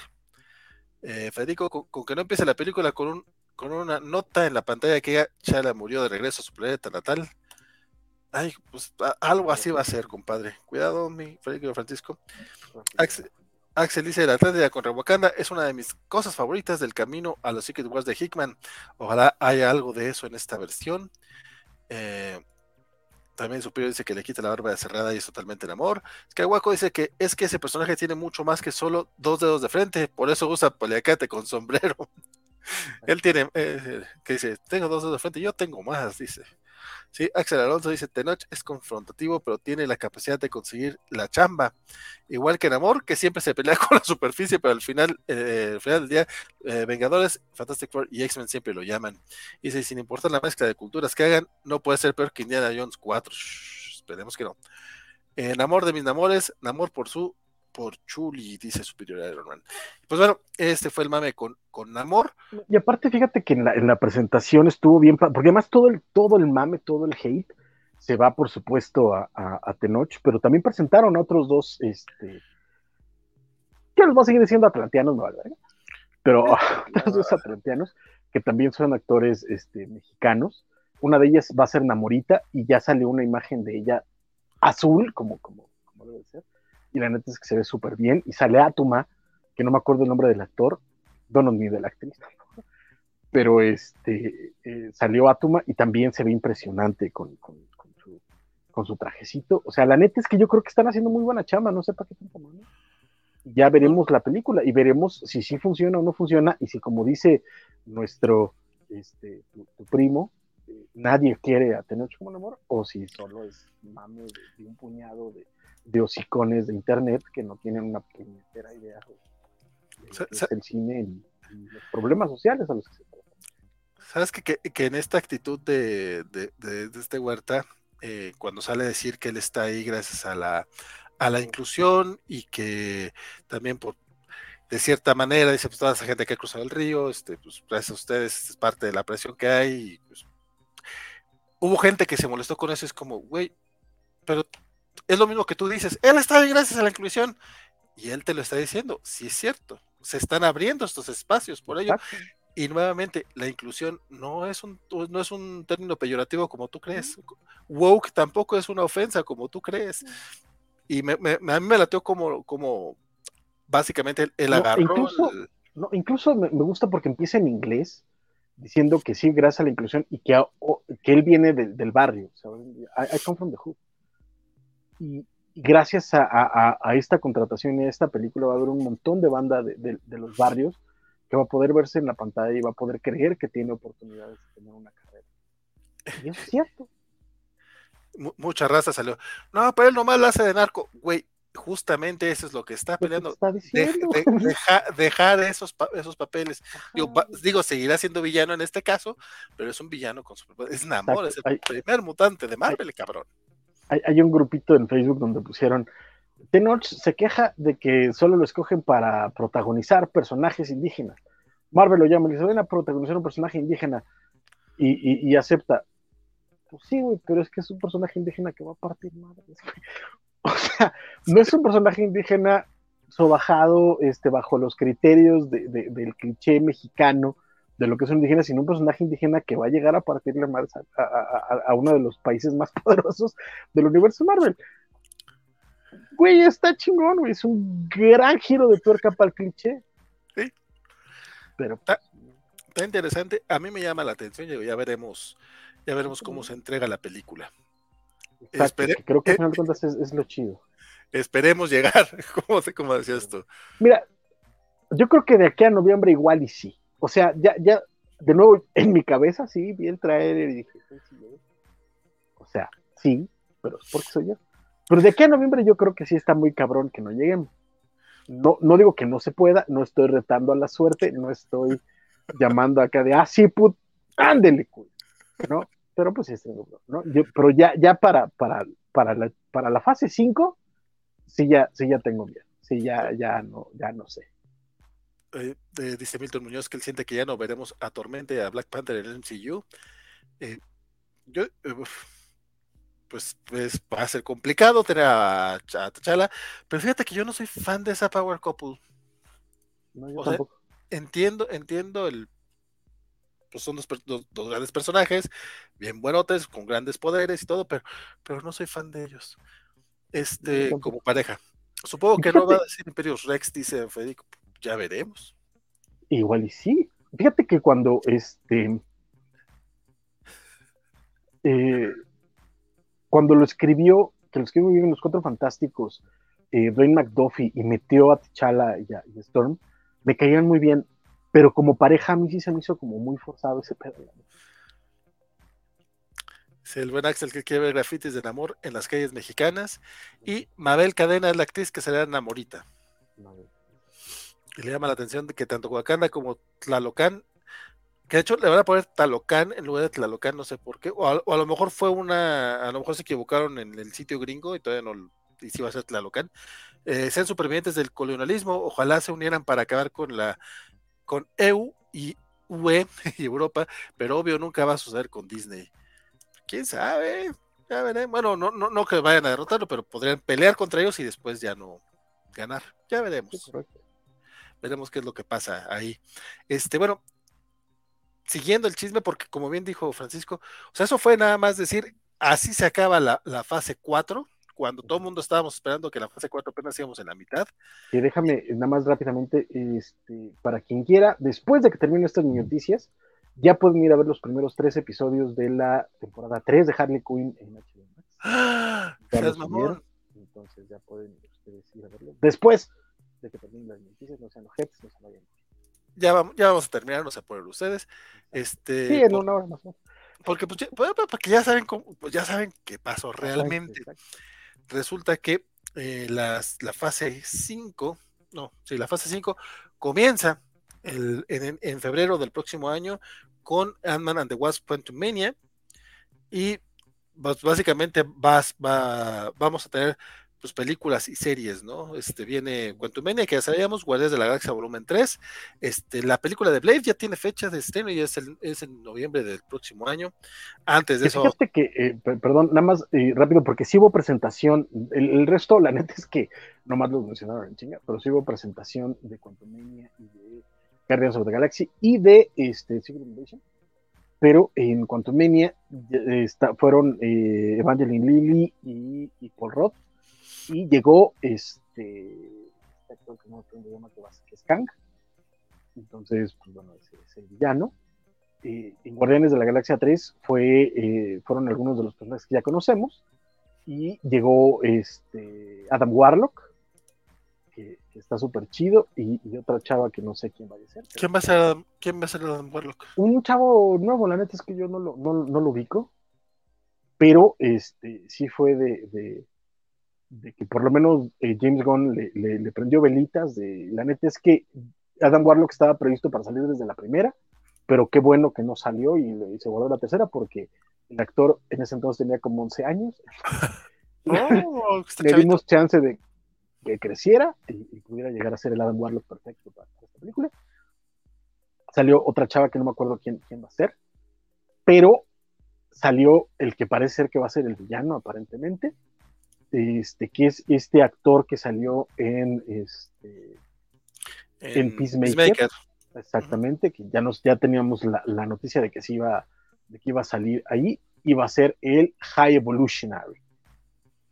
Y llegó como caracterizado como el High Evolutionary y haciendo ahí un performance muy coqueto en la presentación. Entonces estuvo, estuvo chido. Y este, y en eh, Secret Invasion salió eh, Kobe Smulders, que afortunadamente sigue siendo María Gil. Y este, y pues básicamente nada más nos dijo que va a seguir trabajando con, con este, con Samuel L. Jackson y que, está súper contento. Los demás fueron nombres, ahora sí. No, sí, tiene, tiene razón. Y de hecho, esto de que Shugui Iguyu, o, que a lo mejor se pronuncia mal el nombre, Shugudi Iguyi, creo que es el, el nombre. Eh, bueno, que el hecho de que él va a ser el alto evolucionario es este nuevo, ¿no? Sí, no, yo no lo sabía, la neta. Eh, Sabíamos que salía en la película, pero no sabíamos en qué papel, y sale como High Evolutionary. Y de nuevo salió a hacer como un performance ahí de, qué trance, cuál es su visión y tal. Entonces suena interesante, sobre todo pensándolo como el villano de, de Guardián de la 3, porque era un villano que yo no veía venir, la verdad. ¿eh? Me gustó, me gustó, me gustó la idea. De hecho, sí va a ser como curioso. De, también se sabe, bueno, lo que han dicho es de que esto va a ser ya el último, lo último de James Gunn con los Guardianes de la Galaxia. ¿Qué es lo que iba yo a decirte? No anunciaron el especial de Navidad. Así es, pero tampoco anunciaron Estaba en, el, este, en el- en el calendario. I am Groot, correcto. Pero eh, el especial de Navidad se supone que sí salía a finales de este año y era como una liga para, para Guardianes de la Galaxia 3. No, no, no, pero, tampoco anunciaron, no, no iba a ser el I Am Groot, este, el- tampoco anunciaron el especial de Halloween de este año, que se supone Ujú, que, que se supone que es donde sale Gael García como, bueno, Werewolf by, by Night. todavía no, Werewolf todavía no sabemos como quién oficialmente, pero se, se- se sospecha que sea Werewolf by Night, este, que van a salir, creo que también sale Drácula, si no está mal, bueno, bueno, van a salir varios. de los monstruos de, de Marvel. Igual, igual se lo guardaron eso para la D23. Pero Sí, sí, me llamó mucho la atención que sí anunciaran las series, las películas y todo, pero no anunciaran el especial de Navidad. Sobre todo porque el especial, el especial de Navidad viene de la mano de James Gunn. Sí, y sí. estando ahí todo el cast y todo, bueno, el cast que pudo asistir, se me hizo raro que no lo mencionara. Sí es raro considerando que debe, ya, debe, ya, ya debe de estar filmado y que en, en postproducción. De- Desde antes de que empezaran Guardians de la Galaxia 3, dijo James Gunn que ya lo había terminado y que estaba entrando a post. Pero faltó eso, faltó Armor Wars que, con Don Cheadle, que ya también se ha anunciado antes, y este de los hijos de la medianoche. Entonces, pues ya veremos, ya veremos qué, qué pasa con todo esto que está ahí pendiente, Yo no es Midnight Zone. ¿no? Yo no es Midnight Bueno, eh. Eh, no, es el especial de Halloween de Marvel, es, es el nombre hasta ahorita. Y se supone que el rumor es que van a ir los hijos de la medianoche. Ese es el uno de los rumores, ya veremos si se cumple o no. Ghost Rider, neto, lo, lo van a quemar ahí. Ay, tenemos a los defensores con Daredevil y con Jessica Jones, hombre. pues, Pero no son los defensores defensores, son otros defensores. Bueno, pues estos tampoco. Quemaron el nombre nomás. Tampoco necesariamente van a ser los mismos hijos de la medianoche. Ay, bueno, ya. Este, pero sí, eh, viene, eh, como en, en las series de televisión viene Echo, que ya, ya se sabía y también ya se había confirmado que en esa misma serie van a aparecer Vincent D'Onofrio y Charlie Cox. Lo que no se sabía, y fue como que la bomba en las series de televisión, es que para la primavera del 2024 está previsto tener Daredevil Born Again. Con, y que va a ser una serie de 18 episodios. 18, o sea, 18. Ya, ya, Vanessa ya me estaba diciendo, güey, no vamos a hacer una cobachala de 18 capítulos, ¿eh? Y yo, güey, no, no sé, ¿No? o sea, ya, Ah, ¿no? Ya veremos, a ver qué sucede, deja ver si llegamos, Ah, no. Ajá, exacto. porque eso es hasta el 2024. Ah. O yo, sea, yo, yo, yo si llego me trepo, ¿eh? Yo- si llego me trepo, ¿cómo no? Sí, no, Lo- lo- no, no, no veo por qué no. Bueno, también se confirma que sí viene la de Aga- Agatha eh, Coven of Chaos. Yo todavía creía que eso era, o sea, que nomás era una idea. Iron Heart, que esa también va a ser serie de Disney Plus. Ah, que, que Iron Heart, Riri Williams sale, eh, fue presentada como parte del cast de Wakanda Forever también. Sí, sí, ya también viene ella. Este, la segunda temporada de Loki, obviamente, este, que eso ya se había anunciado, ya está ahorita en filmación. Y Secret Invasion, que también ya debe estar por terminar, de hecho ya debe haber terminado filmación porque se estrena en, en la primavera del 2023, eh, la, la serie en Disney Plus. Esas son las series en general. Películas, ya sabemos que viene de Marvel, no sabemos que Blade venía tan pronto, pero ya la tenemos para, para noviembre. Después viene la de Capitán América, el nuevo orden mundial, que se estrena en mayo del 2024, que también fue así como un wow, tan pronto viene una película de, Capitán América, pues ya sabíamos que sí venía después de, de lo que vimos en la, en la otra película, pero, ah, mira, encontré una imagen que está más bonita. Este, y el cierre de la fase 4, de la fase 5, es los Thunderbolts, que también era otro que, que de esos que estaban como en rumorcito, en rumorcito, pero pues todavía no, todavía no era nada, nada oficial y resulta que toma chango tu banana, si vienen este, los Thunderbolts, este, Que habrá que ver qué, qué meten ahí. va a ser interesante porque bueno, el rumor ahorita está todavía, pues todavía están muy, muy prontos. US Agent y está este, Black Widow Yelena, eh, Emil Blonsky se supone que regresa como abominación, pero pues también ya se nos fue, entre los que, entre las personas que se nos han ido, justamente está William Hurt, que era eh, Red Hulk, este, pues el Thunderbolt Ross. Entonces, quién sabe qué va a pasar, cómo mueve eso sus planes, pero la fase 4 termina con los Thunderbolts. Ah, La, cua- la cinco. a las 5, perdón. Es que, pinche, mam- pinche mame, este- esa fase 4 entre pandemias y retrasos y co- acomodos quedó un poco rara. He escuchado mucha gente que está, Está muy, está muy decepcionada. Yo lo entiendo como raro, pero tampoco creo que. A mí, a mí me ha gustado la mayoría de los productos. Este, creo que lo que menos me agradó, quizá, este, bueno, eh, algunos finales de, de las series de televisión no me encantaron. Este, pero en general, en general las disfruté.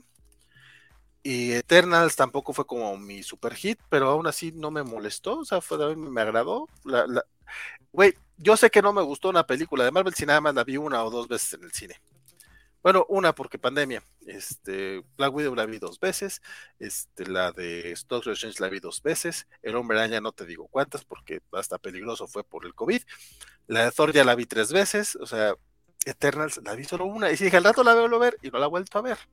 Entonces, me agradó el intento. Y Pero no. Chanchi, te, te olvidas de Chanchi porque racista, ¿verdad? Porque racista, obviamente, es la vi, la vi dos veces. encanta. La Shang-Chi sí la vi dos veces también. Sí, sí, sí.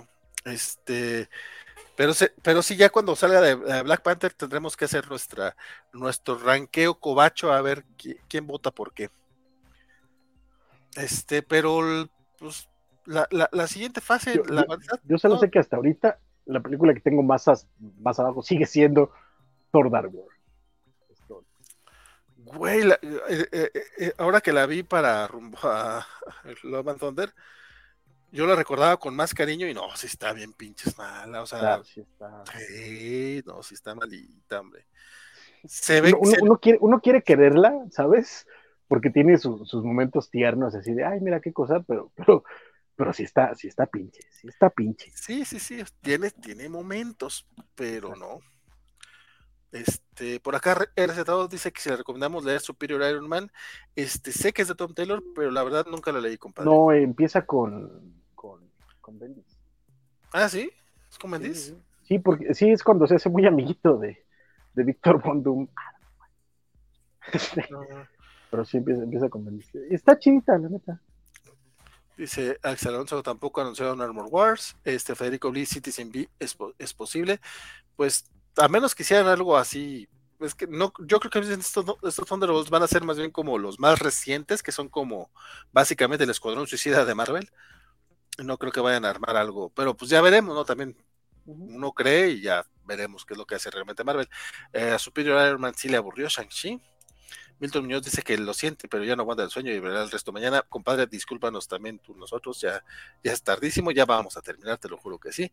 Will Poulter es Adam Warlock, tienes toda la razón, mi querido Federico, es el vato este de las, es el de los memes, ¿no? El de, ¿a poco ustedes les pagan?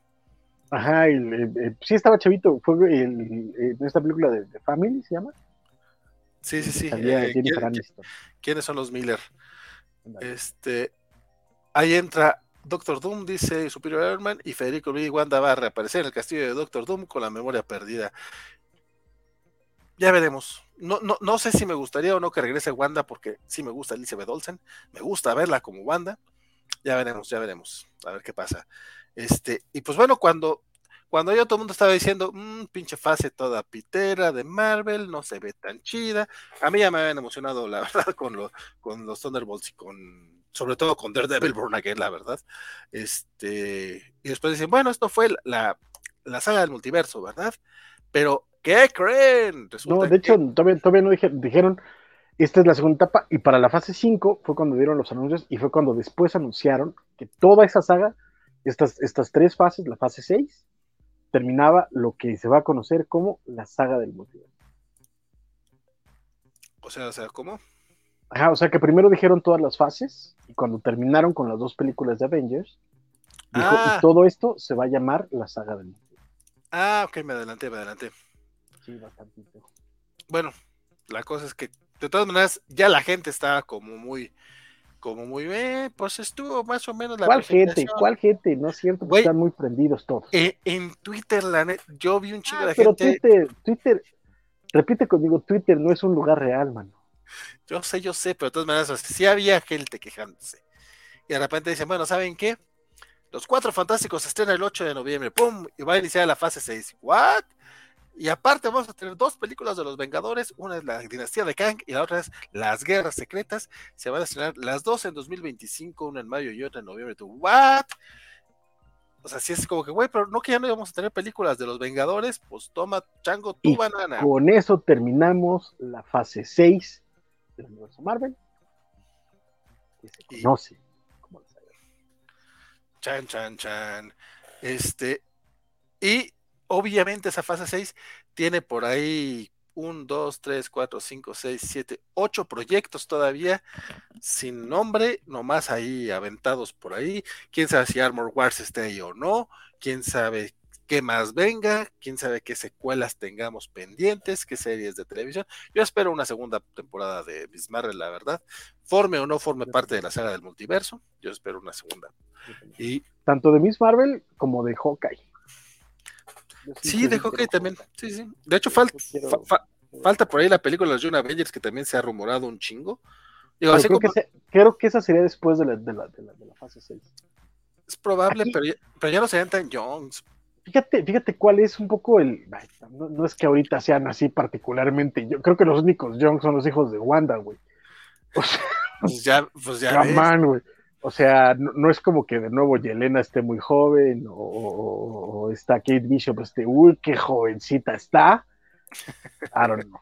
¿No? Este, pero creo que, que, que a mí lo que me preocupa es, llegamos a esta fase 6, tenemos la saga del multiverso. ¿Qué sigue?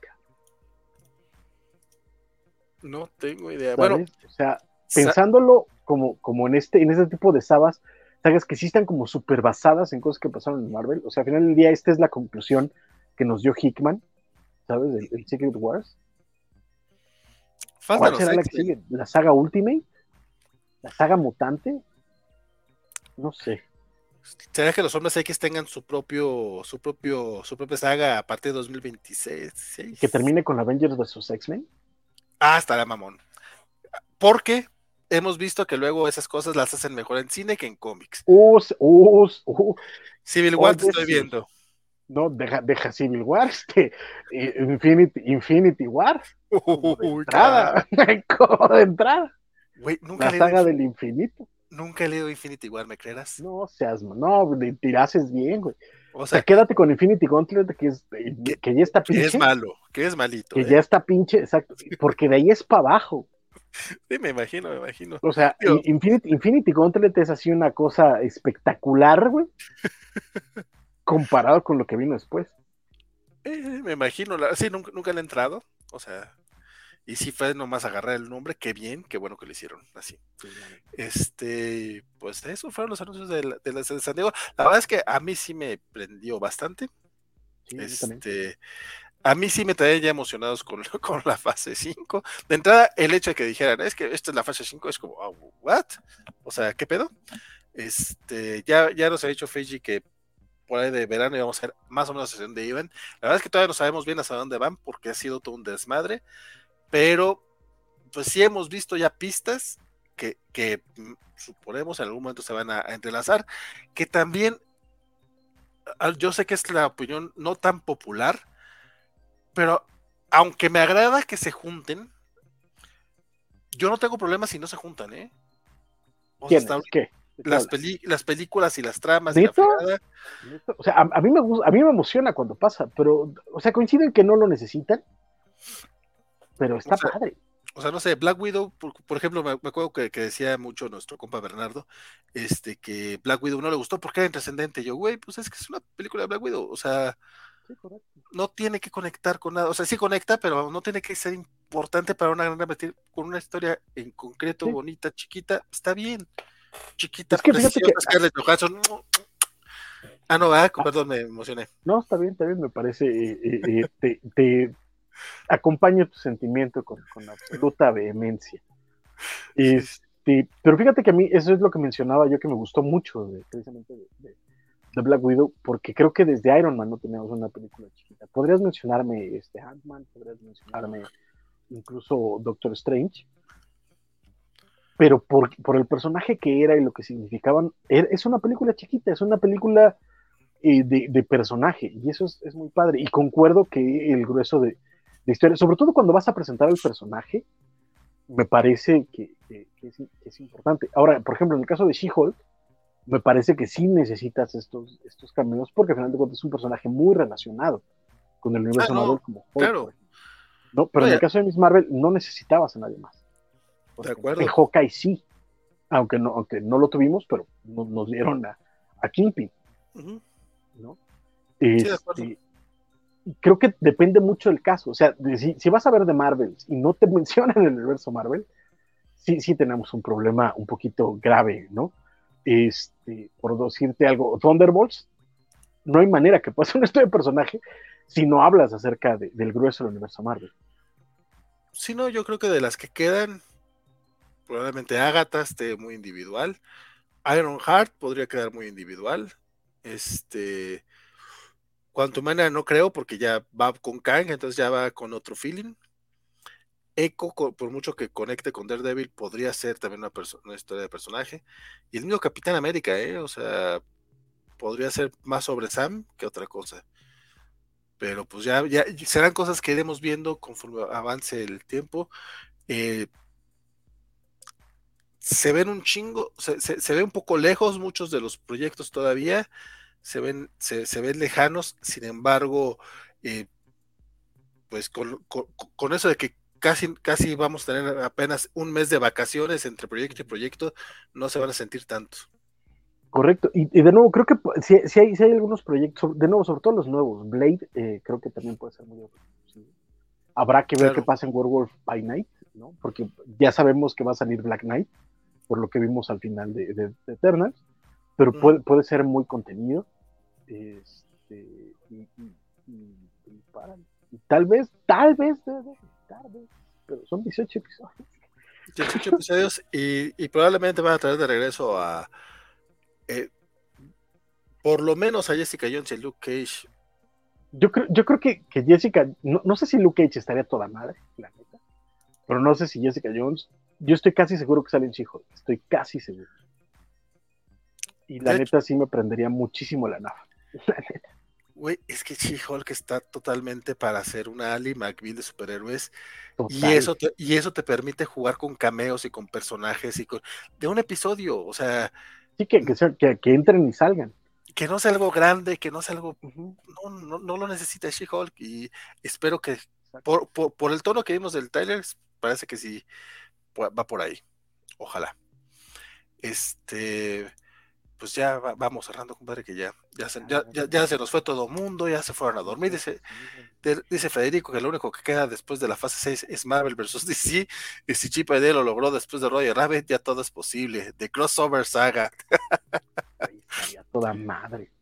Superior Iron Man. Bueno. Thor Ragnarok la vi tres veces y no la aguanté. Wow, no me gustó. ¿Y, y la viste, ¿Y la viste tres veces? Eh, yo, yo, yo, yo, yo estoy con él, ¿eh? Yo Iron Man 3 también, hasta la tercera, cuarta vez fue cuando dije, ok, no, no, no me molesta tanto. No, no manches. A, a mí la 3 me gusta mucho, pero la 2 sí es una cosa bien fea. No, no, no, Iron- que sale Scarlett. A Iron Man 2 no la voy a defender. Está- está- pero pinche como su. Pe- Pero, no está tan pinche como Dark World. Correcto. De hecho, yo, yo la neta, la neta, después de, Avengers, que salí yo alucinado de esa cosa, veo Iron Man 3 y es como de. Está chida, la neta es que me gusta, pero hasta ahí. Este, veo, veo Thor Dark World y también es como de. "Ah, no está mala. De hecho, y yo sigo diciendo al día de hoy, no hay una película del MCU que sea mala. El problema es que hay unas muy, muy buenas que ponen las que no están tan buenas en una perspectiva muy poco favorable. Pero cuando salió Captain America Winter Soldier, me regresó toda la fe en el MCU al grado de que me fue a comprar los dos Blu-rays que me faltaban. Y que dije, después los compro. Y cuando salió el de. El de, el de, eh, eh, de hecho, cuando la vi en cine, eh, Winter Soldier, me fui a comprar el de Iron Man 3 y el de, y el de, el de Thor Dark World, porque fue así: no, pues sí, tengo que tenerlas todas. ya valió madre. Sí, ya sí valió madre. De hecho, no me he comprado la- de, de Black Widow para acá, no me las he comprado porque no ha salido edición nacional barata. Están arriba de 500 pesos. Pero es que son importados, güey. O sea, creo que ya a Disney le valió madre el formato casero y ya no va a sacar en ediciones regionales, lo cual es una lástima. Ay, güey, pues, y creo que no tiene sentido porque ya hemos visto que las cosas no son eternas en internet. Entonces, Pero, pero es Disney Plus. O sea, nunca van a quitar las películas de Marvel de Disney Plus, nunca. Entonces ese es el problema. De hecho, eh, eh, por ejemplo, eh, Agents of Shield, creo que solo la primera temporada salió en Blu-ray, la 2 y la 3 salieron en DVD, y ni siquiera estoy seguro que salieron para Estados Unidos. La serie completa no está en DVD. No está en formato casero. Por ejemplo. oye, estoy viendo, por cierto, ah, que habrá que checar si, perdón, este es un poquito, un poquito aparte de lo que estamos hablando. Ahorita regresamos, perdón, mi querido Francisco, es que, acabo- despedirnos. Ah, es, es que acabo de ver la nota. Bueno, que dice que el 29 de julio en, en Estados Unidos, bueno, al menos en HBO Max de Estados Unidos va a salir Milestone Generations. Este, los mundos, este, necesitaban héroes y ellos este, trajeron, nos trajeron un universo. Este es un documental, bueno, al parecer es un documental sobre Milestone, no sé, sobre los autores. Este, entonces, wow, Me no, no parece sab- validísimo. Me parece no validísimo, sobre todo porque el grueso de autores no Sí. son de los que más, más, más se habla, aunque tienes gente ahí del tamaño de, de, Dwayne McDuffie, claro. de Dwayne McDuffie, de, de Jim. de- Ay, de Dennis Cohen, este, de John Paul Leon, eh, etcétera, de, de Christopher Priest, eh, Andy Bright, en fin, un montón de autores que tienen, Chris Cross, que tienen toda la vida trabajando en cómics y que lamentablemente no, no, no tienen tanto, tanto spotlight y que tienen también una calidad brutal. Recordemos que el mismo Humberto Ramos entró a- al mundo de los cómics gracias a, a Milestone y a que Milestone los de, de- de hacer un par de números. O uno. Oja- oja- El propio ojalá. Oja- ojalá llegue acá también a. Digo, no tendría por qué no. Pero pues ojalá llegue también a México. El, el viernes habrá que estar, habrá que estar al pendiente de esta de este documental. Si tomas en cuenta que acaba de salir eh, la- los tres episodios de, de Harley Quinn, probablemente salgan en paralelo. probablemente. Esperemos, como dices, pero no, no, Sí, sí. no vería ahorita porque Sí, no, pero Harley Quinn es una serie animada que tiene cierto, digo, es de nicho, pero de todas maneras es de lo fuerte de HBO Max. Y este puede ser un poquito más nicho, nicho, nicho. Pero fíjate que salió, ah, hace poquito salió un documental en dos partes maravilloso, recomendadísimo, eh, de George Carlin que se llama American Dream. Es una belleza de uno de los mejores estandoperos de la historia. Eh, y salió casi en paralelo también. de- Ah, ok, ok. de HBO Estados Unidos. Es, es un HBO original y salió en paralelo en, en Estados Unidos y acá. Entonces tampoco tendría por qué. Ah, pues no ojalá. mismo. Pues mira, ahí está, entonces ahí está el dato. Ojalá lo podamos ver este fin de semana porque se ve, se ve interesantón. Yo la verdad, este de Milestone leí muy poco, este, pero La neta Pero- es que no, no eran los cómics que más me interesaran cuando yo era un adolescente. Pero los autores sí son, sí son. sí. Dice Superior Iron Man Thor Ragnarok, eh, la ve tres veces, luego le gustó Thor Love and Thunder, está genial, pero le hubieran dejado eh, las escenas siniestras de Christian Bale. Y pregunta cómo se va a llamar la covacha, ¿por qué cómo se va a llamar la covacha? No, no entendí. 2024-2025 entre Ang y Korra en Los Vengadores. Y dice Mixley se despide, se a dormir, que descansen todos. Mi querida Mixley, aprovechamos porque también ya nosotros nos vamos ya a dormir. Eso fue eh, todo de todo en todo lo, lo- lo que todo el chisme que pudimos echar hoy. Podremos echar más, pero la verdad ya es muy tarde quiero Francisco, discúlpame mucho, compadre. Tengo, que- tengo que estar en junta a las 9 de la mañana. ¿Sabes, sabes que estuvo intensa la covacha cuando los pelos se me ven así? Pero pues muchas gracias, por supuesto, a todos. Todavía ahorita hay 18 personas en, en Twitter, hasta hace un momento había 20 personas en, en YouTube, perdón, este, viendo esta transmisión y no saben, no saben la verdad lo, lo agradecidos que estamos de cada una de ustedes, de cada persona que nos comenta, de cada persona que nos like, de cada persona que nos ve, incluso aunque no sepamos que nos está viendo. Pero lo agradecemos muchísimo y, y estas desveladas valen la pena por eso, por ustedes, por, por, pues, por pasar este rato con ustedes, por cotorrear con ustedes, por sus comentarios, por, por- su compañía y por supuesto también por su like, por su- porque compartan el video y porque eh, la forma de, de apoyar este canal, ya Valentín les cómo. Y pues bueno, yo me despido, soy Francisco Espinosa y muchísimas gracias por la invitación, Valentín, y muchísimas gracias por supuesto a todos ustedes. Eh, aquí, aquí se les agradece. Sí es, eh, Francisco, ¿tienes programa el domingo tentativamente? Tenta- bueno, de- bueno, tentativamente el viernes estoy en los cómics de la semana.